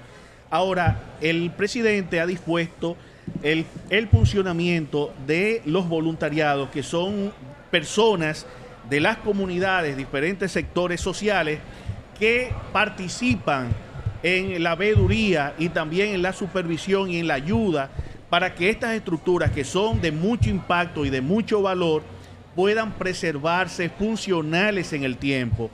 Esto de que antes se entregaba un hospital y que en dos meses, en tres meses, el hospital estaba deteriorado, no es lo que nosotros queremos ni es lo que se está trabajando. Nosotros tenemos que garantizar la sostenibilidad en el tiempo de estas estructuras con un adecuado mantenimiento, con una adecuada supervisión, que las unidades operativas estén funcionales y eso se va a lograr a través del apoyo que reciba del Servicio Nacional de Salud y de las diferentes instituciones La, que la cantidad de médicos, Mario, la cantidad de médicos que van a trabajar aquí. Estamos hablando de unas, ya hicimos el levantamiento, son, el requerimiento son entre 80 y 120 enfermeras eh, para una estructura, porque se, se calcula... De porque- 32 camas. Sí, porque recuerda que tenemos quirófano, Claro. tenemos consulta, Emergencia. tenemos Emergencia. UCI y tenemos emergencia. También eh, estamos hablando de más de 80 médicos eh, posiblemente. Sí. Estamos trabajando entre 12 y 15 bioanalistas, entre 4 y 8 odontólogos. Ok. Esa es una estructura que al final eh, terminará eh, teniendo por encima de las Sí. 500 Y dentro de esa consulta médica no hay un podólogo que quiera trabajar ahí gratis, precisamente, darle servicio a la población. Los, los podólogos son para la clase media y rico. Estuviera para bien. todo el mundo. No, para todo el mundo. Un podólogo mundo. senador. ¿Tú, que ha- sí. tú has visto un podólogo, una persona, el concepto de podólogo dentro de la cultura de, de una familia pobre? Sí, mira, yo, Claro, yo los diabetes- la diabetes yo trabajo, te voy, a, te voy a decir dónde yo trabajo. Yo, yo hago la, yo hago mi consulta privada, pero yo trabajo también aquí en el centro de rehabilitación. Tú sabes que rehabilitación es una fundación. Y yo vengo todos los viernes a dar consultas gratuitas a las personas que más necesitan. Los servicios de podólogo, la podología, se le pudiera decir así, está dentro del, del- del plan básico de salud. No. Mira, la verdad es que no, no está, no está en No, esa no está, No está no. Ah, el plan está, para no está. el plan básico de no salud, eso no es no, importante, aunque se puede terminar. La Doctor, mitad, la mitad Claro de los que sí. pacientes que tuve Claro son diabéticos, más o menos. La- un 60% más o menos son diabéticos. Claro. ¿A El qué, pie le- diabético. qué- qué información tiene usted sobre la cuestión con el Central Romana y Estados Unidos? ¿A qué nivel está, están, digamos, las indagatorias para ver si se levanta la sanción? Lamentablemente, Central Romana se ha, se ha manejado con muchísimo hermetismo con respecto a estos asuntos. Son asuntos que ellos parece que lo quieren manejar de una manera muy privada. Nosotros no tenemos la información, una información acabada como para darla en estos medios. Parece que es una situación muy delicada. Le hemos dado el apoyo desde el Senado de la República al Central Romana, un grupo de senadores que decimos que somos senadores cañeros. Sí estamos juntos con ellos, estamos a sus órdenes, pero ellos, ellos se han manejado con mucho hermetismo hasta el momento. Mario, eh, una vez que ustedes reciben esta infraestructura, ya OISOE sale de lo que tiene que ver. Eh, mi No, el MIBET, el MIBET. Bueno, eso. El MIBE. El MIBET. El Ministerio de Vivienda y Edificaciones sale y le entrega a ustedes. En el Servicio Nacional de Salud existe una dirección de mantenimiento de infraestructura. Sí, de mire, eh, el MIBEP nos hace el acompañamiento hasta que tengamos operativo toda eh, el hospital. El MIBEP contamos con una excelente colaboración tanto de Carlos Bonilla como de Claudio Espinar, quienes han estado haciendo una labor extraordinaria en el sector salud. Eh, trabajamos en equipo, pero por suerte el, ah, Servicio Nacional de- de Salud en agosto del 2020, cuando entramos, creamos varias direcciones, entre ellos la Dirección de Infraestructura y Equipamiento, que es la dirección que se encarga de toda la supervisión de las edificaciones y de toda la supervisión de las unidades operativas de servicio. Es por esto que hemos podido eh, romper récord en toda la historia del servicio, en la productividad tanto de pruebas de laboratorio como de servicio de imágenes, gracias a, esa estructura que anda supervisando y apoyando los diferentes hospitales. Mario, en otro orden, eh, vi que el presidente ordenó por decreto que todo lo que tiene que ver con el 911 pasara a la Dirección General de Emergencia y hay unos presupuestos y eso. ¿Cómo va ese proceso? Se está avanzando, está la dirección de eh, emergencia extrahospitalaria dirigida por el general retirado General Méndez. Méndez y se están trabajando para que a la brevedad todas eh, las operaciones que estaban centralizadas en el servicio pasen a esa dirección permitiendo que la ejecución de responsabilidades se acorte y la operatividad se eficientice. Nosotros estamos eh, seguros de que en poco tiempo esta dirección de emergencia extrahospitalaria eh, será una emergencia completamente operativa, sobre todo porque cuenta con la disposición del señor presidente de la República, quien ha dado todas las instrucciones de que esto a la mayor brevedad reciba eh, todas las, las ayudas y los apoyos necesarios para convertir esa emergencia realmente en una emergencia Eh. Que dé respuesta Sí. eficiente. Iván, senador, doctor Iván Silva. Ah, usted quería preguntar algo, maestro. Sí, sí. Doctor, Discúlpeme. hay, hay médicos suficientes. Yo estoy viendo pasar médicos y enfermeras por aquí. Permiso. Estoy viendo pasar por aquí médicos y enfermeras. Hay suficientes médicos en el país Suficiente médico en el país eh, que, para Sí. que, que escuche. Hay, hay, o sea, porque mire, antes, por ejemplo, mi padre fue médico y había que trasladarlo para la frontera, para acá. 16 para la médicos en el Romana, país Trabajó hay. aquí. ¿Usted entiende lo que yo le digo? Mire, ¿O le hace falta? eh, hay deficiencia de médicos en, eh, los lugares que están distanciados del Santo Domingo. Sí. Eh, tenemos dificultades realmente para lograr que muchas especialidades se desplacen a localidades apartadas. De Sí, hecho, sí. en el día de ayer, el Ministerio de Salud Pública, el Ministerio de la Administración Pública, el Colegio Médico Dominicano y el Servicio Nacional de Salud ah, y realizaron un anuncio histórico, el lanzamiento de mil plazas médicas Coño, por bien. concurso de oposición en este país, que debe ser lanzado antes de que finalice el mes de abril, en Sí, este primer sí. cuatrimestre, que viene a entregar mil plazas distribuidas en cada una de las provincias, 500 plazas de especialistas y 500 plazas para las unidades de atención primaria, que serán por Los médicos que están en el interior, en lugares donde normalmente no quieren ir, Mira. tienen un, paquete de ingresos y de incentivos específicos. tienen incentivo por distancia y también hay incentivo por atención primaria.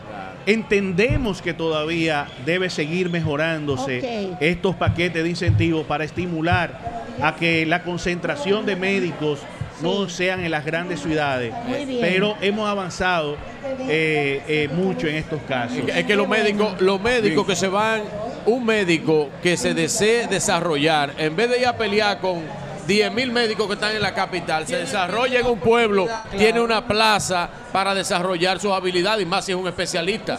Yo tengo amigos médicos que se han desarrollado extraordinariamente bien en el interior del país. Mi pregunta es al doctor Iván Silva, que está aquí. Sí. Doctor, ¿cómo está la política aquí? Cuénteme un chin, ¿cómo va, cómo va la reelección suya y del presidente? Mira, estamos en una fase ahora mismo de fortalecer el partido, de crecimiento del partido. Las inscripciones han comenzado.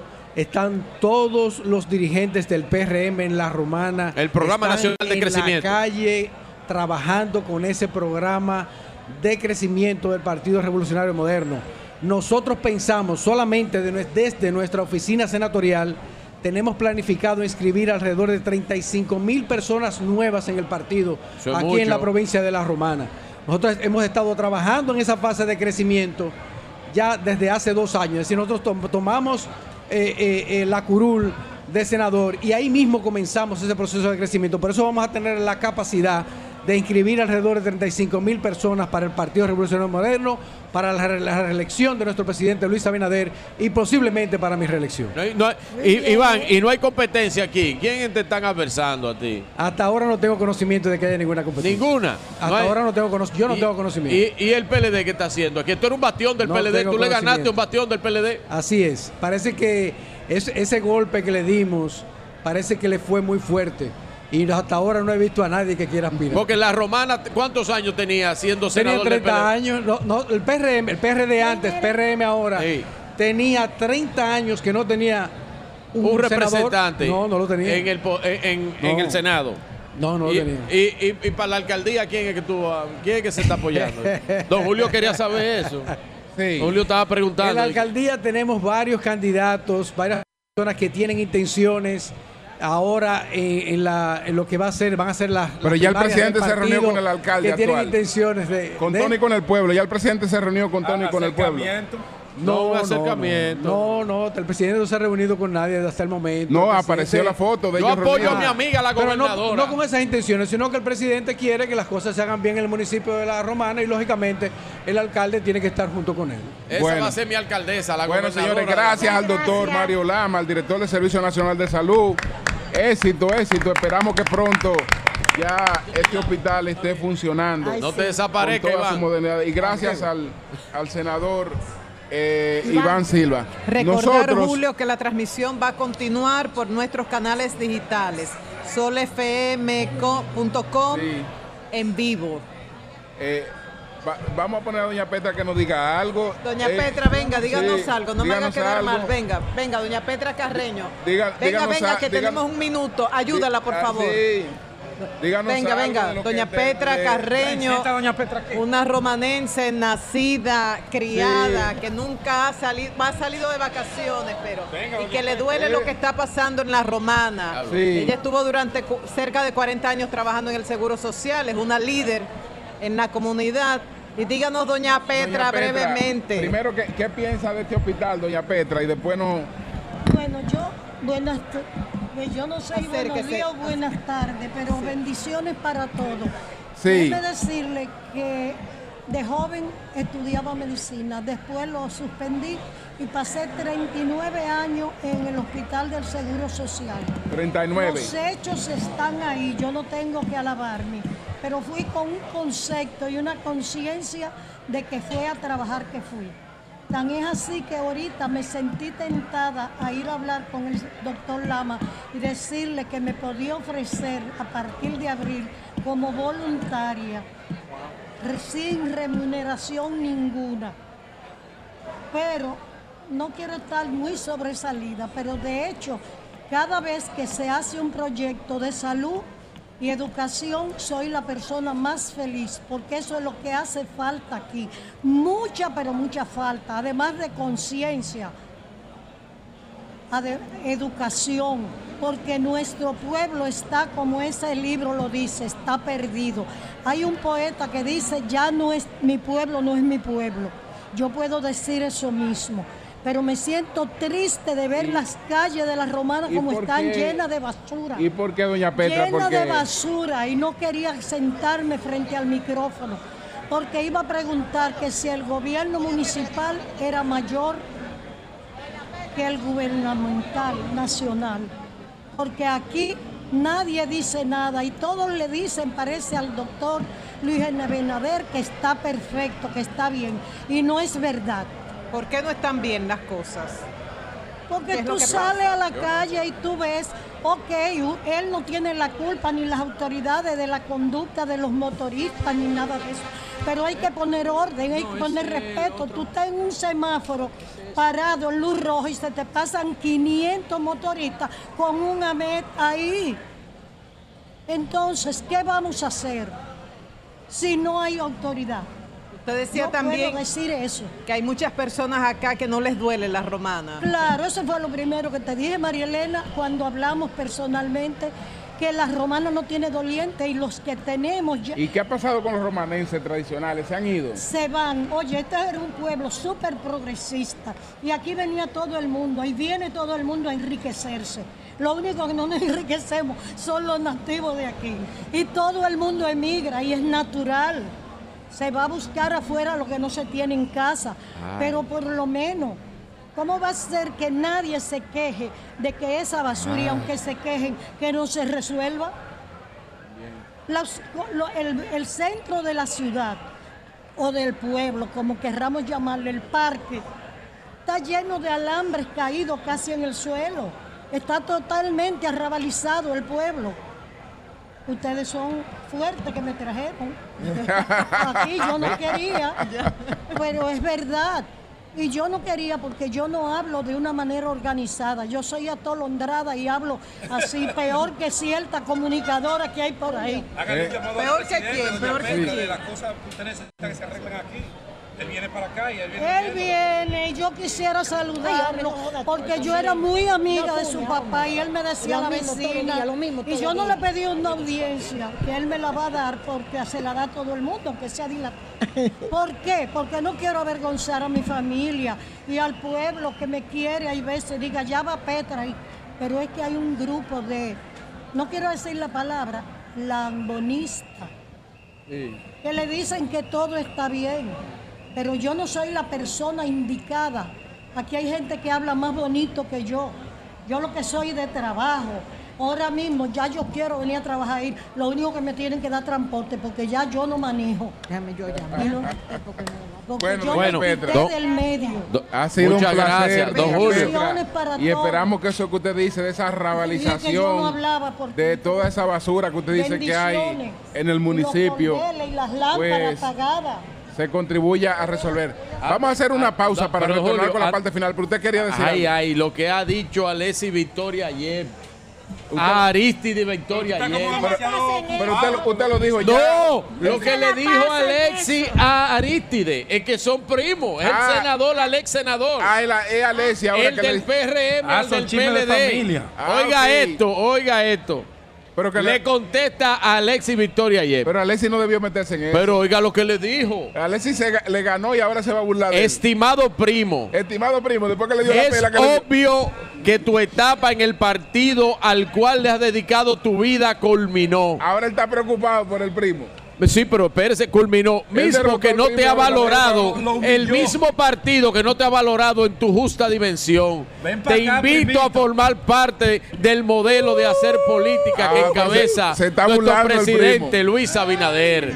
Se está Vamos. burlando del primo. Se, se está burlando. Se no, está pero no se está burlando. burlando. Eso pero claro. no se hace, y si no, y si no fuera burla, y si fue que se juntaron. familia no se trata son así. familia. Se está burlando el primo. Se- son familia. No le va a hacer Que eso. sea- No, no le va a hacer bullying a su el lenguaje primo. popular. Está, está disfrutando. Lo de- está invitando de- a participar. no, no, No, que le ofrezca una regiduría ya. A participar. Julio, este niño se Ya, la pasa haciéndole bullying a todo el mundo. Está- Eh, eh, eh, lo está invitando pasa- a participar. Virgilio se, Se la está pasa burlando haciéndole del primo. bullying a todo el mundo Sí. que no sea del PRM. Aristide, como el, como el, oye Aristi, Aristi Victoria, te habla un amigo Virgilio Félix. Oye esta vaina. Oye. Bullying. para de bullying. sufrir. Para de sufrir. ¿Y sabe cómo le Ven llamó al? PRM. Al partido Para de gobierno. sufrir. Virgilio. A ver. Julio, ¿tú sabes cómo le llamó Virgilio a su partido Eso ayer? es bullying. Eso Vamos a una es pausa y venimos con la parte final. Cambio y sabe. fuera.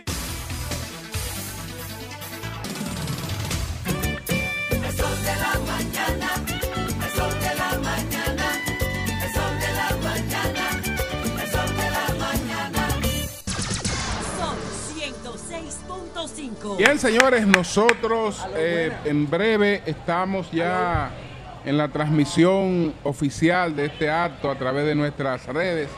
El presidente Luis Abinader ya está próximo a llegar para dar inicio a este acto de inauguración en el que se entrega este hospital en el día de hoy de Villahermosa. 32 camas, eh, unos 7.754 metros de construcción que va a aportar unos 800 empleos directos. Es decir, que además de una obra sanitaria, además de servicios de salud, estamos hablando de 800 puestos de trabajo directos.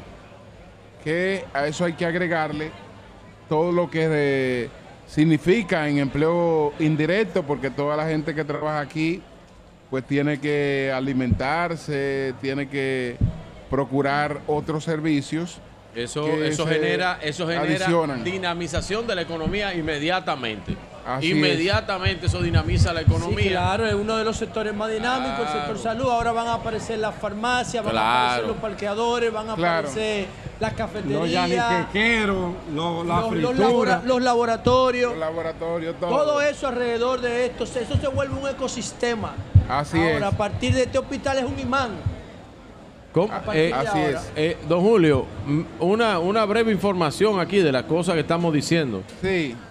Gustavo Lara Salazar va a buscar la candidatura a senador por San Cristóbal, por el PRM. El, el diputado, el diputado Sí, Gustavo sí. Lara. A él se le perdió eso. va, va a buscar la candidatura porque como Franklin no quiere eso.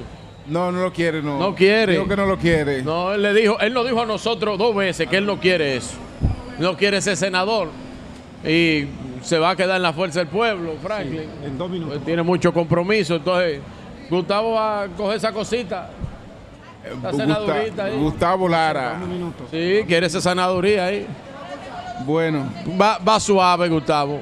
Va suave. ¿Cómo Bueno. es? ¿A quieren hablar? Arítide. vamos a ¿Y llamarlo. quiere hablar Arítide? Llámalo. Arítide, para de sufrir. Que Virgilio lo quiere poner a pelear como si fueran dos lapicitos en, en Para una de sufrir. Y vamos ¿Cuánto a sufrimiento en ese PLD? ¿Cuánto lloro? Porque hasta ahora es lo que ha dicho que no lo consultaron. ¿Y qué le deja, qué, qué le deja de entendido a usted, don Julio? Bueno, que no hablaron con él. Él es una persona que yo creo que debieron Ajá. llamarlo, hablar con él. Su alto nivel dirigente. Ver, ver cuál era la disposición en la que él estaba, tal vez incluso donde lo asignaron, él entiende que... Que él, que él le toca más. Que, que- exactamente, porque tal vez le dieron una responsabilidad local y él entiende que puede tener responsabilidad nacional. Pero, pero, pero lo que pasa es que ante la falta de muchísimas eh, personalidades y dirigentes eh, políticos que se han estado saliendo, tanto de la dirección política del PLD como de diferentes puestos electivos y diferentes puestos de toma de decisión, él dirá, bueno, pero y los puestos de campaña, De que son maneras- puestos muy importantes, dirá el cocho, ¿Será pero a mí que me tocaba un una cosita más. Un acuerdo de esos que no se escriben, por ejemplo, que el que ganara en una provincia fuera contrario o no a el que resultó electo, el señor Abel Martínez, iba a ser que iba a dirigir la campaña. Porque eso, es lo que más o menos Eso yo no lo había visto, Pedro. afuera, yo no lo he visto eso, afuera. Pedro. Eso, eso nada más lo está haciendo ahora mismo la campaña de Abel. Mira con Gustavo. Mira Gustavo. ¿Qué es Gustavo hoy? Hoy, diputado. Gustavo Sánchez, diputado. nada más. Diputado, diputado. Gustavo Sánchez lo, lo mataron una vez. Le dieron el tío lo de gracia ahora el domingo. Y ahora di que, Gustavo, tú vas a ser senador de la capital. Pero, ¿y ya cómo no, así? Gustavo no puede, no puede ¿Pero ya una tercera porque le van a dar la mano. Bueno, bueno, ya. ¿Cómo lo que así? pa- con- con el retorno creo que no va a ser difícil. eh, con el- Eh, Con el otro lo matan de Entonces, una y ¡pum! está ahí. ¿Quién tenemos ahí? Con el retorno no sería. no va- no va a ¿Quién ser está ahí? difícil. Alexi. Alexi. Alexio Arítide. Alexi Victoria. Alexi. Ye. Arítide, Arítide. Victoria. Vamos a ver si con el El retorno. ex senador. Si con el retorno podemos escucharle en lo que se inicia este acto. Querido primo. Le de dijo querido del primo. Hospital de Villahermosa. eh, Está. donde hemos estado haciendo esta transmisión. En breve estamos, eh, pues a través de nuestras redes, continuamos plenamente con toda la transmisión de este, de este acto eh, que se está desarrollando aquí. Bueno, vamos a, va- vamos a ver si se escucha, Lea. Si, si no, lo dejamos para mañana. Si no. Ok. Adelante. Arítide. Aló. A- Arítide nos escucha. Claro que sí. Aristide, pu- ¿puedes explicarnos eh, cuál es eh, la motivación de la, de la protesta que emitiste por Twitter, por tu designación eh, en una responsabilidad de la campaña local? Eh, un saludo, todos ustedes. un saludo a todos ustedes. Sí. Mira, el tema, mira, el tema con la designación, con la designación a, un puesto, a, un puesto, a, a una en la posición campaña de la provincia. en la campaña de la provincia. Sí, sí. Sí, sí, le- te escuchamos bien. Te la escuchamos, Romana. te escuchamos. Estamos en la romana, pero te estamos escuchando muy bien. Adelante. Sí, Aristide, te estamos escuchando muy bien. eh, Puedes Sí, seguir. Mira, al Sí, parecer, mira, al parecer, los enlaces, los comisionados, enlaces comisionados aquí en la provincia María Trinidad aquí en la provincia María Trinidad no le explicaron, le explicaron al comando de campaña nacional, comando de campaña nacional, lo que la conversación que, que la sostuvimos, conversación que sostuvimos en el sentido en el de sentido que- de que yo como Yo, vicesecretario como general del partido general del partido tengo una responsabilidad, Tengo una responsabilidad nacional Sí. y unos trabajos y unos trabajo encomendado por el secretario general Charlie Mariotti general Charlie a partir de la elección de la nueva secretaría de la nueva secretaría que no me iban a permitir que no me iban a permitir asumir una responsabilidad asumir local. una responsabilidad local. Se lo dije a los coordinadores, a los dije a los coordinadores, que yo no podía, que yo no porque podía, el secretario general, el a quien les secretario habla, general, a y a Charlie Núñez, y a le Charlie encomendó le unos encomendó trabajos que íbamos a hacer, unos que vamos que a íbamos a hacer, que a favor de la candidatura a favor de la del Partido de la Liberación Dominicana. del Partido de la Liberación Parece Dominicana. que no dieron la información Parece que no dieron la información oportuna, oportuna el comando de campaña el comando hizo de una designación hizo una sin designación haberme sin escuchado a haberme mí o sin haber ponderado lo que yo había lo Eso es la razón. Eso Pero no hay razón. ningún tipo pero no hay ningún de malestar de malestar en cuanto en cuanto a mi permanencia a mi en permanencia un partido Ah. que en tengo toda la vida, que tengo toda la vida del cual fui senador, cual fui por 10 senador años, por 10 años. fui gobernador de la provincia, Fui gobernador de la fui provincia, subsecretario fui subsecretario de Interior y Policía, de Interior y coordinador, Policía, de la coordinador campaña de los de dos la presidentes que hemos tenido, presidentes que hemos tenido. Por lo que entiendo que que, entiendo eh, que la respuesta mía eh, quizás se la ha respuesta mía magnificado, quizás se ha magnificado Sí. pero no hay ningún Y- tipo pero no hay ningún de inconveniente Y con si el no- tema.